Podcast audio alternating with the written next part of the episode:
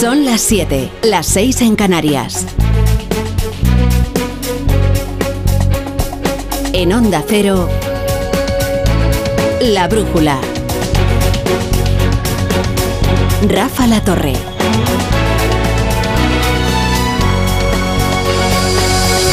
El primer día de Ábalos, de José Luis Ábalos en el grupo mixto, ha, ha sido de actividad frenética, no parlamentaria. Se ha perdido su primera sesión de control al gobierno. Y eso que se habló mucho de él. A cambio ha estado por aquí con Alsina en una entrevista que ha tenido sus momentos domésticos. Y en una cena de Navidad del Ministerio también en, en el restaurante de este, de este ciudadano. Perdona, porque es que, ¿sabes qué pasa? Que está usted recibiendo un mensaje en el móvil. Sí, pero es que he dejado la casa cerrada y tratan de entrar y tengo que decirle dónde Y es le he casualidad, eh, hablando de su cumpleaños en, en el restaurante de uno de los cabecillas de la presunta trama de corrupción de las mascarillas y resulta que entonces irrumpe un problema doméstico. Bueno, en, en esa entrevista ha- ha informado también de algunas cuestiones desagradables de su nueva vida como villano oficial, como esto de que los bancos le nieguen préstamos por riesgo reputacional. Si tu reputación está dañada, nadie quiere verse mínimamente contagiado. Ni los bancos. Ahora se han inventado lo del riesgo reputacional junto con el riesgo de solvencia. Es que acabo de tener una experiencia también con eso. ¿Con un banco? Sí, ¿Qué le pasó? pues que no me ha permitido ni ser avalista. No ya recibir el préstamo, sino ni avalar. Pero a raíz de todo esto, Sí, lo sí. cierto es que José Luis Ábalos eh, ha jugado también con muchas reputaciones. ¿eh? Fue él quien subió a la tribuna para defender que había que derribar al gobierno de Rajoy por la sentencia de la Gürtel, sobre todo por una línea extemporánea del juez de Prada. Eh, pero si hubiera que resumir en un mensaje, en un solo mensaje, la, la gira mediática del primer día de José Luis Ábalos, diríamos que quiere atar su destino a Santos Cerdán, que es su sucesor como secretario de organización del PSOE y que fue el compañero que introdujo a Coldo García Izaguirre en su vida y por tanto en la vida del partido. Cerdán no actuó de motu propio. Para él está siendo muy duro todo esto. Pues ya digo, por la relación que tenemos entre los dos. Él actúa en nombre de la dirección, pero tiene ese encargo. Pero no comparte la decisión, ¿o sí? Bueno, es que él no va a entrar en compartir o no compartir. Sabe que le corresponde como secretario de organización hacerlo. Yo también lo he sido y lo entiendo. Además, al secretario de organización le toca siempre la peor pena.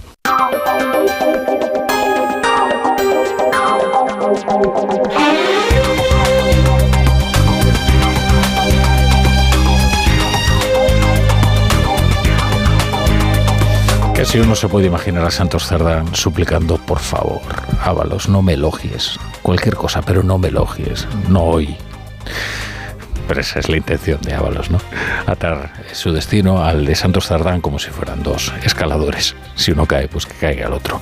Bienvenidos a La Brújula, estaremos con ustedes hasta las once y media, las diez y media en Canarias, con toda la información, el análisis, la economía y el deporte. Ábalos dice que no hay manta de la que tirar y que tampoco le va a plantear un problema parlamentario al PSOE en su plan de aprobar la amnistía, en su plan de aprobar los presupuestos o u otras leyes de las que depende la legislatura. Durante la conversación ha aparecido un nombre, una marca comercial, Air Europa. Este empieza a aparecer como una ramificación del caso Coldo mucho más comprometedora que la de las mascarillas. Es que cuenta el confidencial que Europa pagó al comisionista del ministerio en pleno rescate público de la compañía. Fue un rescate generoso, ¿eh? Hablamos de cientos de millones de euros. Pero es que añade además que este Víctor Aldama tenía un pase especial en el ministerio. O sea que aquí hay una coyunda público-privada que puede ser mucho más grave que la las mordidas de las mascarillas. Hombre, estamos hablando de una compañía que se, res- que se rescató con cantidades ingentes de dinero público. Así que, como diría el profesor Rodríguez Brown, se trata de una compañía a la que ha sostenido usted, señora.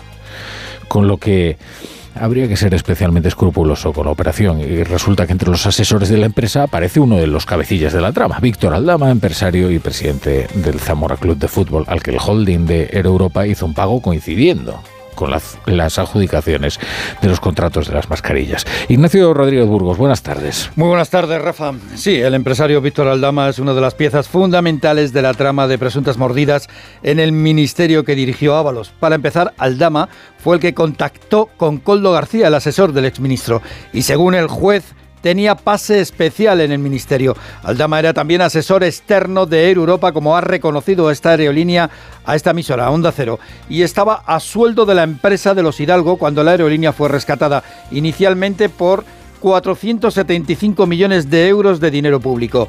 Air Europa señala que se cumplieron con los que cumplieron, ellos cumplieron con los requisitos legales de los rescates de la SEPI. Durante la pandemia también se adjudicó a Air Europa nueve vuelos de transporte de material sanitario desde China. La aerolínea ha afirmado que estos enlaces se cerraron a precio de mercado y sin comisiones. Un dato a tener en cuenta, Rafa, es que el empresario Víctor Aldama ya estaba bajo el radar de la agencia tributaria, que lo investigaba al detectar que su empresa MTM 180 había facturado 2 millones y medio de euros durante la COVID cuando poco antes apenas tenían movimientos. Según la Guardia Civil, según la UCO, esta sociedad canalizó buena parte de las presuntas comisiones ilegales durante la compra de mascarillas en la trama Coldo. Y ahora en cuanto a las mascarillas, eh, la querella de la Fiscalía Anticorrupción ha hecho aflorar mil casos comprometedores para dirigentes del Partido Socialista, tanto que llamarle a esto el caso Coldo es ya quedarse bastante corto, es no hacerle justicia al caso. ¿Qué digo para dirigentes del PSOE? Para alguna autoridad del Estado porque el mundo ha revelado que Francina Armengol, actual presidenta del Congreso, por tanto tercera autoridad del Estado, cuando era presidenta de Baleares, cargó a los fondos europeos un contrato de la trama, sabiendo que las mascarillas recibidas no se ajustaban a lo pagado, que eran de baja calidad y que por tanto resultaron inservibles desde el primer momento. De hecho, el material se almacenó de forma casi inmediata y aún a día de hoy permanece almacenado y sin usar en un almacén del Departamento de Salud Pública del Gobierno Balear. Se lo resumo de forma más sencilla. Al gobierno balear lo estafaron. Y cuando supo de la estafa, según revelan estos documentos, se lo cargó a los fondos europeos. O sea que trató de estafar a la Comisión Europea. Está claro, señor Sánchez, que usted lo sabía. Aún va a tener que calumniarnos mucho más para tapar la descomposición de su gobierno. No esparza a nadie lo que usted tiene debajo. No venga usted aquí con el ventilador ni con excusas. El juez está investigando a su gobierno y está investigando a su partido. Mire, para ser creíble en su papel de torquemada, debería tener tanto usted como su partido político otro currículum. Señoría, nosotros llegamos al gobierno para desterrar la, corrupción de la política. Y usted ha llegado al frente del Partido Popular para taparla. Hoy Ábalos no, ha estado en la sesión de control. Eh cuyo extracto escuchaban ahora, pero fue la ausencia más presente, porque la ha monopolizado. No fue un debate constructivo, sino que el gobierno ha decidido responder a la oposición atacando al Partido Popular por sus casos de corrupción del pasado reciente y también al propio Feijó por la célebre foto con Marcial Dorado. Sí, señor Sánchez, usted cesó al señor Ábalos por lo que le dijeron que pasaba en el ministerio, pero a la vez aforó al señor Ábalos por lo que sabía que pasaba en su partido. Aquí pues no nos engañe ni engañe a nadie. Su secretario de organización no le servirá de cortafuegos. Esta trama, esta trama surge en la cabeza de su partido, está instalada en el corazón de su gobierno y marca la partida de nacimiento de su carrera política. Causa sonrojo el que piense que puede sacar tajada política de la corrupción. Este es un gobierno implacable contra la corrupción e incompatible con la corrupción, señoría. Aquí hay, otro problema, claro, eh, que es que Ábalos fue el portavoz que justificó el derribo del gobierno de Rajoy por la corrupción del Partido Popular, es decir, que utilizó todos los atajos que ahora denuncia y renunció a todas las prevenciones que ahora reclama para sí. Lo mismo ocurre con Pedro Sánchez, que llegó a la Mocloa con la bandera de la limpieza y que ahora debe responder no por el caso Coldo, por el caso Ábalos, por el caso Cerdán, por el caso Armengol, por el caso Ángel Víctor Torres. Oigan, es que Ángel Víctor Torres también cargó uno de los contratos de la trama a los fondos europeos, como presidente de Canarias. Y lo que vendrá, porque hoy aún acaba de declarar el presunto cabecilla de la trama, el empresario Juan Carlos Cueto, que lo niega todo ante el juez y que asegura que él trabajó por España. En Onda Cero, La Brújula, Rafa La Torre. Repasamos ya otras noticias del día con Carlos Rodríguez y Pablo Albella. Vigésimo tercera jornada de protestas del sector primario. En Huesca, decenas de tractores han bloqueado vías de acceso en Monzón, Binéfar y Barbastro.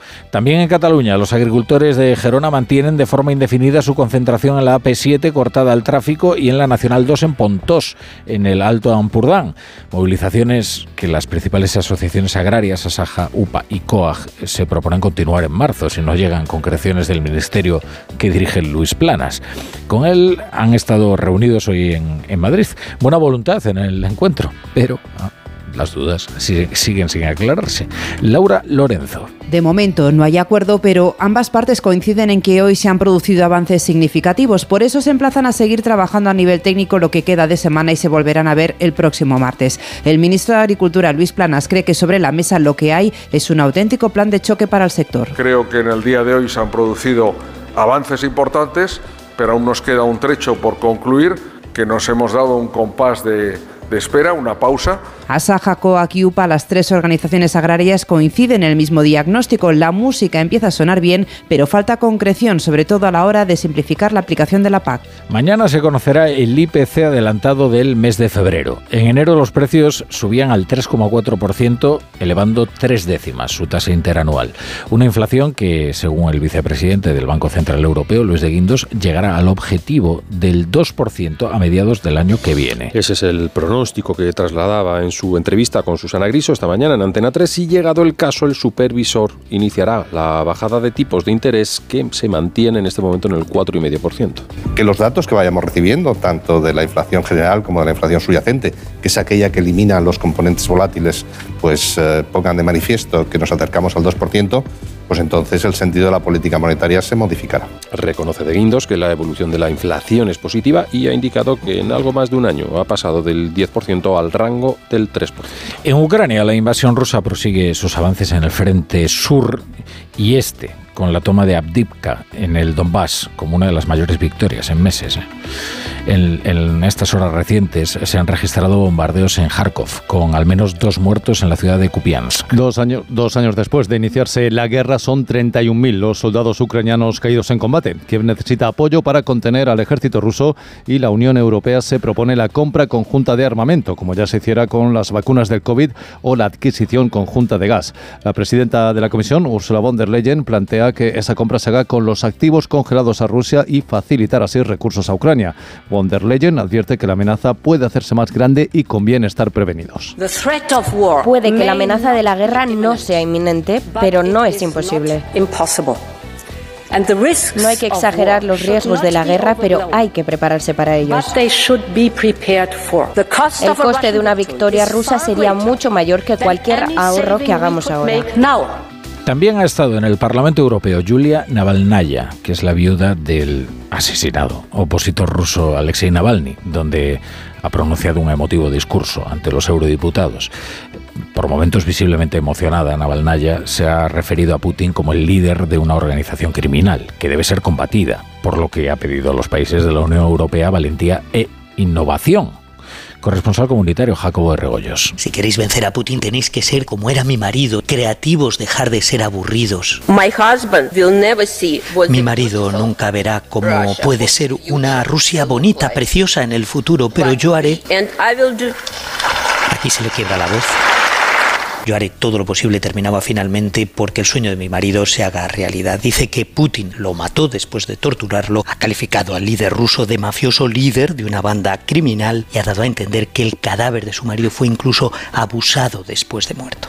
Se puede decir que Joe Biden y Donald Trump cumplieron con sus respectivas victorias en las primarias demócratas y republicanas celebradas en Michigan, pero eh, mantienen la incertidumbre. El expresidente tendrá que seguir enfrentándose a Nikki Haley, al menos, al menos de momento. Y en lo que respecta al actual jefe de la Casa Blanca, claro, hay muchas dudas. Y le ha surgido un rival que, bueno, puede complicarle la reelección, que es el, el, votante descontento con el papel de Estados Unidos en la guerra de Gaza. Corresponsal de Onda Cero en Nueva York, Agustín Alcalá. Los malos resultados de Joe Biden entre la comunidad árabe y en algunas ciudades con muchos universitarios ayer en Michigan obligan al presidente a presionar aún más a Benjamin Netanyahu para que acepte un alto el fuego lo antes posible en Gaza. Hubo más de 100.000 votantes que se declararon no comprometidos, como hizo Abdullah Hammond, el alcalde de Dearborn. Queremos un presidente que no apoye un genocidio. Pensamos que es necesario un alto el fuego de larga duración para que todos los rehenes sean liberados, que llegue ayuda humanitaria y lo más importante de todo, rechazamos que se vuelva al status quo y eso significa que se proporcione a los palestinos un Estado. Entre los republicanos, Donald Trump ganó por 40 puntos de diferencia a Nikki Haley, pero los habitantes de los suburbios y las mujeres de Michigan volvieron a demostrar que no quieren saber nada de él. La COE ha convocado hoy en el Ateneo de Madrid a empresas, creadores y artistas relacionados con el mundo de la cultura para mostrarles su apoyo. Un acto que también ha contado con una nutrida presencia de miembros del gobierno, incluido el presidente Pedro Sánchez que ha insistido en que la cultura no es un sector subsidiado y que devuelve con creces lo que recibe. Una industria, la de la cultura, que aporta a la economía española el 3,5% del Producto Interior Bruto. Ahí en el Ateneo de Madrid ha estado siguiendo el acto Paco Paniagua. El presidente del Gobierno ha defendido que el sector cultural es un motor de prosperidad que devuelve lo que recibe y por su parte el presidente de la COE, Antonio Garamendi, ha señalado que la cultura va más allá de un grupo empresarial, un sector es un activo para España. La cultura, a pesar de lo que algunos pregonan desde la ignorancia o también desde los eh, prejuicios más rancios, no es un sector subsidiado. Todo lo contrario, es un sector estratégico para España. Pero es evidente que hay que darle una auténtica protección, porque es verdad que la inteligencia artificial es una gran herramienta, pero es un gran peligro si no somos capaces de ponerle las barreras de ese mundo de la ética. Pedro Sánchez ha dado su compromiso, ha dicho, de que seguirá protegiendo las industrias culturales. La brújula con la torre. Te lo digo o te lo cuento. Te lo digo. No tienes seguro para mi coche eléctrico. Te lo cuento. Yo me voy a la mutua. Vente a la mutua y además de las mejores coberturas, te bajamos el precio de tus seguros, sea cual sea. Llama al 91 555 5555. Te lo digo o te lo cuento. Vente a la mutua. Condiciones en mutua.es. Securitas Direct, ¿en qué puedo ayudarle? Buenas, llamaba porque quiero instalarme una alarma. ¿Ha sufrido algún robo? No, pero lo han intentado mientras estábamos en casa de mi madre celebrando su cumpleaños y ya no me quedo tranquila. Pues no se preocupe. Si usted quiere, esta misma tarde le instalamos su alarma. Protege tu hogar frente a robos y ocupaciones con la alarma de Securitas Direct. Llama ahora al 900-272-272. Che sorte ti vecchis, ojalpe non tocó o radiador, sai, chapa. Con el seguro de coche de línea directa no solo te ahorras una pasta, sino que además puedes escoger el taller que quieras aquí o en las Rías Baixas. Y si eliges taller colaborador, también tienes coche de sustitución garantizado y servicio de recogida y entrega. Cámbiate ahora y te bajamos el precio de tu seguro de coche, sí o sí. Ven directo a lineadirecta.com o llama al 917-700-700. El valor de ser directo. Consulta condiciones. Dime, Pilar. Oye, ¿sabes que Yastel me ha vuelto a mejorar la tarifa? Ya, y por el mismo precio que sí. ¿Y sin pedirlo? Claro. Es que estos te hacen mejoras así porque sí. ¿Qué va a ser lo próximo? ¿Que me cambien a mi marido por Jesús Vázquez? Por cualquier cosa. Seamos sinceros, a todos nos gusta mejorar. Por eso en Yastel volvemos a mejorar las tarifas por el mismo precio. Llama al 1510. El mejor estreno de ficción en dos años. ¿Qué pasa? Es algo que podría destruir nuestras familias. La serie más vista de la televisión. La familia es lo más importante. Y a veces la vida no te da opción. O matas o mueres. Sabía que algún día lo pagaríamos. Líder de la tarde. Sueños de libertad. De lunes a viernes a las 4 menos cuarto de la tarde en Antena 3. Y después, capítulos finales de Amar es para siempre.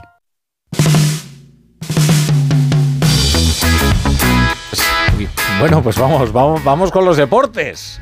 ¡Qué lujo hoy! Carlos Bustillo. Pero bueno, Bustillo, ¿cómo estás? El lujo es mío, la torre. Hombre, por Es un favor. placer poder estar aquí unos minutos contigo para hablar de deportes, ¿no? Bueno, ¿y qué, qué- qué me cuentas? Pues mira, lo primero y lo más actual es que la selección femenina está jugando ahora en la Cartuja, en Sevilla. Es la final de la Liga de Naciones. Y España está jugando contra Francia, un, Un rival poco, al que ¿eh? nunca hemos ganado, sí, sí, De momento el partido llevamos ya 18 minutos, empate a cero, y ha empezado bien la selección española. A ver si Bien. pueden conseguir después del Mundial un nuevo, un nuevo título. Al margen de eso, tenemos que hablar de la Copa del Rey. Ayer vivimos una semifinal con sorpresa en casa de la Real Sociedad, pero se clasificó el Mallorca por penaltis. Qué tensión, ¿eh? Pues esta noche hablaremos con Javier Aguirre, a ver cómo vivió esa final y qué les dijo a los jugadores en esa tanda de penaltis en las que les veíamos a todos eh, reírse en un momento de tanta tensión. Qué bien. Pues hablaremos con Aguirre y Muy hablaremos... simpático Aguirre en las Muy simpático, es muy majo, sí, sí. Habla, da, habla, da mucho juego cosas. lo que decimos nosotros. Como decimos, ¿no? dice cosas. Exacto, exacto, dice cosas, sí, sí. Y hablaremos de la semifinal de mañana en Bilbao, Atlético Bilbao, Atlético de Madrid, muchísima expectación, no quedan entradas tampoco en San Mamés, 1-0 de victoria para el equipo bilbaíno, así que mañana veremos y conoceremos al otro finalista. Y pinando al fin de semana, pues estaremos también pendientes de ese partidazo del sábado, el Valencia-Real Madrid, hablaremos con uno de los protagonistas del Valencia, con Pepelu, así que tenemos un programa completito, que se diría. Pues aquí, aquí lo escucharán en Onda Cero. Ahora se quedan 20 minutos con su emisora más cercana.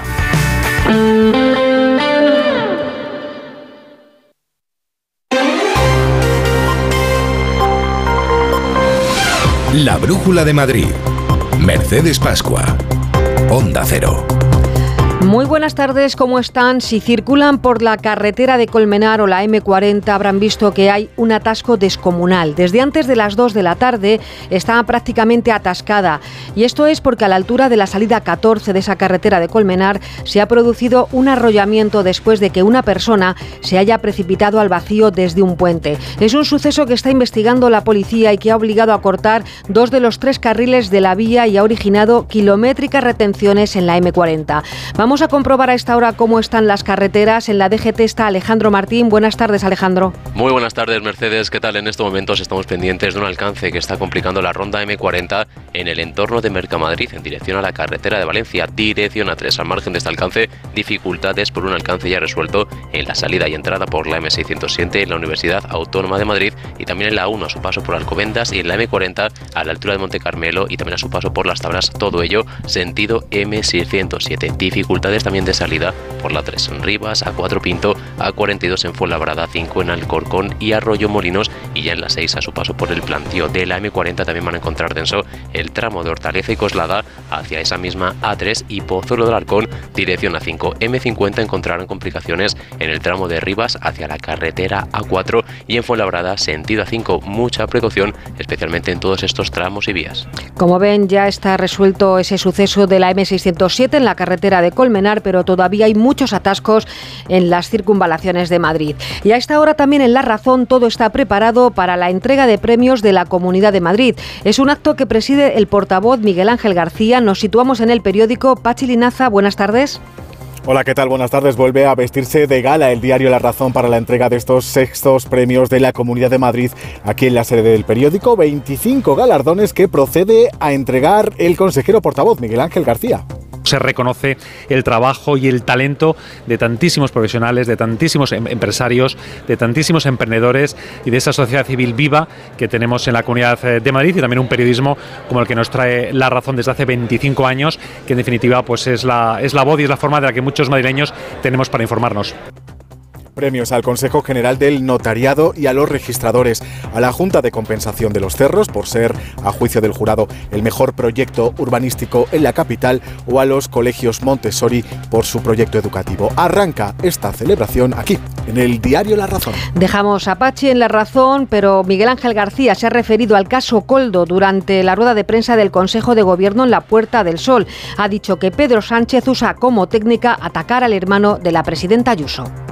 La legislatura puede continuar, eso es así, puede continuar incluso sin presupuestos, pero esto es una agonía, y es una agonía para España y para los españoles. No tiene ningún margen de maniobra política, porque luego, ¿qué es lo que sucederá cuando apruebe los presupuestos y cuando apruebe la amnistía? ¿Qué margen tiene para la acción legislativa en el Congreso de los Diputados? Absol es, es, el dardo que ha lanzado el alcalde Almeida durante un desayuno informativo esta mañana, refiriéndose al caso Coldo y diciendo que estamos al límite y que lo que tiene que hacer Pedro Sánchez es convocar elecciones. Sepan además que en Leganés la policía local ha intervenido en las fiestas ilegales del polígono empresarial de Prado Vera. Ha habido 16 detenidos en una operación en colaboración con la Policía Nacional en la que se han desalojado a más de 350 personas por exceso de aforo en varios locales. Uno de ellos ha sido clausurado. Así comienza la brújula de Madrid. Ya les hemos contado que está muy complicado el tráfico. Lo que viene ahora es la previsión del tiempo. En cuanto al tiempo, esta tarde ha vuelto el sol, para mañana bajan las mínimas, pero suben las temperaturas máximas y se va el viento. Llegaremos a los 17 grados. La cota de nieve desciende hasta los 1.400 metros, mañana termina febrero y vuelve a ser históricamente un mes muy cálido.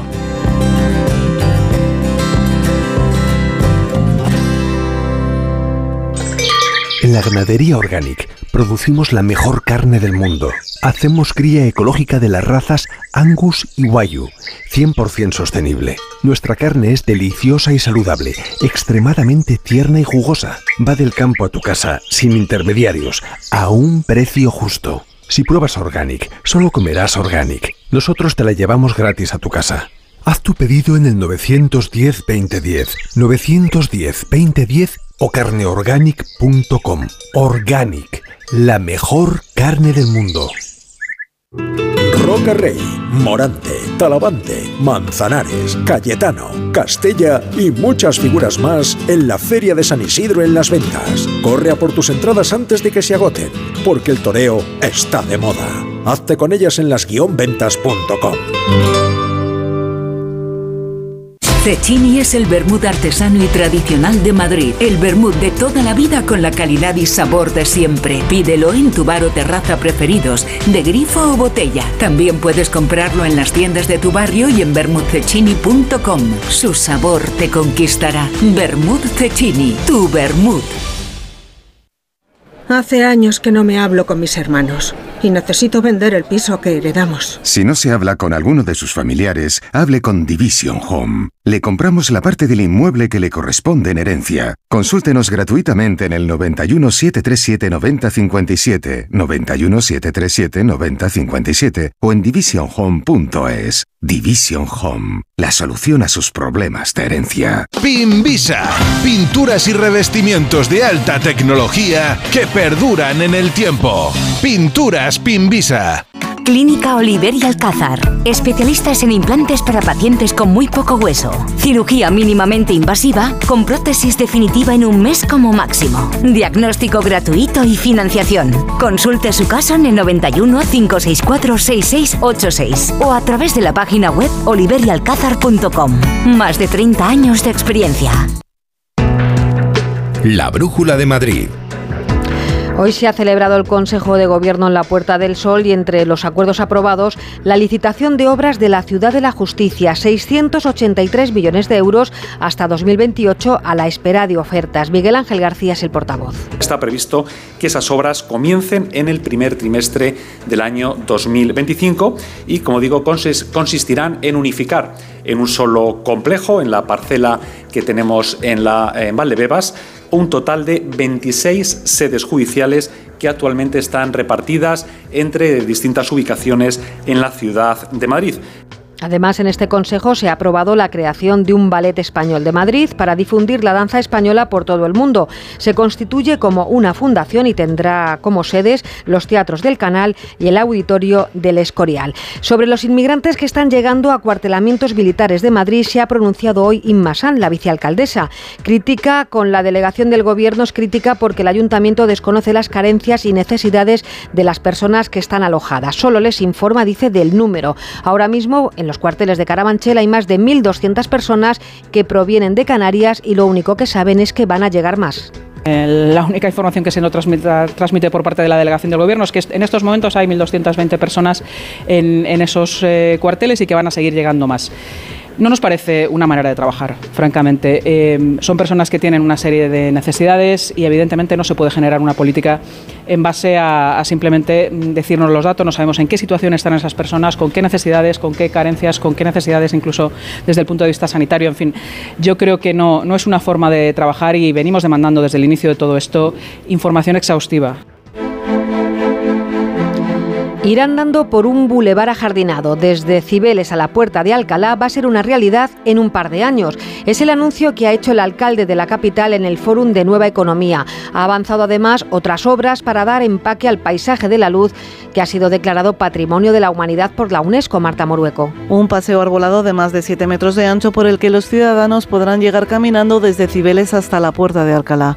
Se reduce a dos la circulación de vehículos, se añade un carril bus en ambos sentidos y y otro carril bici bidireccional. Un bulevar, ha destacado el alcalde Almeida, que realzará la belleza del paisaje de la luz. Para que el monumento quizás más significativo y reconocido de la ciudad de Madrid, recientemente restaurado, que luce en todo su esplendor, pueda ser apreciado por madrileños y por visitantes, generando un mejor espacio público sin afectar a las condiciones de movilidad y estableciendo, por tanto, un bulevar que subirá desde Cibeles hasta la puerta de Alcalá. Y muy cerquita de la puerta de Alcalá, el entorno de la glorieta de Carlos V también será remodelado desde la estación de Atocha hasta el Panteón de los Hombres Ilustres cuando terminen las obras de ampliación de la línea 11 de metro. Por último, antes del mes de julio se licitará el soterramiento de la M30 en dos puntos. El cubrimiento de la zona norte del Paseo de la Castellana, que abarca un kilómetro, y el de la M30 a la altura del puente de ventas, un tramo de 300 metros que unirá el distrito de Ciudad Lineal con el de Salamanca. La soledad no deseada es uno de los males que aquejan a nuestra sociedad muy moderna y demasiado conectada a las pantallas. Al margen de lo que pensamos, no solo afecta a las personas mayores, son muchos los jóvenes afectados, Julia Trulla, por esta lacra. Aprender a vivir más allá de las pantallas, compartir experiencias reales y dejar a un lado el mundo digital ayudaría sin duda a los jóvenes a combatir la soledad no deseada.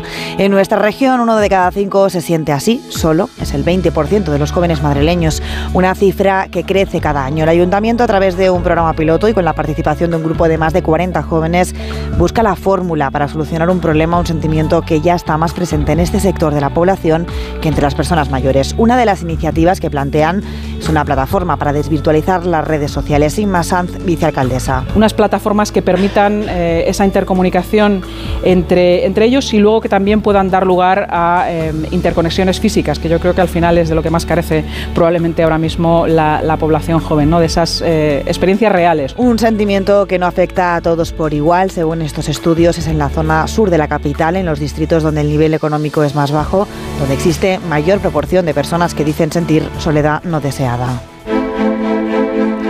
Se cumplen 10 años de la muerte de Paco de Lucía, un homenaje al artista, al guitarrista en el décimo aniversario de su muerte. Los compañeros que tocaron con él durante su carrera le van a rendir un homenaje, Marisa Menéndez, este fin de semana. Homenaje a Paco de Lucía en el décimo aniversario de su muerte de la mano de grandes artistas que compartieron a lo largo de los años escenario con él.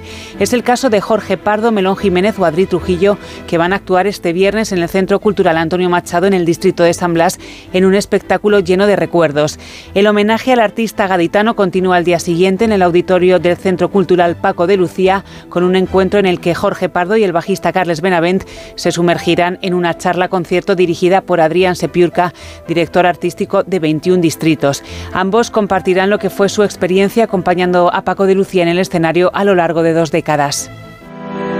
Repasamos otras noticias en titulares. El Hospital de Torrejón incorpora una cuna fría para facilitar la adaptación emocional tras la pérdida de un bebé durante el embarazo o el parto. Es el primer hospital de la Comunidad de Madrid que cuenta con este servicio. La cuna fría tiene un sistema térmico que mantiene refrigerado al bebé para ralentizar los cambios tras el fallecimiento. Un sistema que ofrece a la familia la oportunidad de despedirse en un entorno tranquilo y respetando el proceso de duelo. Una cadena humana rodeará este fin de semana el estadio del Rayo Vallecano para defender su permanencia en el barrio. La Federación de Peñas del Rayo Vallecano ha convocado a su afición para este sábado, antes del partido contra el Cádiz, para realizar una cadena humana alrededor del estadio. Quieren expresar así su malestar por el intento de llevarse el estadio a otra ubicación.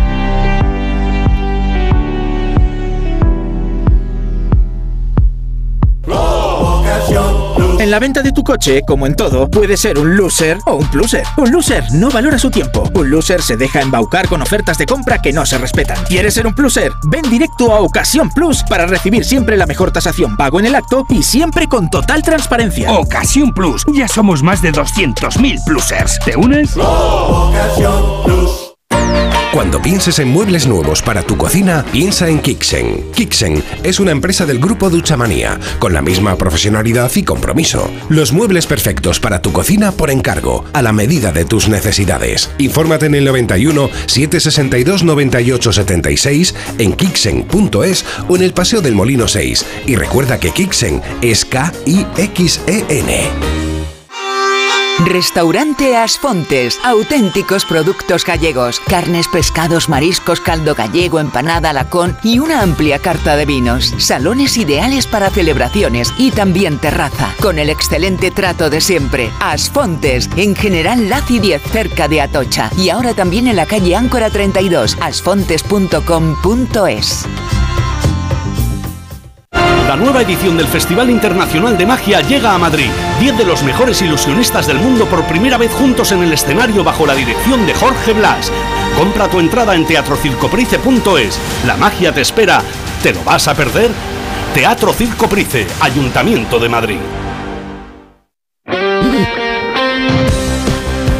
Hoy ya voy a decir a Aitor Gómez que esta es tu sintonía, no tu música. A ver si alguien cree que eres profesor de composición. No, no, ni, Bueno. ni de composición ni profesor, nada, nada, ninguna Bueno, de las dos. Eh, como no sé si teníamos abierta la agenda de Mbappé, eh, me he Tú, hecho- te dejé ayer preocupada Ah, con la me- me cena. has ¿eh? dejado, ¿eh? No, no, pues oye, lo que ha trascendido de la cena es que incluso el emir de Qatar le dijo, oye muchacho, pues nada, que tengas buena suerte. Que tengas ya- suerte y te Ya vayas. lo van interiorizando que se va a marchar. va a Bueno, marchar. hoy tenemos eh, fútbol femenino y creo que también estamos ya en vísperas de, de la Copa del Rey, Sí, de un partido importantísimo. Mira, lo primero que te cuento es lo que tenemos en directo. Recuerda a la gente que tenemos Radio Estadio con Edu García ahora mismo en la aplicación de Onda Cero, contando la final de la Nations League que está jugando la selección femenina. Estamos jugando contra Francia, nos estamos jugando un título. Ahora mismo España 0, Francia 0. Todavía la primera parte ha empezado a las 7.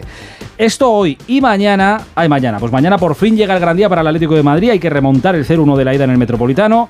No lo van a tener fácil porque la gente en Bilbao va a apretar mucho y el equipo además está bien, pero hay que ir a por ello. Eso sí, sin Grisman, que ya lo ha confirmado hoy el Cholo, no se ha recuperado a tiempo. Pero todo esto nos lo cuenta mejor Janito Mori. Hola, Jano, muy buenas. Buenas tardes. Mañana viaja el Atlético Madrid a Bilbao para intentar llegar a la final de la Copa del Rey después de perder 1-0 en el partido de ida. Eso sí, sin Grisman. Hoy lo ha confirmado Diego Pablo Simeone, que será baja junto a Jiménez, Lemar y Azpilicueta. No ha aprobado equipo hoy el técnico argentino, sí lo hizo en el día de ayer con el formado Polo Black en portería, Llorente Lino en los carriles, Savit, Bissell y Hermoso en defensa, Coque, De Paul y Pablo Barrios formando el centro del campo y arriba Correa y Morata. Un Diego Pablo Simeone que ha dicho que a veces en el fútbol lo inesperado acaba sucediendo y que espera mañana ganar los duelos individuales porque eso mejorará al colectivo. Un Atlético de con ilusión que viaja mañana a la una de la tarde a Bilbao para intentar llegar a la final en un partido complicado ante un buen equipo y con una afición que va a empujar muchísimo. Gracias, Jarito. Eh, queremos que pase el Atleti porque es el equipo madrileño, pero solo por ver cómo se las apaña el alcalde Almeida valdría la pena. Sabes que la final de Copa se juega el 6 de abril y el Su 6 de abril se casa. Así que a ver cómo se las apaña el alcalde si pasa el Pantallas Atlético de Madrid. gigantes. Exacto, sí, en la boda. No sé yo si a su mujer le gusta. Bueno, en fin, eh, no es nuestro, no es nuestro tema, no es nuestro tema. El Real Madrid juega el fin de semana en Valencia. Ahí ese partido, se está hablando mucho de ese partido. Pero bueno, vamos a lo deportivo. ¿Bellingham llegará o no llegará? Hola Pereiro, muy buenas. Hola, querido, ¿qué tal? Muy buenas. Bueno, pues las noticias son las que son. Eh, no hay novedades en el caso de Bellingham. La eh, prioridad tanto del futbolista eh, que no se encuentra bien de ese tobillo como de su entrenador Carlo Ancelotti es que esté en el partido frente al Leipzig el, próximo miércoles y que no fuerce para estar en Mestalla. Hay que tener en cuenta que el Madrid de momento está sacando bastante bien los partidos sin el inglés y que no hay ninguna necesidad de forzar con el más 6 que tiene el Madrid en Liga con el Girona y tampoco sería de forzar demasiado eh, si no está al 100% y no jugar al partido de Champions que también está encarrilada la eliminatoria frente al, al Leipzig. A José le faltan entre eh, dos semanas y diez días. Eh, recupera eh, Ancelotti tanto a Carvajal como a Camavinga para ser titulares. Faltan los tres cruzados. En un día en el que se confirma que no va adelante eh, la denuncia de los vídeos de Real Madrid Televisión y que ha desestimado un comité de integridad de la federación y que se confirma el concierto de Taylor Swift el 29 de miércoles, además del 30, así que el Madrid va a insistir más que nunca en jugar la última jornada, la 38, el sábado 25 de mayo. Gracias, Pérez. Estaba la gente hoy enloquecida con las entradas de Taylor Swift. ¿Tienes entradas? Ahora, ahora te cuento, estoy en la cola virtual. Ah, vale, Venga, vale. pues hasta venga, mañana. Suerte. En la ganadería Organic producimos la mejor carne del mundo.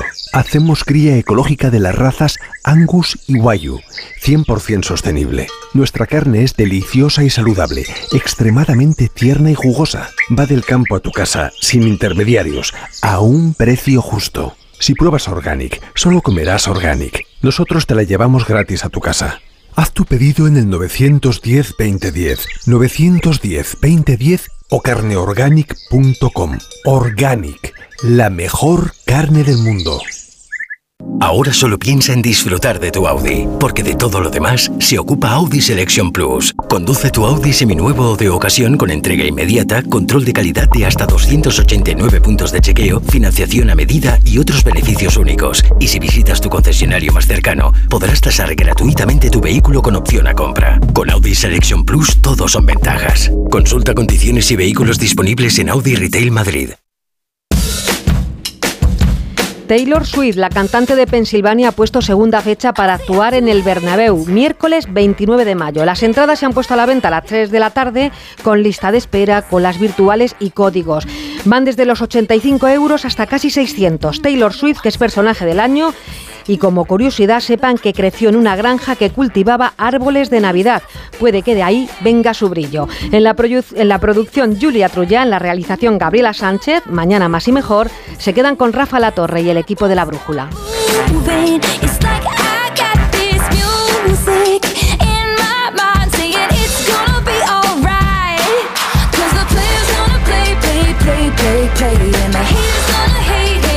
La Brújula de Madrid.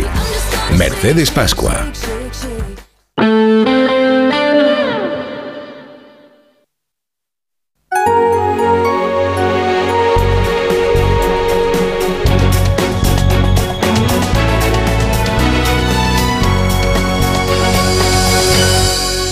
Son las 8 menos 20, las 7 menos 20 en Canarias. Esto es la brújula de Onda Cero y estas son las noticias que tienen que conocer a esta hora para estar bien informados.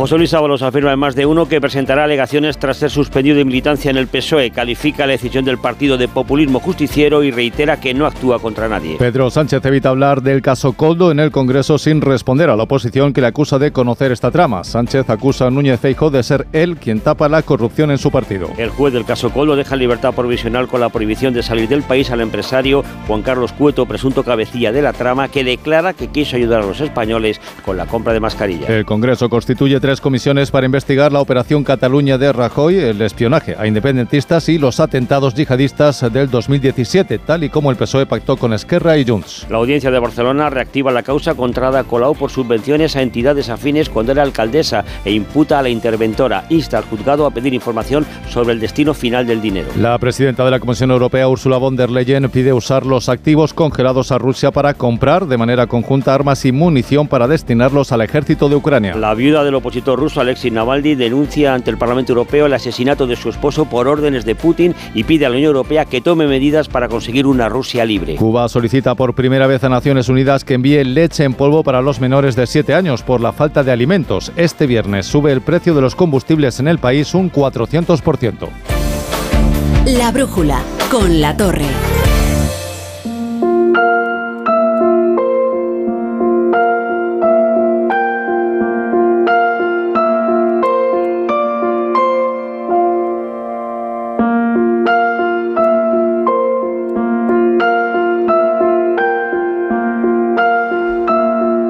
Mañana jueves se celebra el Día Mundial de las Enfermedades Raras, una fecha que año tras año busca crear conciencia y dar visibilidad a la realidad que enfrentan pacientes y familiares de este tipo de dolencias tan infrecuentes. Estamos hablando de 3 millones de personas en España, 30 en Europa y 300 millones en todo el mundo.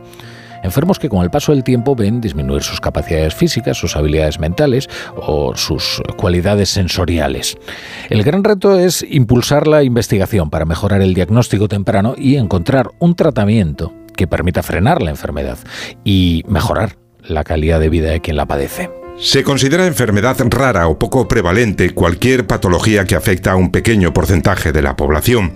En Europa hablamos de enfermedad rara cuando afecta a uno por cada 2.000 ciudadanos. La mayoría son hereditarias, tienen un curso clínico crónico y son progresivamente debilitantes. Si se diagnostican a tiempo y en el caso de existir un tratamiento terapéutico disponible, algunas enfermedades son compatibles con una calidad de vida aceptable. Sin a menudo plantean un alto grado de complejidad diagnóstica. Precisamente este es uno de los principales problemas a los que se enfrentan las personas afectadas por este tipo de enfermedades, desde la aparición de los primeros síntomas a la obtención de diagnóstico transcurre una media de cinco años. José Luis Zamorano, doctor, jefe de cardiología del Hospital Ramón y Cajal de Madrid. Lo peor es no tener un diagnóstico. Por tanto, tenemos que hacer todo lo posible para que estas enfermedades que son de poca prevalencia, que son infrecuentes, podamos llegar a un diagnóstico cuanto antes. ¿Y esto por qué? Bueno, porque cuando uno tiene un diagnóstico, el médico, en este caso los médicos, porque suele ser un, tema multidisciplinar de varios médicos involucrados en el tratamiento de un enfermo, ah, pueden aplicar un tratamiento. Y los tratamientos de estas enfermedades poco frecuentes existen. A la dificultad y retraso en el diagnóstico se suma el hecho de que exista un tratamiento disponible para frenar el curso de la patología o para mejorar la calidad de vida del paciente. Las cifras hablan por sí solas. En el mundo existen entre 7.000 y 8.000 enfermedades raras y solo hay 102 medicamentos.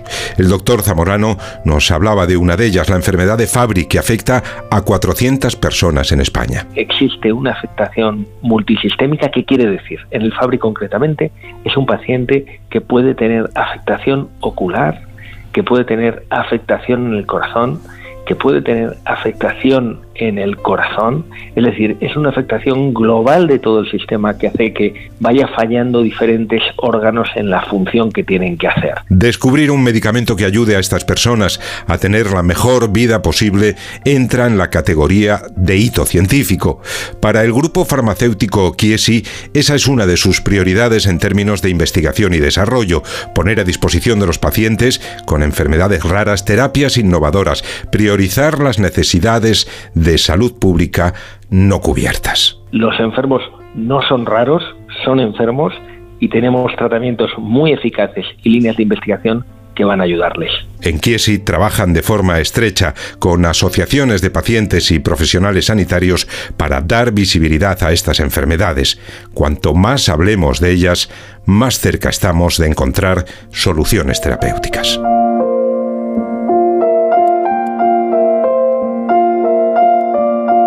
La brújula. La torre.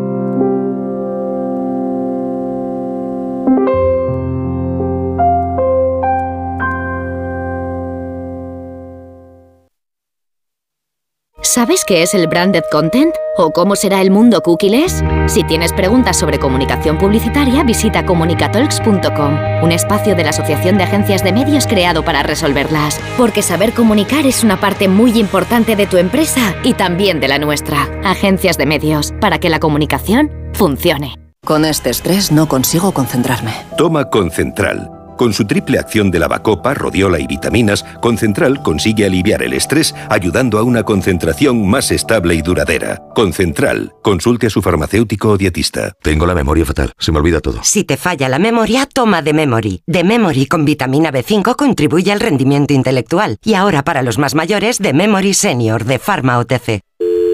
Securitas Direct, ¿en qué puedo ayudarle? Buenas, llamaba porque quiero instalarme una alarma. ¿Ha sufrido algún robo? No, pero lo han intentado mientras estábamos en casa de mi madre celebrando su cumpleaños y ya no me quedo tranquila. Pues no se preocupe. Si usted quiere, esta misma tarde le instalamos su alarma. Protege tu hogar frente a robos y ocupaciones con la alarma de Securitas Direct. Llama ahora al 900-272-272.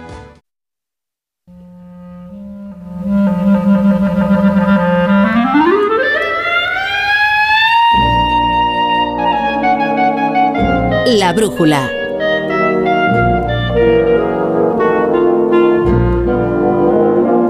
Rafa La Torre.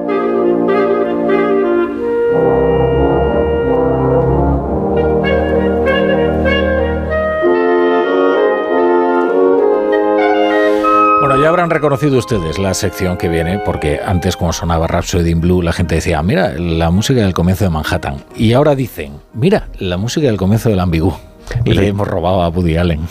¿Qué tal, David Mejía? Buenas, Muy buenas tardes, sí, pero ya estamos en un punto de popularidad en el que no se sabe quién ha robado a quién. O sea, todavía, todavía hay gente que ve Manhattan ahora y dice, uy, esto es, esto es lo del ambigú. Esto es lo del ambigú, claro, que sí. No, no es lo que está ocurriendo ya. Sí, O sea, sí, no sí, es- sí.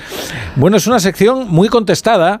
Muy contestada, ¿eh? Eso es bueno. No, no deja a nadie indiferente. No, no. ¿Por qué? Porque hablas de eh, cuestiones polémicas.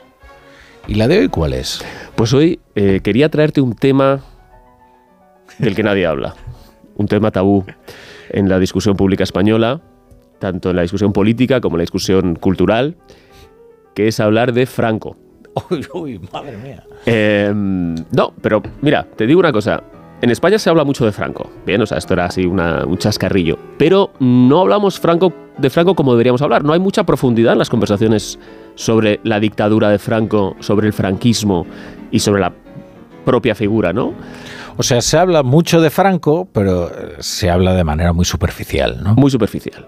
Y, y esto provoca mm, que se trivialice, que se frivolice con lo que fue una dictadura que además tenía muchas más complejidades de lo que se suele atribuir. Y mm, mira, fíjate, ¿te- ¿recuerdas la peli de Amenábar, la última película de Amenábar, Mientras dure la guerra? Sí. Que- con la figura de Unamuno y demás. Bueno, a mí lo que más me gustó de esa película fue el personaje de Franco. Con esa voz altiplada, eh, a la vez siniestro. Y creo que estamos preparados para que alguien haga una buena ficción compleja, no caricaturesca, sobre el dictador. Ah, es interesante. Es verdad. Es verdad. No, lo había pensado hasta ahora, pero que es una figura ausente de la producción cultural española. Es decir, el franquismo es un tema. Y eh, la guerra civil, que decir, ¿no? Pero Franco, eh, yo me sale lo de aquello de Chanove, ¿no? Sí. ¿Cómo se llamaba aquella película? No me acuerdo. Era El, el cielo puede esperar. El cielo puede esperar, eso, es. Y bueno, y luego estaba la, la autobiografía del general Franco de, de Vázquez Montalbán. Eh, bueno, ha habido alguna cosa, pero yo creo que es un personaje mm, al que da miedo acercarse porque si uno se lo toma demasiado en serio, parece como que está validándolo. Eh, y para sacarlo hecho una caricatura parece que lo está frivolizando. Entonces, bueno, te hablo de esto por algo, no porque se me haya ido la cabeza, aunque también, probablemente, porque se ha publicado un, un libro recientemente que se llama Ni una, ni grande, ni libre, la dictadura franquista. Y el autor es eh, Nicolás Sesma, que es historiador y es profesor en la Universidad de Grenoble, en los Alpes franceses. Esto está publicado en la editorial Crítica y me llama la atención, lo primero, que esto es un historiador joven. Eh, joven, nacido en el año 77, es decir, nacido pues después de la muerte de Franco. Eh, como ves, estamos escuchando un himno carlista para, para ambientar esta, esta discusión. Año, el año 77, por cierto, también nació el historiador Javier Rodrigo, que hace año y medio, creo, dos años, publicó una biografía de Franco que tituló Generalísimo, Las vidas de, Fra- de Francisco Franco, 1892-2020, y esto está en Galaxia Gutenberg. Pero bueno, eh, eso aparte, lo que te quiero decir es que en la joven historiografía hay eh, interés en la figura en la figura de Franco.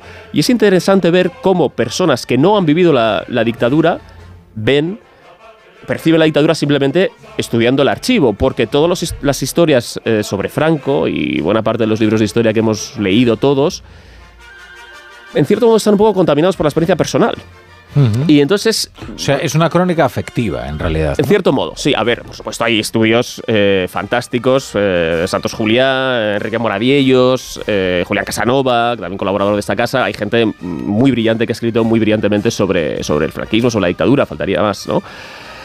Em, pero mira, de este libro eh, que yo recomiendo, si tú me preguntas, bueno, ¿qué aporta de nuevo? Pues te diría que aparte de ser una buena visión de conjunto, porque, porque incide en la historia cultural de la dictadura franquista, ¿no? Recuerdo que el título habla de la dictadura franquista, no de franquismo. De hecho, él reniega un poco este, de este término, igual que no utilizamos hitlerismo, aunque es un término que se utilizaba en los años 30.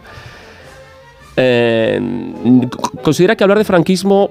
Pero si mm, hablamos de castrismo. Si hablamos de castrismo, sí. Estoy pensando que, claro, eso es, es algo que se suele asociar a las dictaduras comunistas, estalinismo, castrismo, maoísmo, porque eran como distintas corrientes dentro de una misma ideología, pero no a las de derechas. Bueno, eh, sí, sí se puede, vamos, no sé, se, se habla del pinochetismo, no tanto, ¿no? no Del tanto, videlismo, no, tienes no. razón.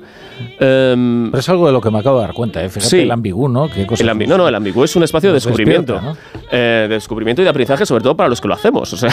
sí, sí, sí, sí.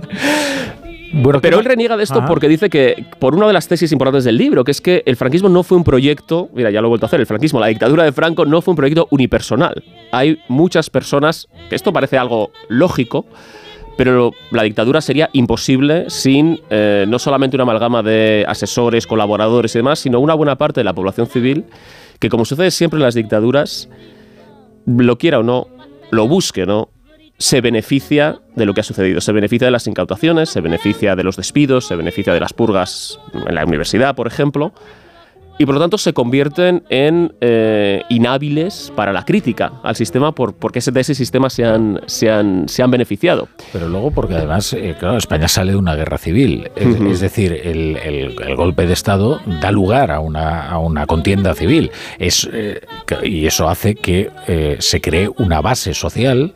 Eh, que, bueno, completamente, eh, digamos, eh, ajena a la crítica, porque considera sencillamente que aquella haya sido una guerra de salvación.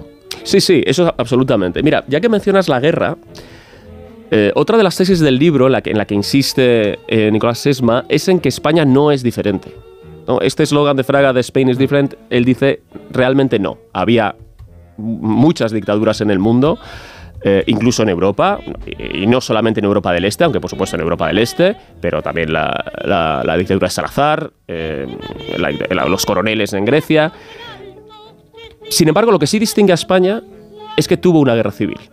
Tuvo una guerra civil, eh, hubo una guerra civil también en Grecia, pero de otra naturaleza. Es decir, aquí aparece, hay un golpe de Estado eh, de un partido o de, de un hombre, de un movimiento eh, filofascista, aunque ya sabemos que esto del fascismo es- no es tan fácil encajarlo con Franco como, como en otros lugares.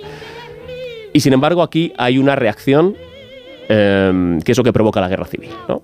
Entonces, bueno, ahí sí hay diferencia, pero mm, en otras cosas, España hay que entenderla eh, como parte de un ecosistema internacional importante. ¿no? Esto también me parece interesante, es decir, no se entiende desde el aislacionismo. Sesma insiste en que esto de los regímenes que caminan orgullosamente solos nunca se cumple. ¿no?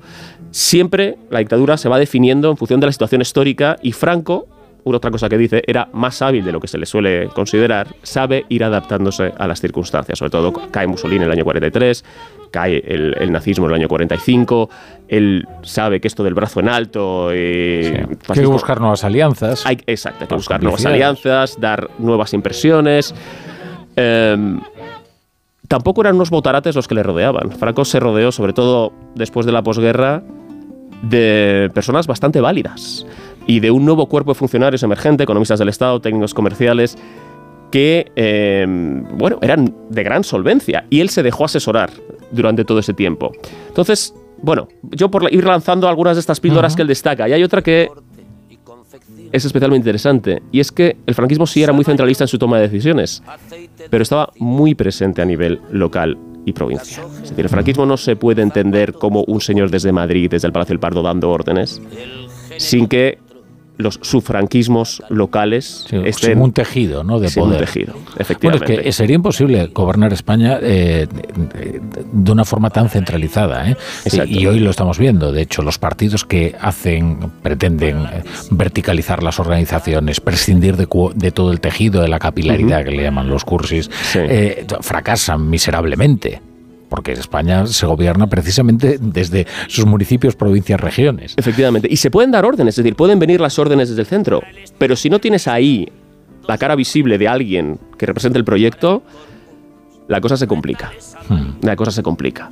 Estamos escuchando una canción de Sabina que se llama De Purísima Lloro, A la hora que él eh, graves. disfruta escuchando a pesar del sufrimiento que parece que le provoca porque es una bueno pues una oda a aquellos tiempos de, de dolor de posguerra de soledad y mm, tan grises ¿no? de, de aquella España y permíteme un recordatorio ya que hablamos de Franco pasado mañana bueno no pasado mañana no al otro porque este febrero tiene 29 días Sí, eh, es el cumpleaños de Pedro Sánchez mañana. Efectivamente. Nació en.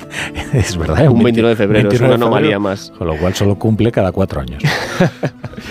Pues eh, Una el- anomalía más, dice. El 2, el 2 de marzo, el 2 de marzo se cumplen 50 años de la ejecución por medio de garrote vil de Salvador Puchantic. 50 años. Eh, entonces bueno, pues está- no está mal, no está mal recordarlo, pero también voy a recordar al policía que era más joven que él, al que al que mató y por el que y por el que cumplió esa pena que evidentemente nunca debía haber sucedido, pero creo que es justo hacer un recuerdo un recuerdo de ambos. Bueno, esto es, eh, voy a hacer una, una fe de ratas, ¿no? no era Espérame en el cielo. Espérame en el cielo. ¿Y qué hemos dicho? De Juan Echanove, no, el cielo puede esperar. Ah, ah, no, claro, el cielo puede esperar, es, otra, es una pelea americana, de hecho, ¿no? Sí, eh, pero en realidad no era exactamente sobre, sobre Franco, o sea, que yo era una fantasía, el esperaba en el cielo, ¿no? Bueno, eh, pues, eh, pues está muy bien, David Mejía. Luego, ¿por qué no te quedas y me cuentas cosas en la tertulia del mundo de hoy? Muy bien, me quedaré. Siempre he encantado de hablar del mundo de hoy. el mundo de hoy, eso es. bueno, pues, pues ahí te espero, ahí te espero en la tertulia. De cristal. Niño, sube a la suite dos anisetes. Que hoy vamos a perder los salamares de purísima y oro. Manolete cuadra el toro en la plaza de Linares. Habían pasado ya los nacionales. Habían rapado a la seña Cibeles. Volvían a sus cuidados las personas formales a la hora de la conga en los burdeles. Por San Blas descansaba el pelotón. Al día siguiente hablaban los papeles de Gilda y del Atleti de aviación.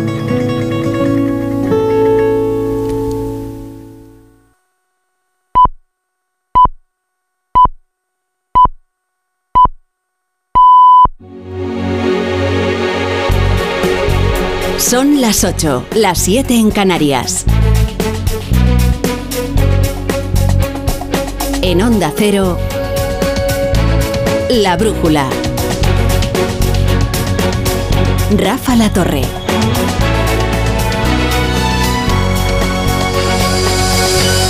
José Luis Ábalos no ha estrenado en esta sesión de control su escaño en el grupo mixto, pero ha tenido un día ajetreado porque ha ido surfeando por, distintos medios, también aquí en Onda Cero con Alsina, la ola de mugre que ha levantado la querella de la Fiscalía Anticorrupción y que no se limita a las mordidas por unas adjudicaciones de unas mascarillas durante la pandemia.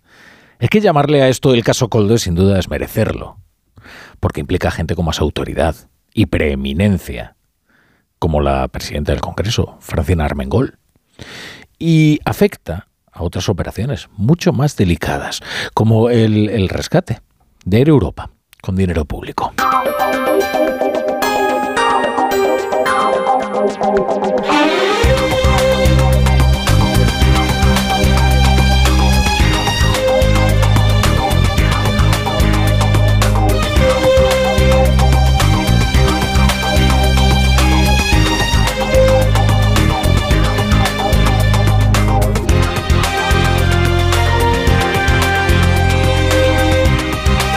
Bienvenidos a la Brújula. Si se incorporan a esta hora la sintonía de Onda Cero, si hubiera que resumirles la conversación que hoy Ábalos ha mantenido con Carlos Alsina en este estudio, en más de uno, les diría que ha mostrado su interés explícito y evidente por atar su destino al de Santos Cerdán, actual secretario de Organización Socialista.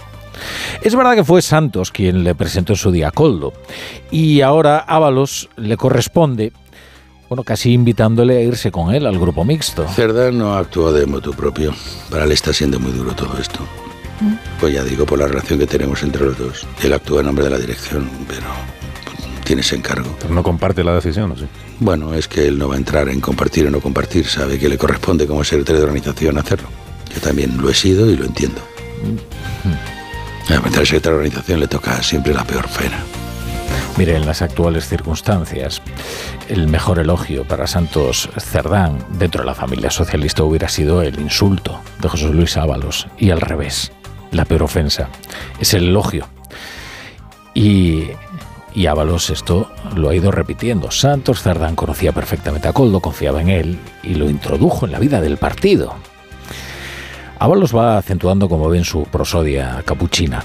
Es que el hombre parece ya un filósofo estoico, Hoy ha relatado algunos episodios desagradables, sin duda, de su nueva vida como el villano oficial y ha hablado, por ejemplo, de este concepto que es el del riesgo reputacional, por el cual dice que a él el banco le, deniega una serie de operaciones. Si tu reputación está dañada, nadie quiere verse mínimamente contagiado Ni los bancos. Ahora se han inventado lo del riesgo reputacional junto con el riesgo de solvencia.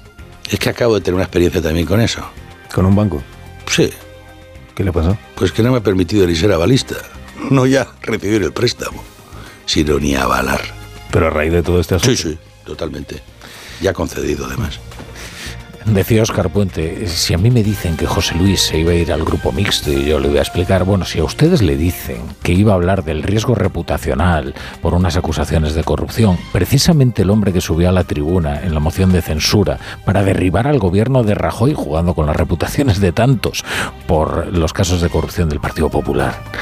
El problema para Ábalos es que fue el portavoz que justificó el derribo del gobierno de Rajoy por la corrupción del PP, es decir, que utilizó todos los atajos que ahora denuncia y renunció a todas las prevenciones que ahora reclama para sí.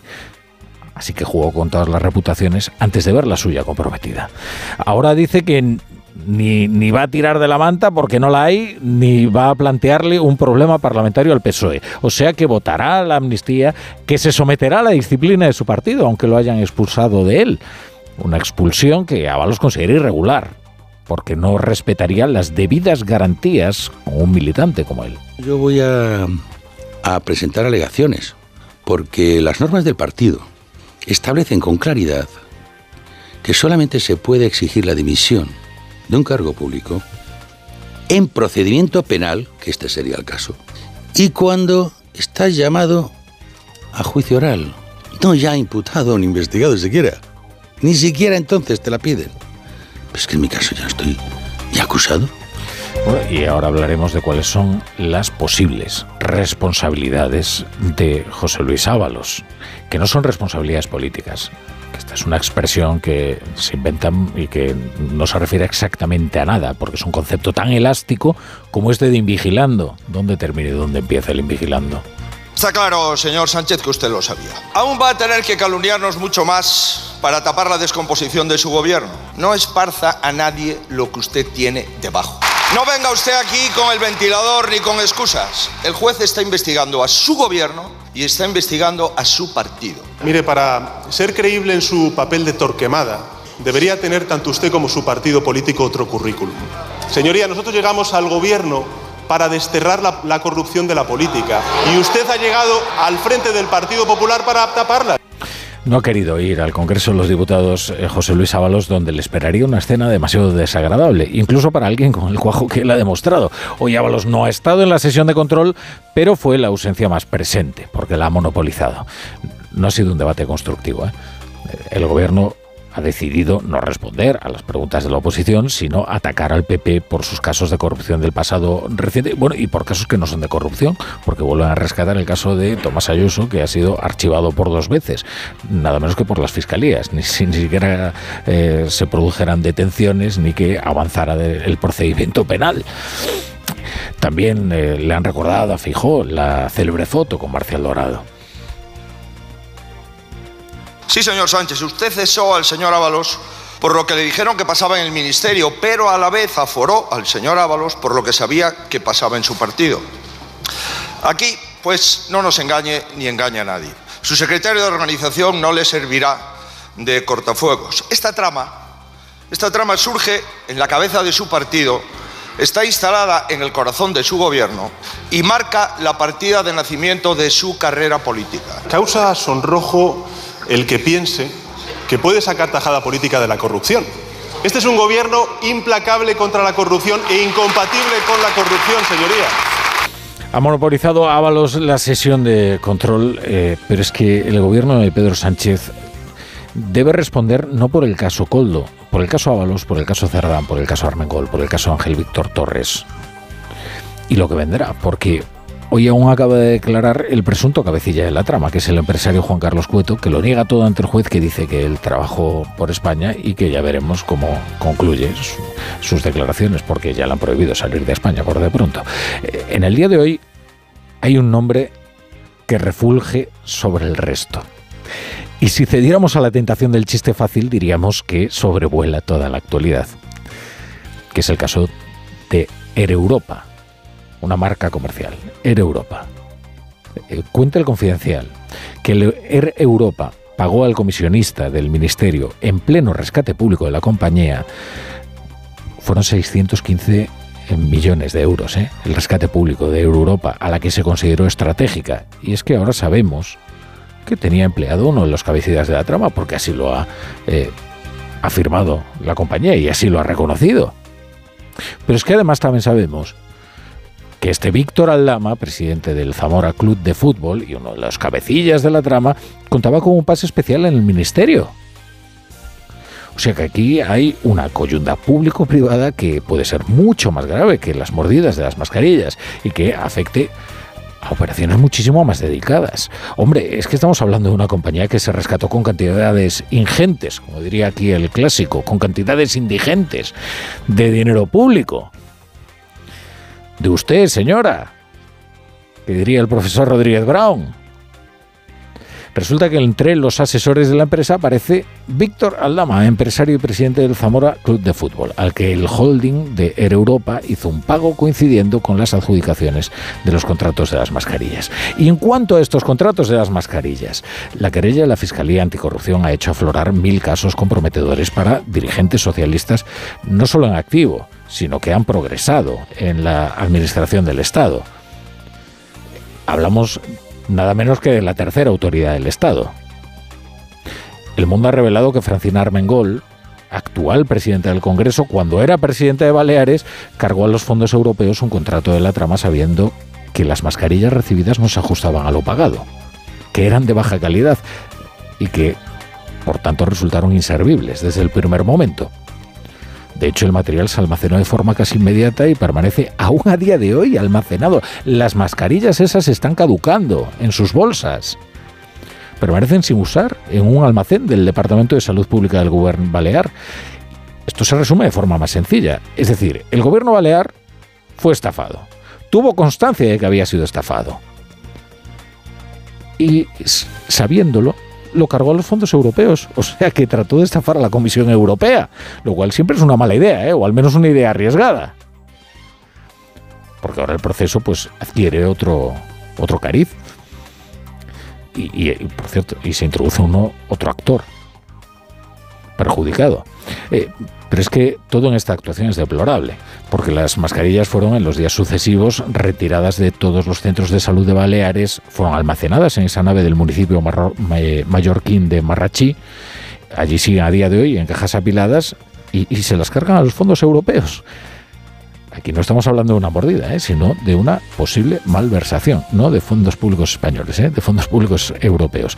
Además, el PSOE tiene un problema operativo, ¿eh? que se manifiesta precisamente en este caso de Francina Armengol. Es que después del 28M, buena parte de las administraciones locales y regionales de este país están en manos de su rival político, con lo cual han perdido el control de la situación. Han perdido cualquier posibilidad de llevar la iniciativa, que es al final lo que desea siempre un político para manejar los casos comprometidos. Fíjense en lo de Baleares.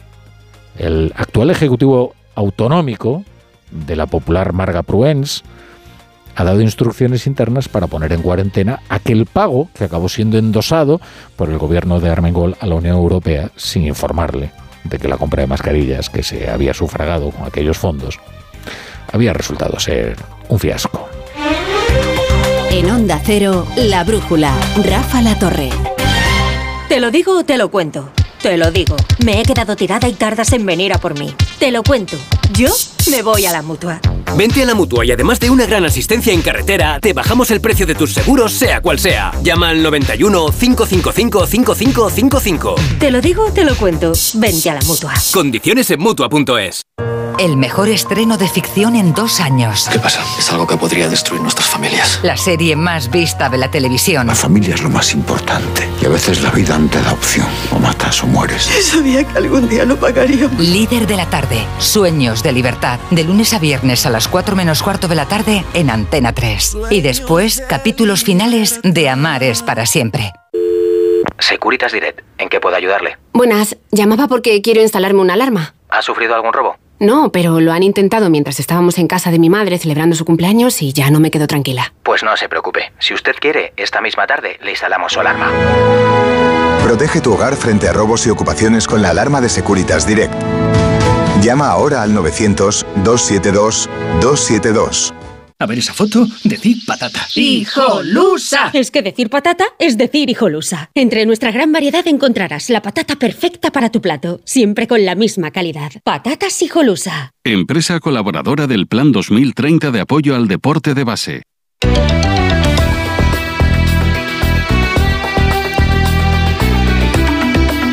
En Onda Cero, La Brújula, Rafa La Torre.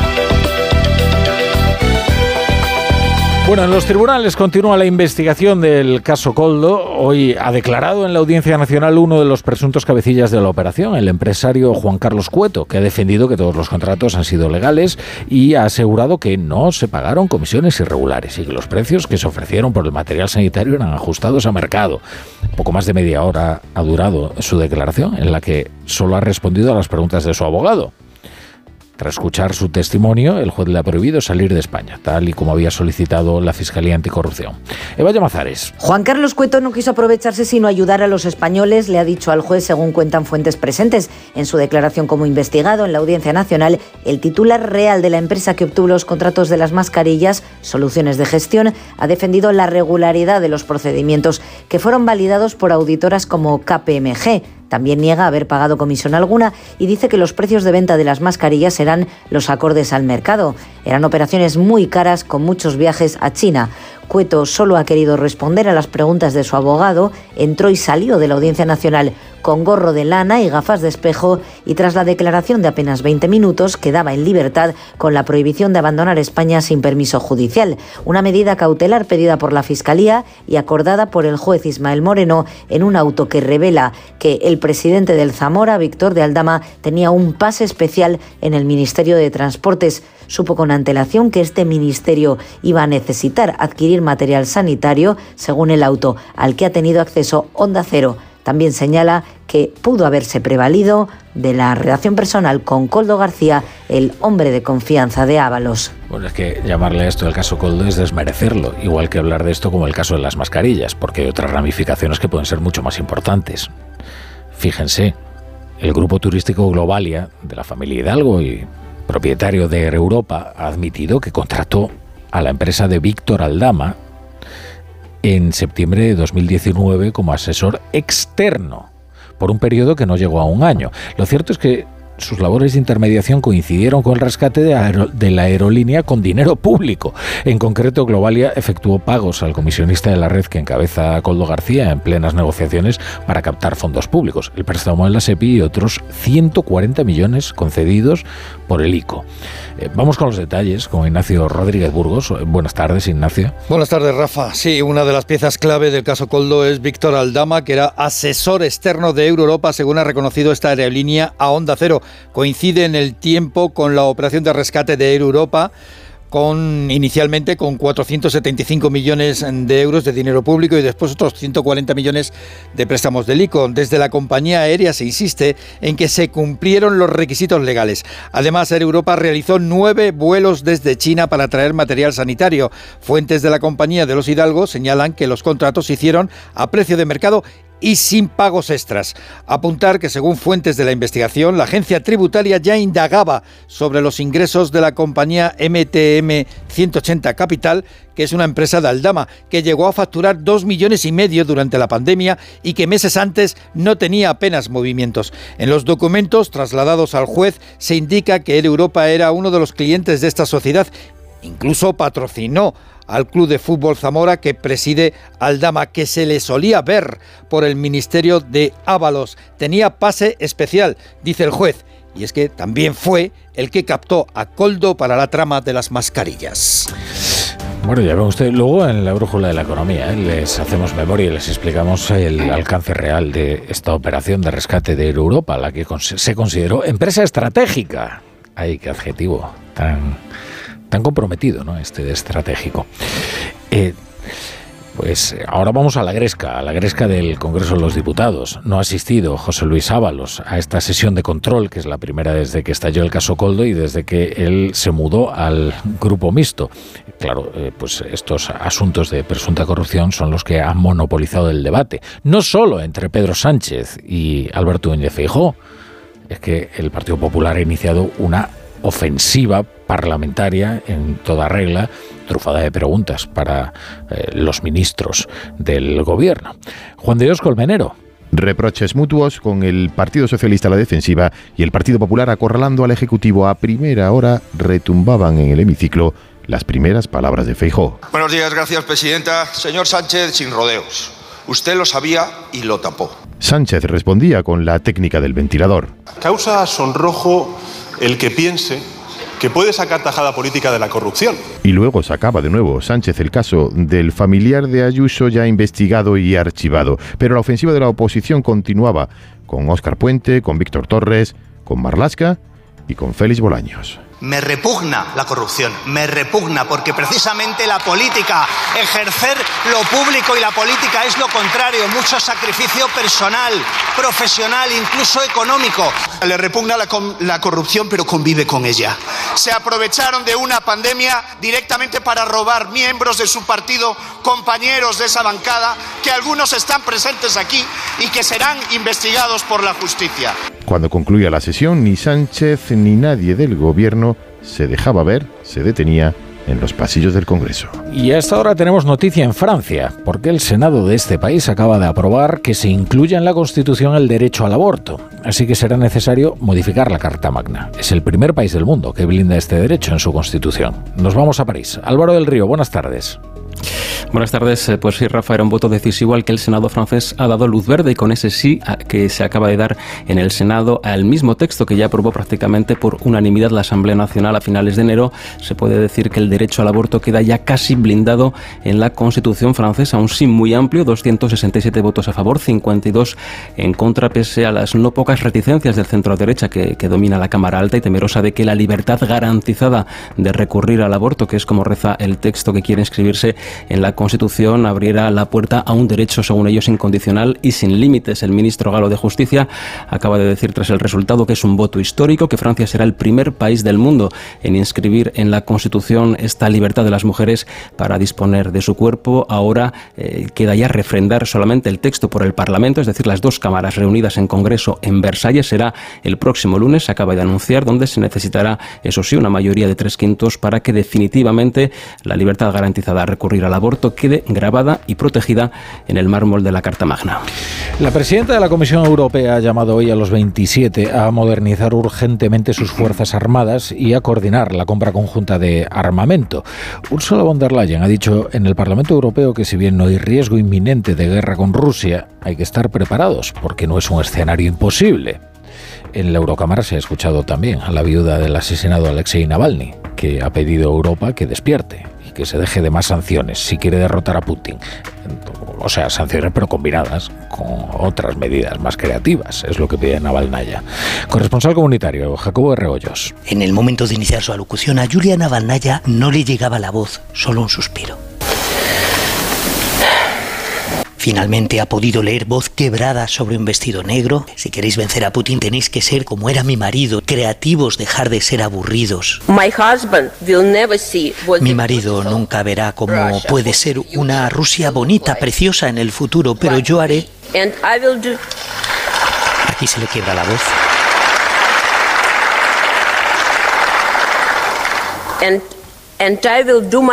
Pero haré lo mejor que pueda para que ese sueño, el suyo, se haga realidad.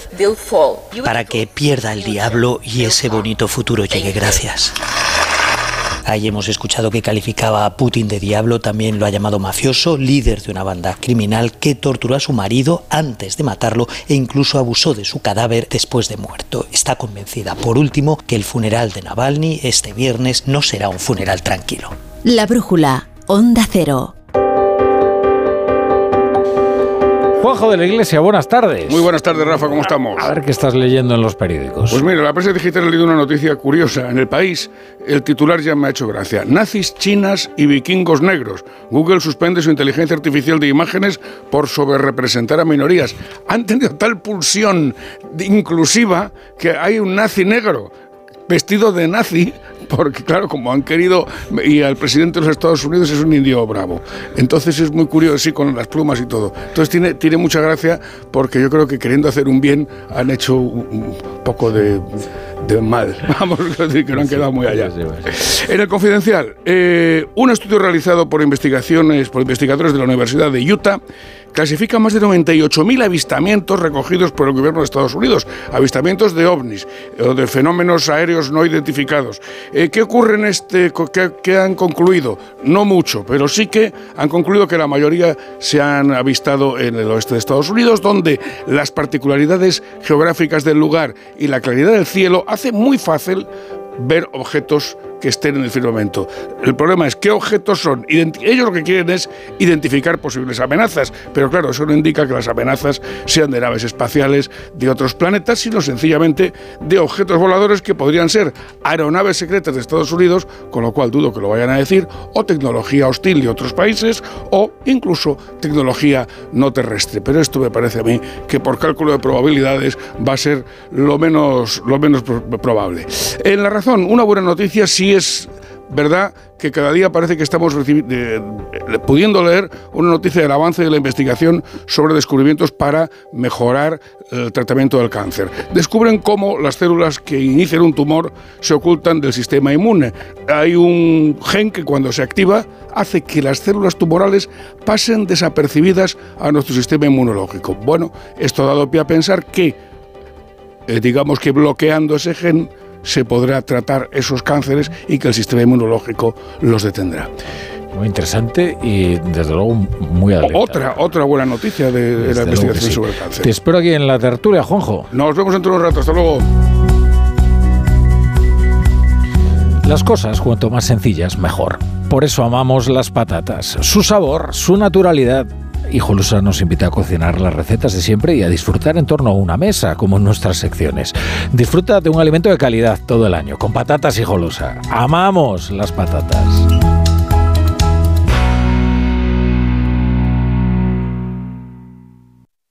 A ver esa foto, decir patata. ¡Hijolusa! Es que decir patata es decir hijolusa. Entre nuestra gran variedad encontrarás la patata perfecta para tu plato, siempre con la misma calidad. Patatas hijolusa. Empresa colaboradora del Plan 2030 de apoyo al deporte de base. Onda Cero. Tu tiempo es oro. Por eso en FTOME tienes el nuevo servicio express para reparar tu Audi, Volkswagen o Skoda. En menos de 90 minutos dejamos listo tu coche. Solo tienes que venir una única vez al taller y con cita preferente. Válido para mantenimiento, revisiones y mucho más. Pide tu cita por WhatsApp al 649-343-555 o en ftome.com. No esperes a septiembre. Comienza a estudiar en febrero y titula antes. Matricúlate a distancia en el Instituto Superior de FP Universae. Abierta convocatoria de matrícula para más de 50 titulaciones de FP. Entra en universae.com y contáctanos por teléfono o WhatsApp. Universae, Change Your Way. 3x2 en implantes. 3x2 en implantes. El tercero se lo regalamos. 3x2 en implantes con el circonio más espectacular. 14.000 implantes nos avalan. Llámenos sin compromiso. 91 733 2080. Dentalmat.com. Siempre a su lado. ¿Quién quiere tarta? Yo un trozo pequeño. Yo con mucha nata. Ojalá llegar a un acuerdo sobre una herencia fuese tan sencillo como repartir una tarta. En Division Home le compramos la parte del inmueble que le corresponde en herencia. Consúltenos gratuitamente en el 91 737 9057, 91 737 9057 o en divisionhome.es. Division Home la solución a sus problemas de herencia. Si uno de tus propósitos de este año es cuidar tu salud capilar, llama al 900-696-020 y ven a Insparia, el grupo capilar especializado en trasplantes capilares y tratamiento de la caída del cabello. Confía en sus más de 15 años de experiencia y su tecnología innovadora. Pide tu cita de valoración capilar gratuita en el 900-696-020 o en insparia.es. Si te preocupas de buscar el mejor colegio para tus hijos y los mejores especialistas para tu salud, ¿por qué dejas la compra-venta de tu vivienda en manos de la suerte? Confía en Vivienda 2. Entra en vivienda2.com, la empresa inmobiliaria mejor valorada por los usuarios de Google. Con los ojos cerrados, Vivienda 2. El 2 con número. Si sufres de hemorroides, ponte en manos de Ibismed, la solución real y definitiva al problema de las hemorroides. Sin dolor, ya que no es necesario tocar la zona anal. Más info en ibismed.es y en el 91 088 29 43. Ibismed, más de 10 años y cientos de pacientes satisfechos nos avalan. Cuando te dejas llevar porque desaparecen tus preocupaciones. Cuando puedes hacer lo que quieras porque del resto ya se ocupan los demás. Cuando esta sensación es capaz de durar muchos años. Cuando tienes un Toyota, relax. Toyota Relax, hasta 15 años de garantía. Toyota Kuruma. Te esperamos en Isla de Cava 3 y Maestro Alonso 18.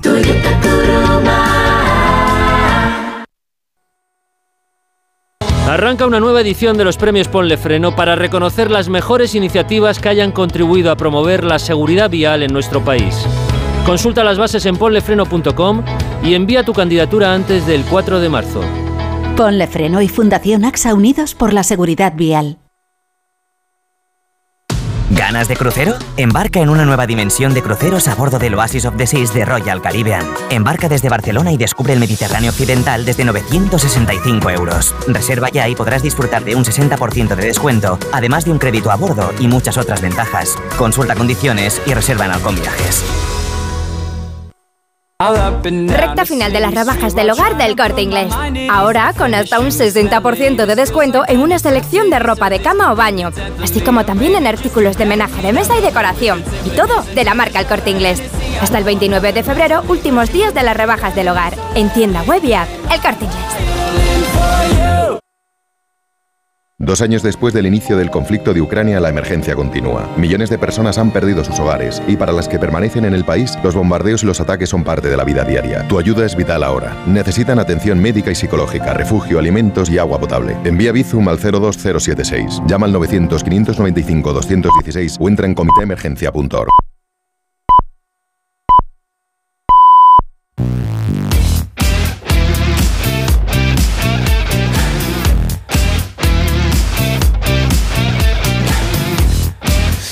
Son y media ya, las ocho y media, las siete y media en Canarias. Comienza la brújula del Radio Estadio con Edu Pidal. ¿Qué tal, ¿Qué tal, Edu? La Torre? Muy buenas. Estoy pendiente del partido de la selección española en Sevilla. ¿Cómo la va? selección se juega el título de la Liga de las Naciones frente a Francia. Vamos bien.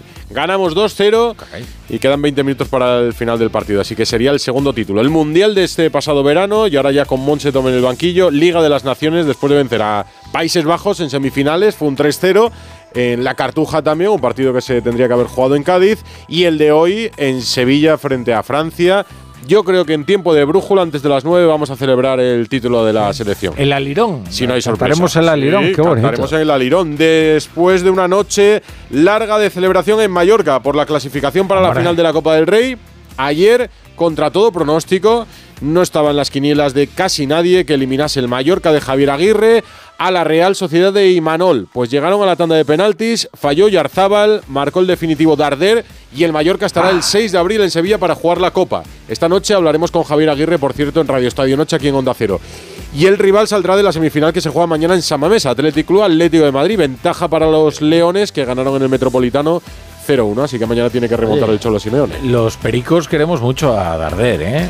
Sí, hombre, la etapa en Barcelona por de. Darder fue espectacular. Pues esta hora de Dulce también. Recuerdo, mucha clase, ¿eh? Ayer lo botas, escuchamos y un jugador que no había jugado todavía en Mallorca está en Mallorca para cumplir un sueño que es ganar un título. Y luego te cuento que ha trascendido lo que dijo Mbappé en la cena de gala ayer en el Elíseo junto a Macron, al emir de Qatar y otras personalidades que Caray. compartieron mesa y mantel en el Palacio de París. Pues aquí me quedo, esperando. nos- bueno, lo primero es irnos a Sevilla.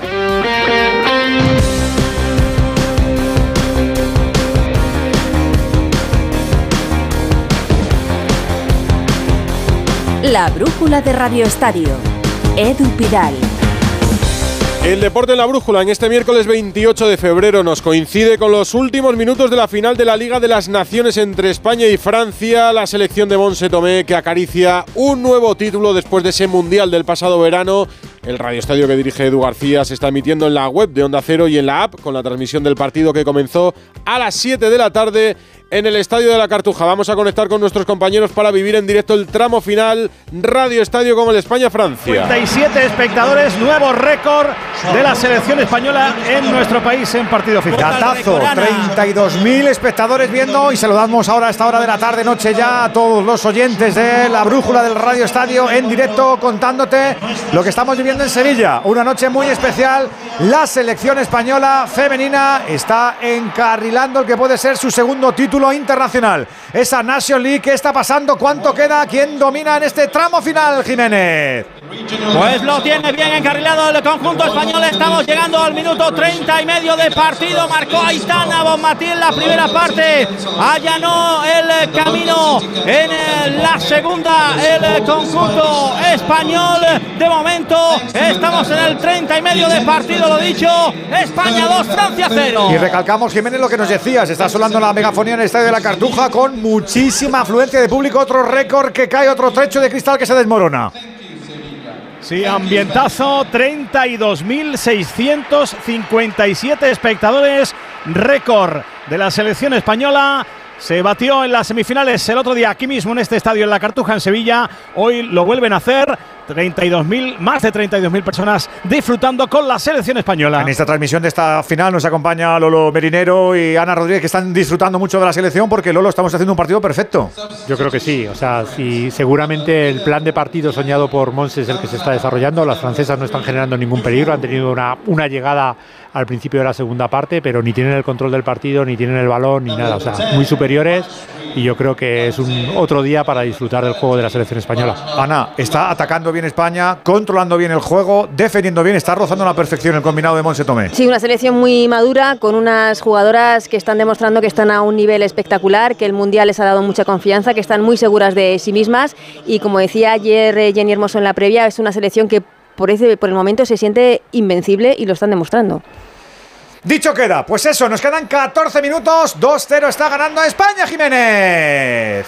Y atención a Francia que todavía no ha dicho su última palabra en el partido, lo intentaba por la parte derecha y hay córner. Córner para Francia, hay que defender. Ahora comentamos porque ha habido doble cambio en las selecciones, cada en las selecciones, ve atención, que va, que va Francia a la izquierda de la portería de España, al centro de Dalí, buscando la cabeza de Lesomer, el balón eh, que cae a la izquierda, Ahí, ojo, cuidado, el segundo palo, el remate. Mordido de Almeida. La pelota se marcha afuera. Ahí, ahí ha rondado el tanto. Ha habido un par de cambios en Francia. Sí, doble cambio en la selección gala. Se marchó Bachá, ha entrado Magri, la jugadora del Lyon. Se ha ido Diani, tenía tarjeta amarilla. Ha entrado Dufour.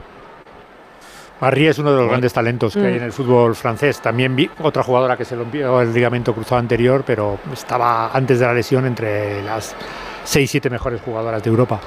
Pero las lesiones le han hecho bastante daño a Francia en las últimas épocas. No, es que las lesiones en el fútbol femenino, las lesiones de, rodilla, de al cruzado en el fútbol femenino es mm, una cosa bastante habitual, por otra parte, y la verdad es que es cierto que a las jugadoras eh, les cuesta luego recuperar el, momento en el, que estaban después de, de una lesión tan importante como la del cruzado. Mira, una cosa de lo que, lo que es el fútbol y echando para el Mundial, eh, del 11 típico o del 11 clásico que hacía, que hacía Jorge Vilda, las laterales eran eh, Ona y, Olga. Eh, después de Japón quitaron a Olga y entró Yane. Porque, mm, bueno, fue una de las medidas incluso que, que tomó Jorge como quitar a Alesia también. Y lo que es la vida y lo que es el fútbol, que Olga vuelve en las semifinales por eh, acumulación de amonestaciones de Ollane y se convierta en la gran, en la gran heroína de, la semifinal a la final, marcando los goles y demás. O sea, nunca sabes dónde está el, momento y qué hubiera pasado, eh, hubiera dicho Olga también si no vuelve a jugar, si que estaba agradecida a Jorge o no. bueno. A ver, eh, yo, también entiendo lo que ha dicho. Dejamos el partido de España 2-0, España 2, Francia 0. Quedan algo más de 10 minutos para el final del partido y volvemos a la Cartuja para vivir en Radio Estadio el final del partido y ese título que acaricia ya la selección española con la Liga de las Naciones. Pero vamos a ir de forma rápida contando el resto de asuntos de este miércoles. Es un día de celebración en Palma de Mallorca por esa clasificación de su equipo para la final de la Copa del Rey. Ayer la semifinal ante la Real Sociedad En San Sebastián acabó empate a uno, hubo prórroga, hubo penaltis. En la Real falló Yarzábal el primer lanzamiento. Y en el Mallorca, Darder marcó el definitivo, así que estarán en la Cartuja el 6 de abril. Mallorca, Paco Muñoz. Hola, muy buenas. La alegría continúa entre la afición del Real Mallorca, que hoy no ha dudado en recibir al equipo cuando ha llegado procedente de San Sebastián. También van a reconocerle el esfuerzo aprovechando el partido del próximo domingo en Somos ante el Girona. Ahora mismo la preocupación de los seguidores pasa por obtener entrada para acudir a la final del 6 de abril en Sevilla. El club se ha comprometido a trabajar con la Federación Española y también con las diferentes compañías aéreas para intentar que pueda desplazarse el máximo número de gente. En principio, 20.000 eh, aficionados podrían estar el 6 de abril en la Cartuja. Esta noche, por cierto, Javier Aguirre en Onda Cero, el técnico en Radio Estadio Noche, para hablar de la clasificación y de la felicidad en la isla en la voz del mexicano. Y el rival del Mallorca va a salir de la semifinal que se juega mañana en San Mamés, en la Catedral. Partido de vuelta en la ida al Athletic Club de Bilbao ganó 0-1 en el Metropolitano al Atlético de Madrid. ¿Cómo se presentan los Leones mañana? ¿Qué contamos de los de Valverde? Gorka Citores, muy buenas. Hola, ¿qué tal Edu? Muy buenas. Pues que no salimos de dudas en cuanto a la enfermería porque Valverde, tras el entrenamiento a puerta cerrada esta tarde en Lezama, ha convocado a toda la plantilla y no será hasta mañana cuando conozcamos a los 22 que se vistan de corto. Todo apunta que tanto Ander Herrera como Yuri causarán baja. Leque podría volver a la convocatoria, la que también podría mantenerse Geray a pesar de su esguince. Eso sí, no actuará en el 11 inicial, se quedaría en principio en el banquillo. Como bien dices, parte con una mínima ventaja del 0-1 de la ida en el Metropolitano el Atleti, pero Ernesto Valverde tiene claro que ha inculcado a los suyos que mañana deben buscar la victoria desde el minuto cero y pensar que la eliminatoria va con empate a cero. Es verdad que vamos ganando, pero no es un resultado significativo como para que condicione de alguna manera el partido. Al final no ha habido una diferencia importante entre los dos equipos en el marcador como para que eso suceda. Entonces es una diferencia de un gol que en una jugada eh, el partido está igualado otra vez. Y entonces tenemos que jugarlo como si fuera un partido nuevo. Vamos 0-0, vamos a intentar ganarlo en, en casa, sabiendo la dificultad que tiene. El, les ganamos en, en Liga, pero también es verdad que es un equipo que aquí en Samamés nos ha castigado mucho durante años y todo está en el aire, vamos a ver.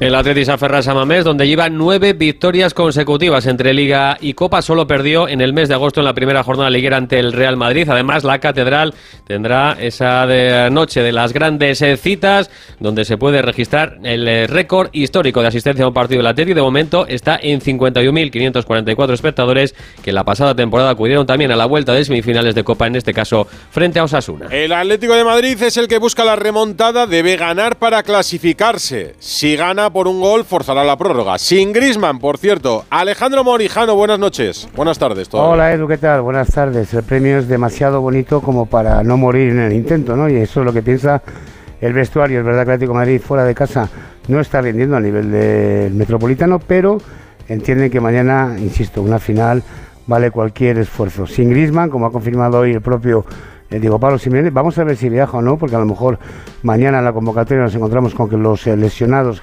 Grisman, Jiménez, de María Pilicueta entran para hacer grupo, veremos porque se va a conocer antes de que el equipo vuela a Bilbao a eso de la una y media de la tarde, por cierto, arropados por 600 eh, seguidores en la grada de San Mamés y con un equipo que probó ayer Simeone, hoy no lo ha hecho, con Oblak en portería, Savic, Bissell y Hermoso en defensa, Llorente y Lino en los carriles, Coque de Poli Barrios en el medio campo y arriba Correa y Morata. Pero ojo, porque al final del entrenamiento del día de hoy Llorente ha estado con los delanteros haciendo remates a puerta, podría entrar junto a Morata arriba y entonces Molina sería titular. Veremos mañana qué es lo que ocurre en un Atlético Madrid que como ya contamos aquí en Onda Cero hace 10 días va a vestir la equipación histórica, la del 120 aniversario de azul y blanco. Y hoy Simeone, preguntado por el partido de mañana, hacía una reflexión yo creo que interesante.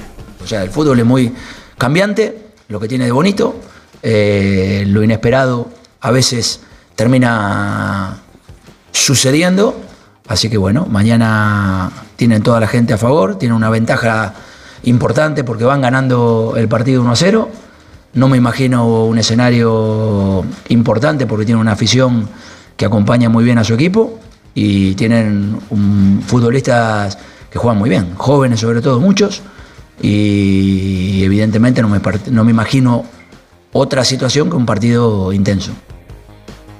Anoche mi admirado Aguirre decía el técnico de Mallorca que no habían ensayado los penaltis. Hoy se le ha preguntado por esta cuestión a Simeone y ha dicho que ellos tampoco, porque normalmente los chicos se quedan todos los días al final del entrenamiento a tirar penaltis. Así que si llega la ocasión, entrenados van a estar.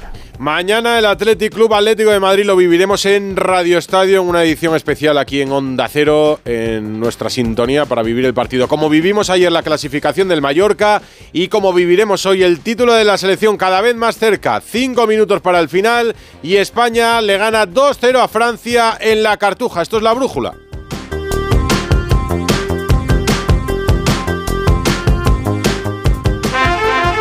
Si para ti abrir gas no tiene nada que ver con tu cocina, entonces te interesa el seguro de moto de línea directa, con el que, además de ahorrarte una pasta, tendrás cobertura de equipación técnica para casco, guantes y cazadora.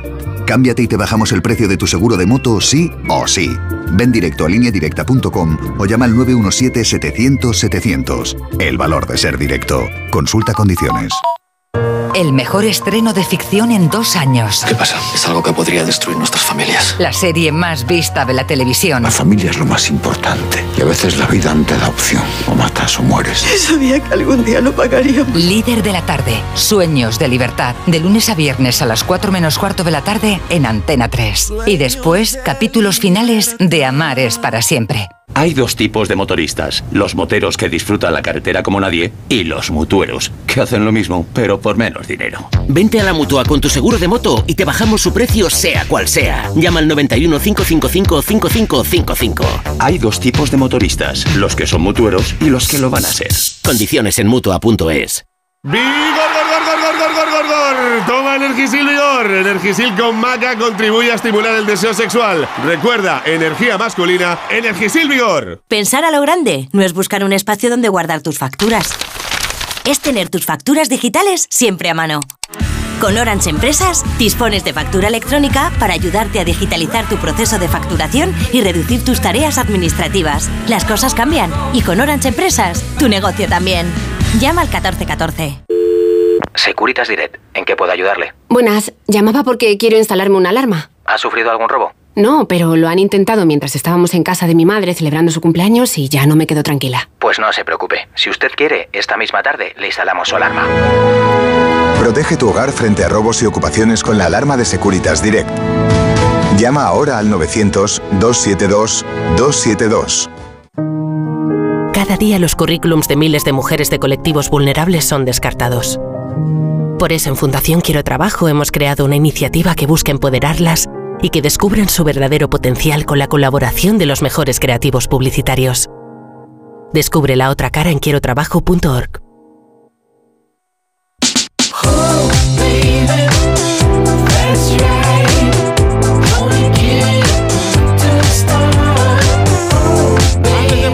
Antes de volver a la cartuja para el España-Francia, contamos que en Barcelona es noticia de ECO, que hoy ha hablado de muchos temas en general y de Xavi en particular. Alfredo Martínez, hola.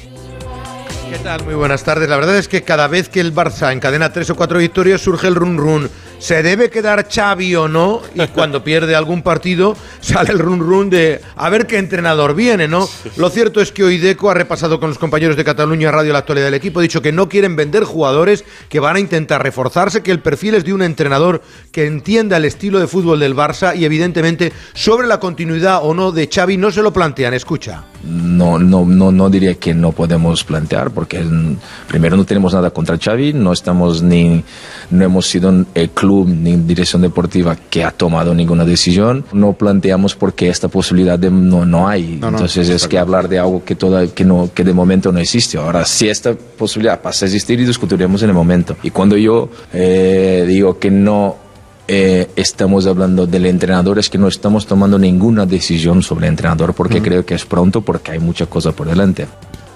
Lo que se ha reconocido es que le gusta el City de Guardiola, que le gusta la Real Sociedad de Imanol. Bueno, por cierto, alto riesgo el partido del Nápoles contra el Barcelona. Precios 280 euros la más cara, 144 la más barata. El Nápoles ha ganado 1-6 hoy al Sassuolo y ha vuelto a trabajar el Barcelona después de dos días de descanso. Ferran Torres todavía no trabaja con el grupo, parece que no llegará al partido frente al Atleti de Bilbao. El Nápoles que acelera la máquina goleadora para intentarlo en el partido de vuelta de la Champions. Quedan todavía algunos días. Gracias, Alfredo. Vamos a la cartuja. Sevilla, final o casi final. Últimos segundos del partido entre España y Francia que decide el título de la Liga de las Naciones. Conectamos con Radio Estadio, en la web de Onda Cero están dando el partido. Campeonas, campeonas, campeonas, se canta en la grada. Ojo a la ocasión ahora por la parte derecha, no ha salido el balón. Eva Navarro efectivamente ha impedido que salga el balón. Ahí la pelea con Cachahuil, arrebató, pedía falta. La jugadora del Atlético de Madrid no hubo falta. Se cruzó brava ahí Paredes para hacerse con la pelota para interrumpir. Tenemos alargue. Dentro de tres minutos España será campeona de la Nations. os digo una cosa. Es una que- pena el- el- lo que nos pasó en el, en el europeo hace año y medio. eh, porque Inglaterra. Tuvimos, tuvimos esa eliminatoria, tuvimos la eliminatoria de cuartos, la tuvimos hecha, nos empataron a falta seis minutos. Había, había marcado, creo que fue Esther, ¿no? La que marcó el, el gol. eh, y joder, España es que podía ser ahora mismo campeona de Europa, del mundo, de la Nations League y, y después ganar los Olímpicos y hacer el póker, que eso sería, eso sería la repera, macho. No, para esta generación, porque eh, es que es un grupo de jugadoras que, bueno, sí, porque por Que ese partido fue muy perro. ¿eh? Sí, Muy no- perro. nos empataron en la última jugada del partido, por así decirlo, y luego en la prórroga, eh, además fue en, creo que, que no estuvo bien, eh, por así decirlo, Sandra Paños en, la portería en ese lanzamiento y, y fue una pena. Pero lo digo, es que esta selección yo creo que Aitana, por supuesto, por su talento, está por encima, pero que es muy coral, quiero decir, Sí, no, sí, no duda. ahora mismo destacarías a una por encima de, creo que es un juego muy coral, Hay equipazo. O sea, que todas, defiende que su todas rol. destacan, que no hay. eh, creo que sí que Aitana, pero por eso, porque es un talento descomunal cómo juega Aitana, el- la visión de juego que tiene, cómo llega, lo lista que es también dentro del campo, porque es una jugadora muy inteligente, pero que, que es un grupo muy coral en el que cuesta decir, pues es que está sobresalido por encima de los demás. Creo que, que- que es un grupo que juegan todas muy bien al fútbol. En minuto y medio vamos a estar a puntito de que sean las 9 menos 10 de la noche, 8 menos 10 en Canarias. En nada, España va a conseguir su primera Nation. Ya nos estamos preparando en el banco, en el banquillo Sí. y en el césped. Hidalgo. Ya están las jugadoras suplentes quitándose los petos, quitando, quitándose el chándal para lucir la camiseta, para lucir. eh, España que se prepara para celebrar el título de la Liga de las Naciones. Ganamos 2-0 a Francia. Son las 9 menos 10, las 8 menos 10 en Canarias. La brújula de Radio Estadio. Sigue la información en las emisoras de Onda Cero. Aquí conectamos de nuevo con la Cartuja para vivir ese último minuto. Queda uno para que España sea campeona. Radio Estadio. La afición de España en el 47-20. El balón que va a golpear finalmente Catacol. Como La ruge. portera como ruge. Qué manera de Qué rugir. bonito. Cómo votan los aficionados de la Cartuja disfrutando con la selección española. Seis meses después de proclamarse campeona del mundo. Ahora va a alzar también el título de la Nations League. Pelota para Vicky López irrumpiendo por el centro. Recupera la pelota Francia. Tiene que retrasar Dalí. Sale de su área la portera. Sale Peiro Mañán. Estamos en el 47-50. Tenemos que llegar al 48. Pelota para la defensa de España. Juega Aitana Bonmatí. Vamos a ver si da tiempo para una última jugada. El balón atrás. Moviendo Laia. Laia para Paredes. Este para Aitana Bonmatí. Aitana atrás. Se va a acabar el partido. Se va a acabar. Se va a acabar. Se acabó. Se acabó. Se acabó el partido. España 2. Francia 0. España campeona de la Nations League.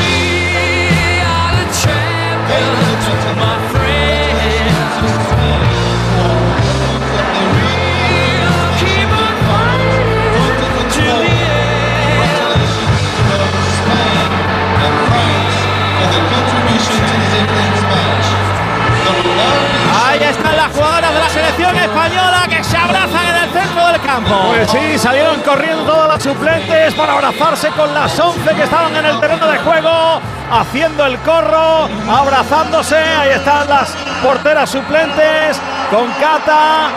Ahí están los operarios que están preparando el set para que recibamos ese trofeo. Están saludando ahora deportivamente las jugadoras españolas a las futbolistas de la selección francesa y también al cuarteto arbitral. Con qué solvencia, de verdad. Felicitamos a Monse, al cuadro técnico y sobre todo de la una a la que forma parte también, como no, del grupo, apoyando desde el banquillo, aunque hoy no ha gozado de minutos. Con qué solvencia, con qué poderío, con qué dominio, con qué tranquilidad. No voy a decir que ha sido aburrido el partido porque no ha sido aburrido el partido, pero es que no han tenido el equipo francés ni una rendija por la que colarse, Ana, madre mía, por favor, ¿quién no, lo iba no, a no, decir? no, eh, no sé si esperábamos más, pero como digo, es que es un partido muy trabajado por parte de, de España, como decía Lolo, a- hasta la última jugada, el repliegue de, de la selección ha sido espectacular, como, como han defendido cualquier tipo de conato eh, de ataque de la selección francesa, digo conato porque tampoco ha habido nada por parte de, de Francia. Y, y lo que espero es que mm, esta imagen, que, que- que sí que espero que sea habitual, veamos a la selección celebrando títulos y demás, pero, pero lo que, porque por muy habitual que se haga, que no se le quite mérito, porque, porque como digo, en muy poco tiempo el fútbol femenino español se ha puesto en la cima del mundo y, y de qué manera. Y, y ganando y cómo y jugando de una manera espectacular, extraordinaria estas, estas jugadoras que como decía Jenny, es que ahora mismo no, no se les ve rival. Es que no se les ve rival en, en el terreno de Pues juego. yo no tengo prisa por encontrarlo, ¿eh? si dura hasta los juegos. Es increíble, Lolo. Tú que llevas mucho tiempo navegando en el fútbol femenino, fundaste Tacón, estuviste en el Madrid, sabes lo difícil que es la de barreras que hay que tirar. Ver esto con esta naturalidad, yo creo que hasta asusta un poco, ¿no? Sí, al final los que llevamos mucho tiempo, pues hoy es otro día de celebración y de alegría. Y a mí lo que me llama la atención, que es un poco lo que estáis diciendo vosotros, la madurez del equipo que le hace tener una paciencia para competir, interpretar el partido y saber cuándo lo va a ganar. Es decir, es que da la sensación de que no va a perder. Esta es la superioridad que además ante rivales que hace tres o cuatro años nos pasaban por encima desde el punto de vista técnico, Lolo, táctico, físico. va- vamos a escuchar a Aitana Bonmatí en Tiene el que ser la de MVP de Española. hoy y del torneo, así que enhorabuena.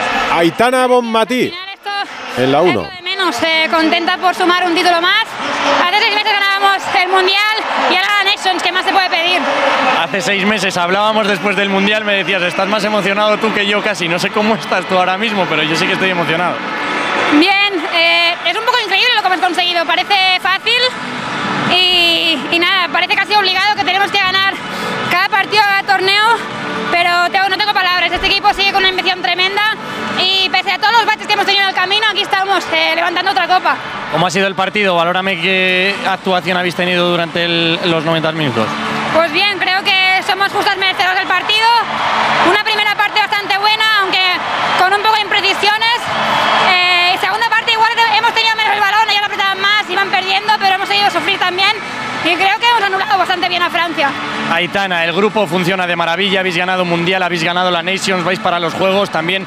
No sé cómo ves el cuerpo técnico, si estáis contentas y cuál es el techo de este equipo, cuéntame. Este equipo no, no tiene techo, ya lo venimos demostrando. Mundial, Nations, ahora por los juegos, ¿no? Nada, suerte y a ganarlos. Aitana Bonmatí, después de ganar el título, segundo para la selección española, Mundial y Liga de las Naciones en la Cartuja. Lo están celebrando las jugadoras en el centro del campo. Aitana Bonmatí, además, que se lleva el MVP de la final, mejor jugadora de la final, desde España 2, Francia 0, que resumiremos también en Radio Estadio Noche. Voy con dos temas antes de cerrar la brújula.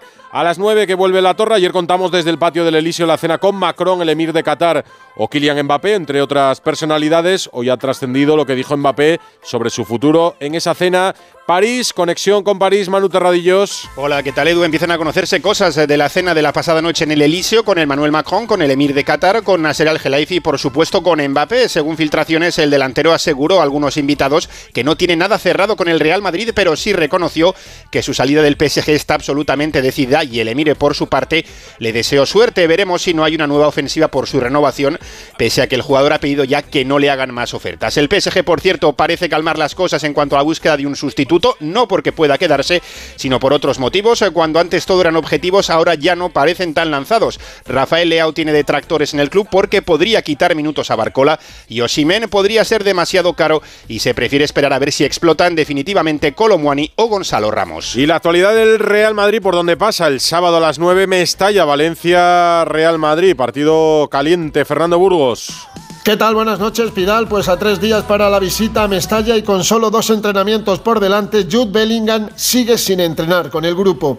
Hoy volvió a hacer mucho fisio, gimnasio y piscina, pero de momento no se recupera completamente del esguince de alto grado en su tobillo izquierdo que se produjo hace ya 18 días. Su concurso frente al Valencia el próximo sábado parece casi imposible. Habrá que esperar a jueves y viernes para ver si puede salir al césped y tocar definitivamente balón. José Lu, por su parte, es baja segura como Courtois, Militao y Álava. El portero belga, por cierto, sigue dando pasos agigantados en su recuperación y ya hace portería con el resto de guardametas, mientras Militao, que parecía el que mejor y más rápido iba en esa recuperación, ha sufrido un pequeño retroceso en las últimas semanas por una pequeña inflamación de su rodilla izquierda. Y por último, el juvenil A de Álvaro Arbeloa se ha clasificado para los cuartos de final de la Jogli tras derrotar esta misma tarde en el estadio Alfredo Di Stefano al Leipzig por dos goles a cero, con tantos de Gonzalo García el delantero en el minuto 24 y del centrocampista Cristian Perea en el 81. El juvenil merengue se enfrentará en cuartos al Milan en campo italiano, último obstáculo para la Final Four de Nyon. Voy a volver. Hasta luego, voy a volver a la cartuja. Está hablando Monse Tomé, seleccionadora española. De la profesión que tenemos y bueno, del entorno idílico con el que vivimos el día a día, con lo cual creo que son muchas cosas y muchas cosas buenas. Monse, Nations League, Mundial, ahora por los Juegos y después de los Juegos más en la selección. Pues eso ya se verá. Yo disfruto el día a día.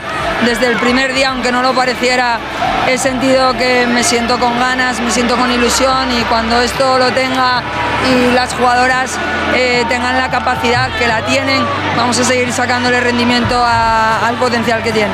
Muchas gracias y mucha suerte en lo que queda de verano porque los Juegos Olímpicos están a la vuelta de la esquina. Por cierto, está ya Mariona Caldente con nosotros. Gracias, Monse. Muchas gracias. Está Mariona Caldente ya por aquí.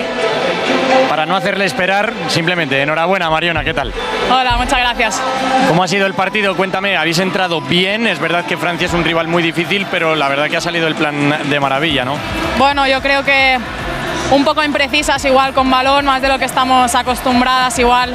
Obviamente es una final, no esa sensación tanto de, de dominio, pero igual sí de saber controlar mejor los partidos. Mariona Caldentey, Monse Tomé, Aitana Bonmatí MVP de la final. El resumen es que España ha logrado su segundo título como selección después del Mundial del pasado verano.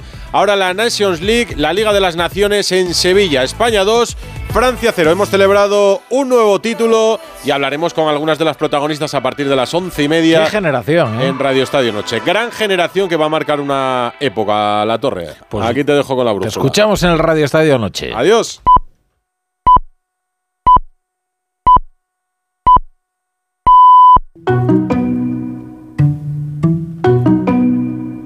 En Onda Cero, La Brújula, Rafa La Torre.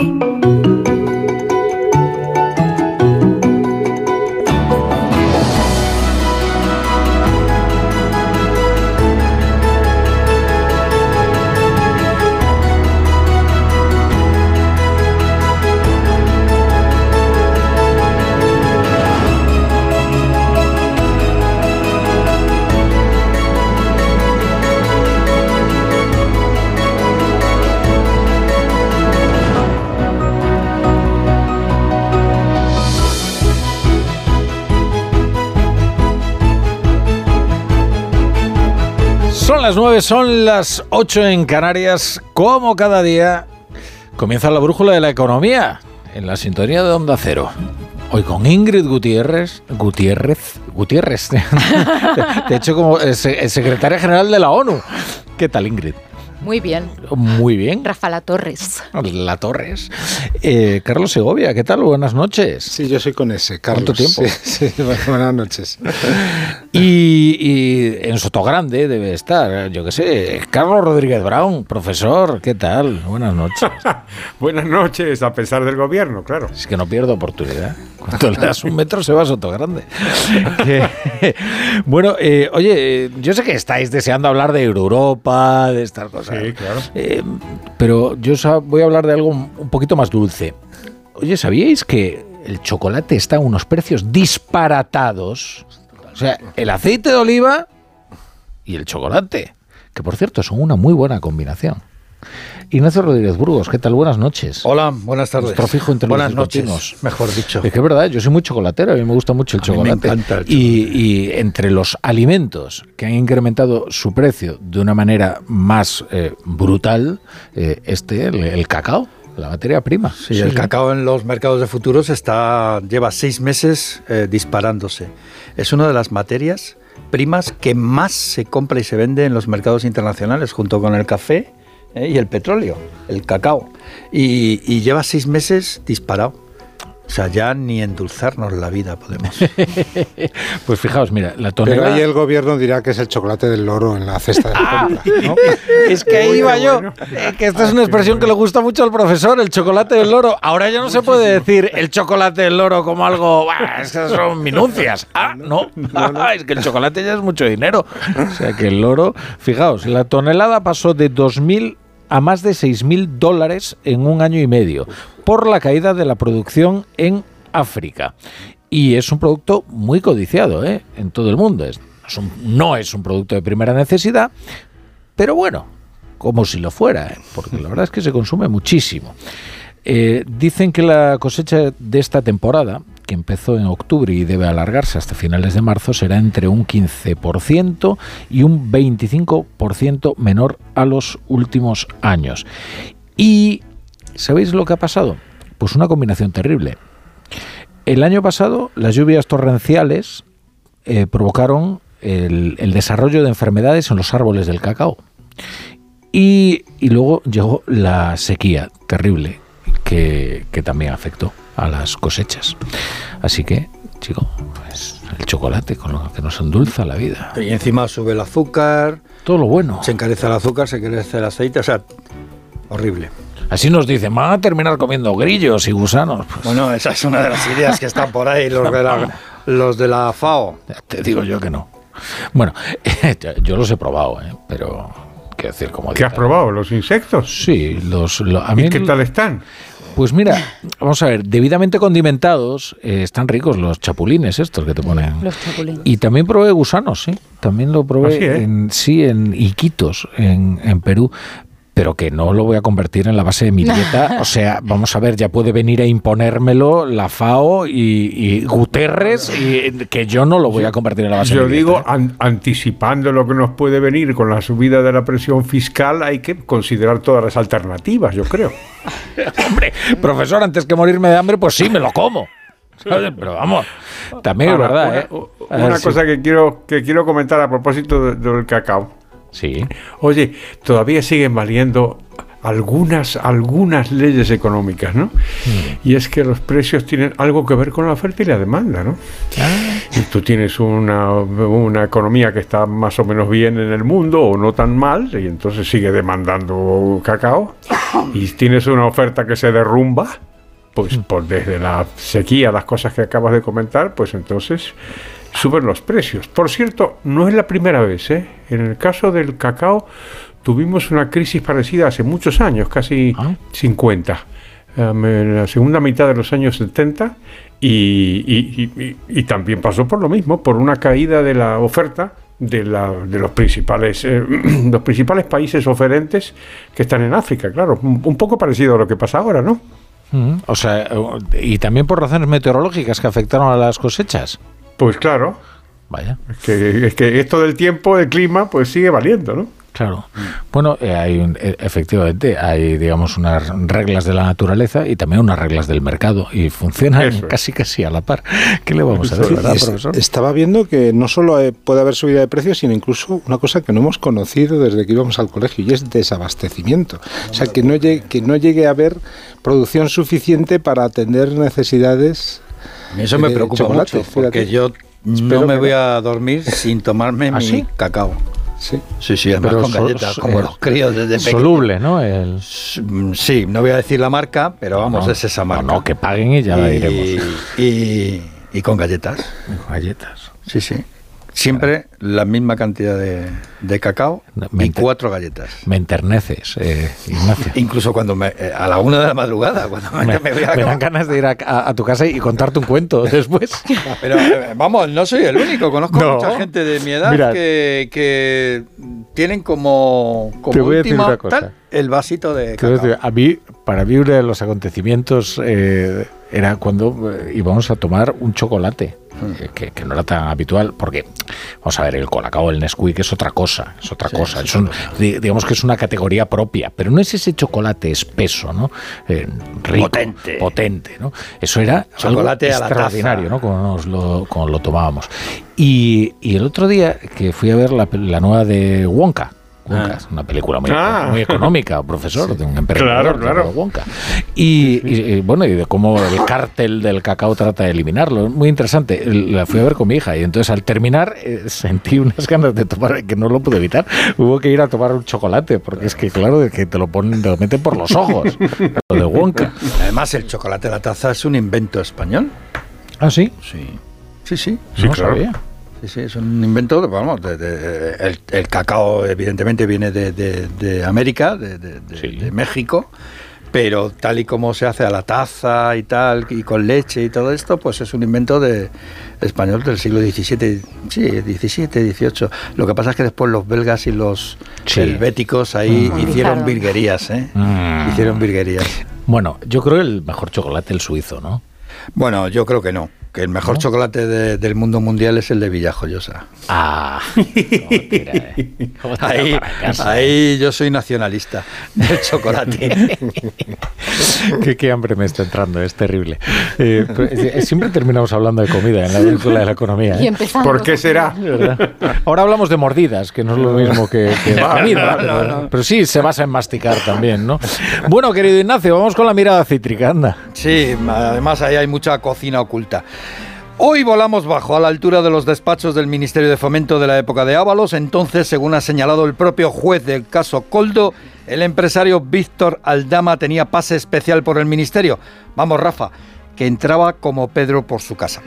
Aldama, presidente del Zamora Club de Fútbol, fue el que contactó con Coldo García, el hombre de confianza de Ábalos. A la vez, Víctor Aldama era asesor externo de Europa, tal y como ha reconocido Rafa a Onda Cero esta misma aerolínea. Hmm.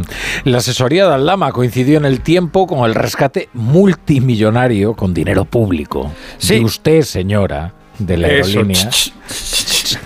De usted, de usted, señora. Usted, señora. De la aerolínea los Hidalgo. Sí, es que se la consideró estratégica en el momento de la pandemia y el gobierno pues la enchufó 475 millones de rescate a través de la SEPI y otros 160 millones más tarde con el ICO. Además, se le adjudicó nueve vuelos para traer material sanitario desde China. Air Europa apunta a esta emisora que ellos cumplieron con los requisitos legales en el rescate y que los vuelos se cerraron a precio de mercado, sin pagas extras, sin pagos de comisión y además Ábalos, en más de uno, reconocía, eso sí, que vio varias veces al Dama, pero que en esto de- del rescate de Air Europa se siguió la legalidad en las ayudas. El ministerio pasa un montón de gente de proveedores, es un ministerio inversor y entonces pues están las grandes compañías, mantienen la relación, pero son las relaciones de, de empresas que, que cooperan, colaboran, pero eso no significa que mm, tú tengas que actuar irregularmente, porque todos los actos de la administración son reglados y deben ser conforme a derecho. A más de uno, Rafa, le está entrando vértigo. Ya, eso es lo que- esto que dice Ábalos, ¿no? es verdad que pasa mucha gente por un ministerio, ¿eh? Eh, pero ¿cuántos tienen un pase especial? Claro, ese es el. Es que Víctor Aldama tenía un pase especial. Fíjate lo que significa un pase especial. Se le dice también eso de no tiene ni un pase especial. Y no, no solo un pase especial, publicamos el otro día, en, el lunes, en El Mundo, una foto en la que aparecen los tres, Ábalos, Coldo García, que recordemos el, el jefe de gabinete real de Ábalos en el ministerio en la época, y también Aldama, Víctor Aldama, como si formara, también Víctor Aldama, no es que tuviera pase especial, es que formaba parte de la delegación oficial española en un encuentro con eh, unos eh, altos cargos mexicanos para ver cómo podían mejorar las relaciones eh, económicas y de, y de transporte entre los dos Bueno, países. fíjate, ahora publica también The Objective una, una imagen en la que aparece eh, Víctor Aldama y eh, aparece la cúpula de Air Europa. Eh, quiero decir, bueno, eh, sí, eh, pasa mucha gente por un ministerio, ¿eh? Pasa mucha gente, pero no sé si tienen, tienen todos un pase especial. Yo, desde luego, no he visto ninguno. Eh, la cuestión Hombre, es... lo que pasa es que hay, perdón, hay, hay- hay una relación tan antigua entre el intervencionismo y la corrupción, pues sí, efectivamente, claro, claro que pasan muchas, muchas gentes y muchas empresas y, cómo no van a pasar, pero sí, pero si los estados han adquirido esta dimensión inédita, Pensemos lo que significan los estados modernos en términos de gasto público partido por el PIB. Y, y- y- y- y si van al Ministerio de, de Fomento y no van a otro ministerio, pues es porque ahí gastan, claro está, ¿no? Entonces ahí está la fuente de la, la- de la corrupción. Se mezclan ahí varias cosas. Primero, antes de que me olvide, ojo con esto de lo estratégico. Ay, lo sabía. señora. Me está robando todas que- mis preguntas el profesor. cada vez que me hablan de algo, una empresa, hay que rescatarla con dinero de usted señora, a una empresa estratégica, hay que tener un cuidado enorme. Y para, para consuelo, y uniendo esta, esta conversación con la anterior, esto de, la, de, los, de los precios de las materias primas ha conducido a episodios de corrupción desde hace muchos años. En el- no conozco el caso del cacao, pero conozco uno del té.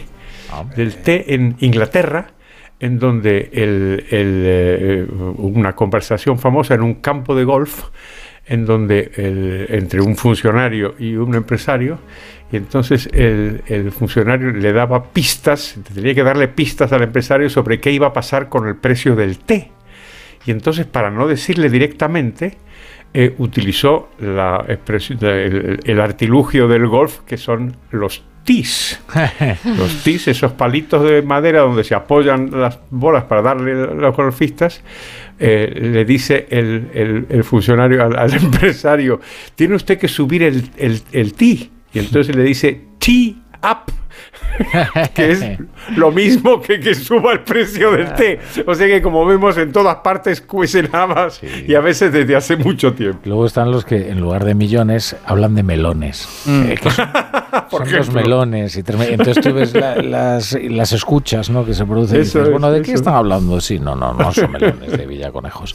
Eh, la cuestión es que Víctor Aldama eh, ya estaba bajo el radar de la agencia tributaria. Sí, esto es de lo que aparece en la investigación. Eh, inspectores de la Oficina Nacional de Investigación contra el Fraude, que podríamos traducir como los intocables de la agencia tributaria, ya estaban investigando empresas de Víctor Aldama, como es MTM 180 Capital.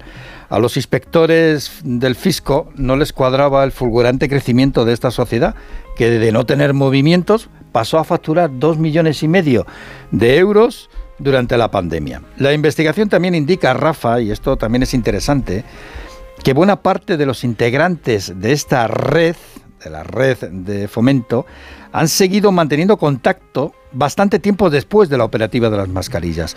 Eh, dice en la investigación prácticamente hasta la actualidad.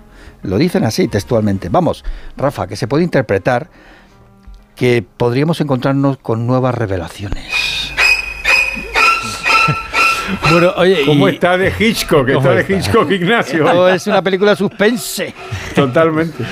Oye, y- y- Ignacio, y sobre el Euribor y el IVA en la luz, ¿qué me cuentas? Pues mira, el mes de febrero va a terminar con un repunte en el Euribor, en el 3,66%, malas noticias para los hipotecados. De Guindos dice que ya verá en el verano si el Banco Central Europeo baja el tipo de interés. Mañana vamos a conocer el IPC adelantado del mes de febrero. Ya te digo que la clave va a estar en la electricidad en los próximos meses, porque como la electricidad ha bajado del tope del 45 euros el megavatio de media en febrero, pues el IVA a partir del 1 de marzo estará en el 21%.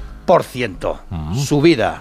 Subida, Subida de impuestos. Bueno, hay más noticias de la economía que repasamos ya con la ayuda de Pedro Pablo González. Cuba pide, por primera vez alimentos para los niños a la ONU. Sí, en concreto leche en polvo para los menores de 7 años ante la ausencia de alimentos que está viviendo con la fuerte crisis económica que está atravesando la isla.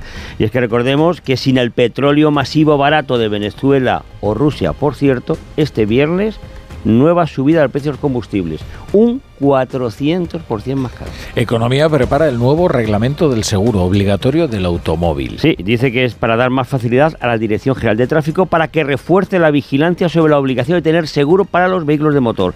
Podrían acceder así automáticamente al registro de seguros, que hasta ahora no podía, y se teme, eso sí, que a lo mejor suben un poco. Ah, no me digas. Sabía, no profesor, que te iba a gustar. eso. Oye, de verdad que el programa parece hecho para el profesor, ¿eh? Tal. Para que vaya, mo- vaya mostrando su, su admiración en cada una de las líneas. De, Ay, ay, ay.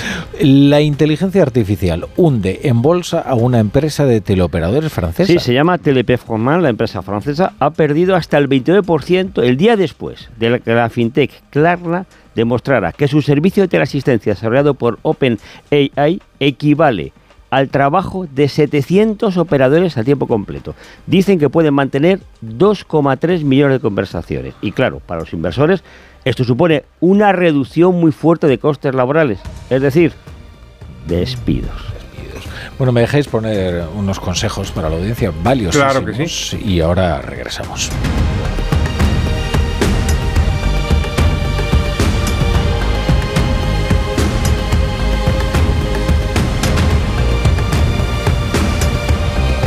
La brújula. La torre. ¿Te lo digo o te lo cuento? Te lo digo, soy buena conductora. ¿Y aún así me subes el precio? Te lo cuento. Yo me voy a la mutua. Vente a la mutua con cualquiera de tus seguros. Te bajamos su precio, sea cual sea. Llama al 91 555 5555. 91 555 5555. Te lo digo o te lo cuento. Vente a la mutua. Condiciones en mutua.es. Vodafone te trae Dazón con Fórmula 1, MotoGP y otras competiciones. Llama al 1444 y llévate por solo 40 euros fibra móvil y televisión con el primer mes de Dazón esencial de regalo. Llama ya al 1444. Vodafone. Soy de legalitas porque a veces pasan cosas que no te esperas. Como cuando tuve aquel accidente y lograron que me indemnizaran. O cuando me hicieron unas quemaduras en la depilación láser y me ayudaron a ganar mi reclamación. Hazte de legalitas en el 900 100 661 y siente el poder de contar con un abogado siempre que lo necesites. Y ahora, por ser oyente de Onda Cero, ahórrate un mes el primer año. ¡Vigor, gor, gor, gor, gor, gor, Toma Energisil Vigor. Energisil con maca contribuye a estimular el deseo sexual. Recuerda, energía masculina, Energisil Vigor. Securitas Direct, ¿en qué puedo ayudarle? Buenas, llamaba porque quiero instalarme una alarma. ¿Ha sufrido algún robo? No, pero lo han intentado mientras estábamos en casa de mi madre celebrando su cumpleaños y ya no me quedo tranquila. Pues no se preocupe. Si usted quiere, esta misma tarde le instalamos su alarma. Protege tu hogar frente a robos y ocupaciones con la alarma de Securitas Direct. Llama ahora al 900-272-272. Una de cada tres víctimas mortales en carretera es por distracción. Mientras conduces, mejor no fumes, no bebas, no comas. Al volante, solo el volante. Ponle freno y Fundación AXA, unidos por la seguridad vial. Pequeños momentos, grandes experiencias. Así es la Semana Santa en Viajes El Corte Inglés. Reserva ya tu viaje con TUI a Praga, Croacia o Nueva York, con vuelos y traslados incluidos. Porque las vacaciones no son solo unos días libres, sino lo que haces con ellos. Haz tu reserva y si encuentras un precio mejor te lo igualamos. Consulta condiciones en Viajes El Corte Inglés.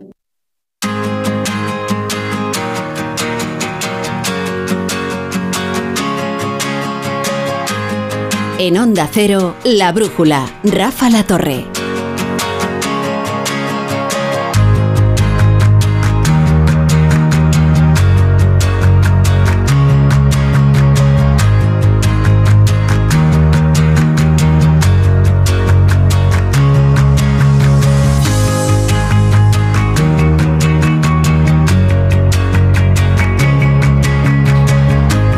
Las 9 y 20, las 8 y 20 en Canarias. Estamos en la tertulia de la brújula de la economía con Carlos Rodríguez Brown, con Carlos Segovia, con Ingrid Gutiérrez y con nuestro fijo entre los discontinuos, Ignacio Rodríguez Burgos. Y ahora pido un voluntario que me explique exactamente.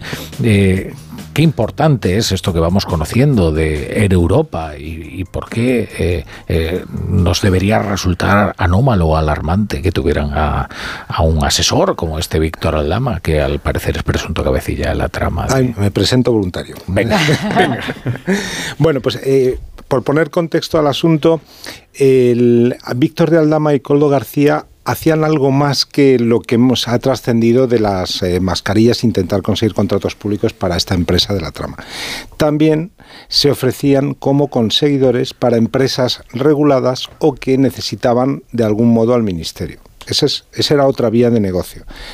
Entonces, eh, pues eso, empresa que necesitaba un contrato, que necesitaba que le cambiaran un decreto, que, una enmienda en una ley, pues Coldo decía, oye, Aldama, si contratas con Aldama, pues seguramente te puede mejorar el trato con el ministerio. Yo tengo testimonios de empresarios que me han contado esto, fíjate qué vergüenza. Entonces, claro, es muy importante hasta qué punto sabía Ábalos de, de todo esto. Entonces, que uno de los conseguidores fuera su jefe de gabinete real y que el otro tuviera un pase especial en el ministerio, pues da idea de que, de que efectivamente eran, podían ser conseguidores. Pero tengo luego. una duda, tengo una duda, Carlos. Vamos a ver.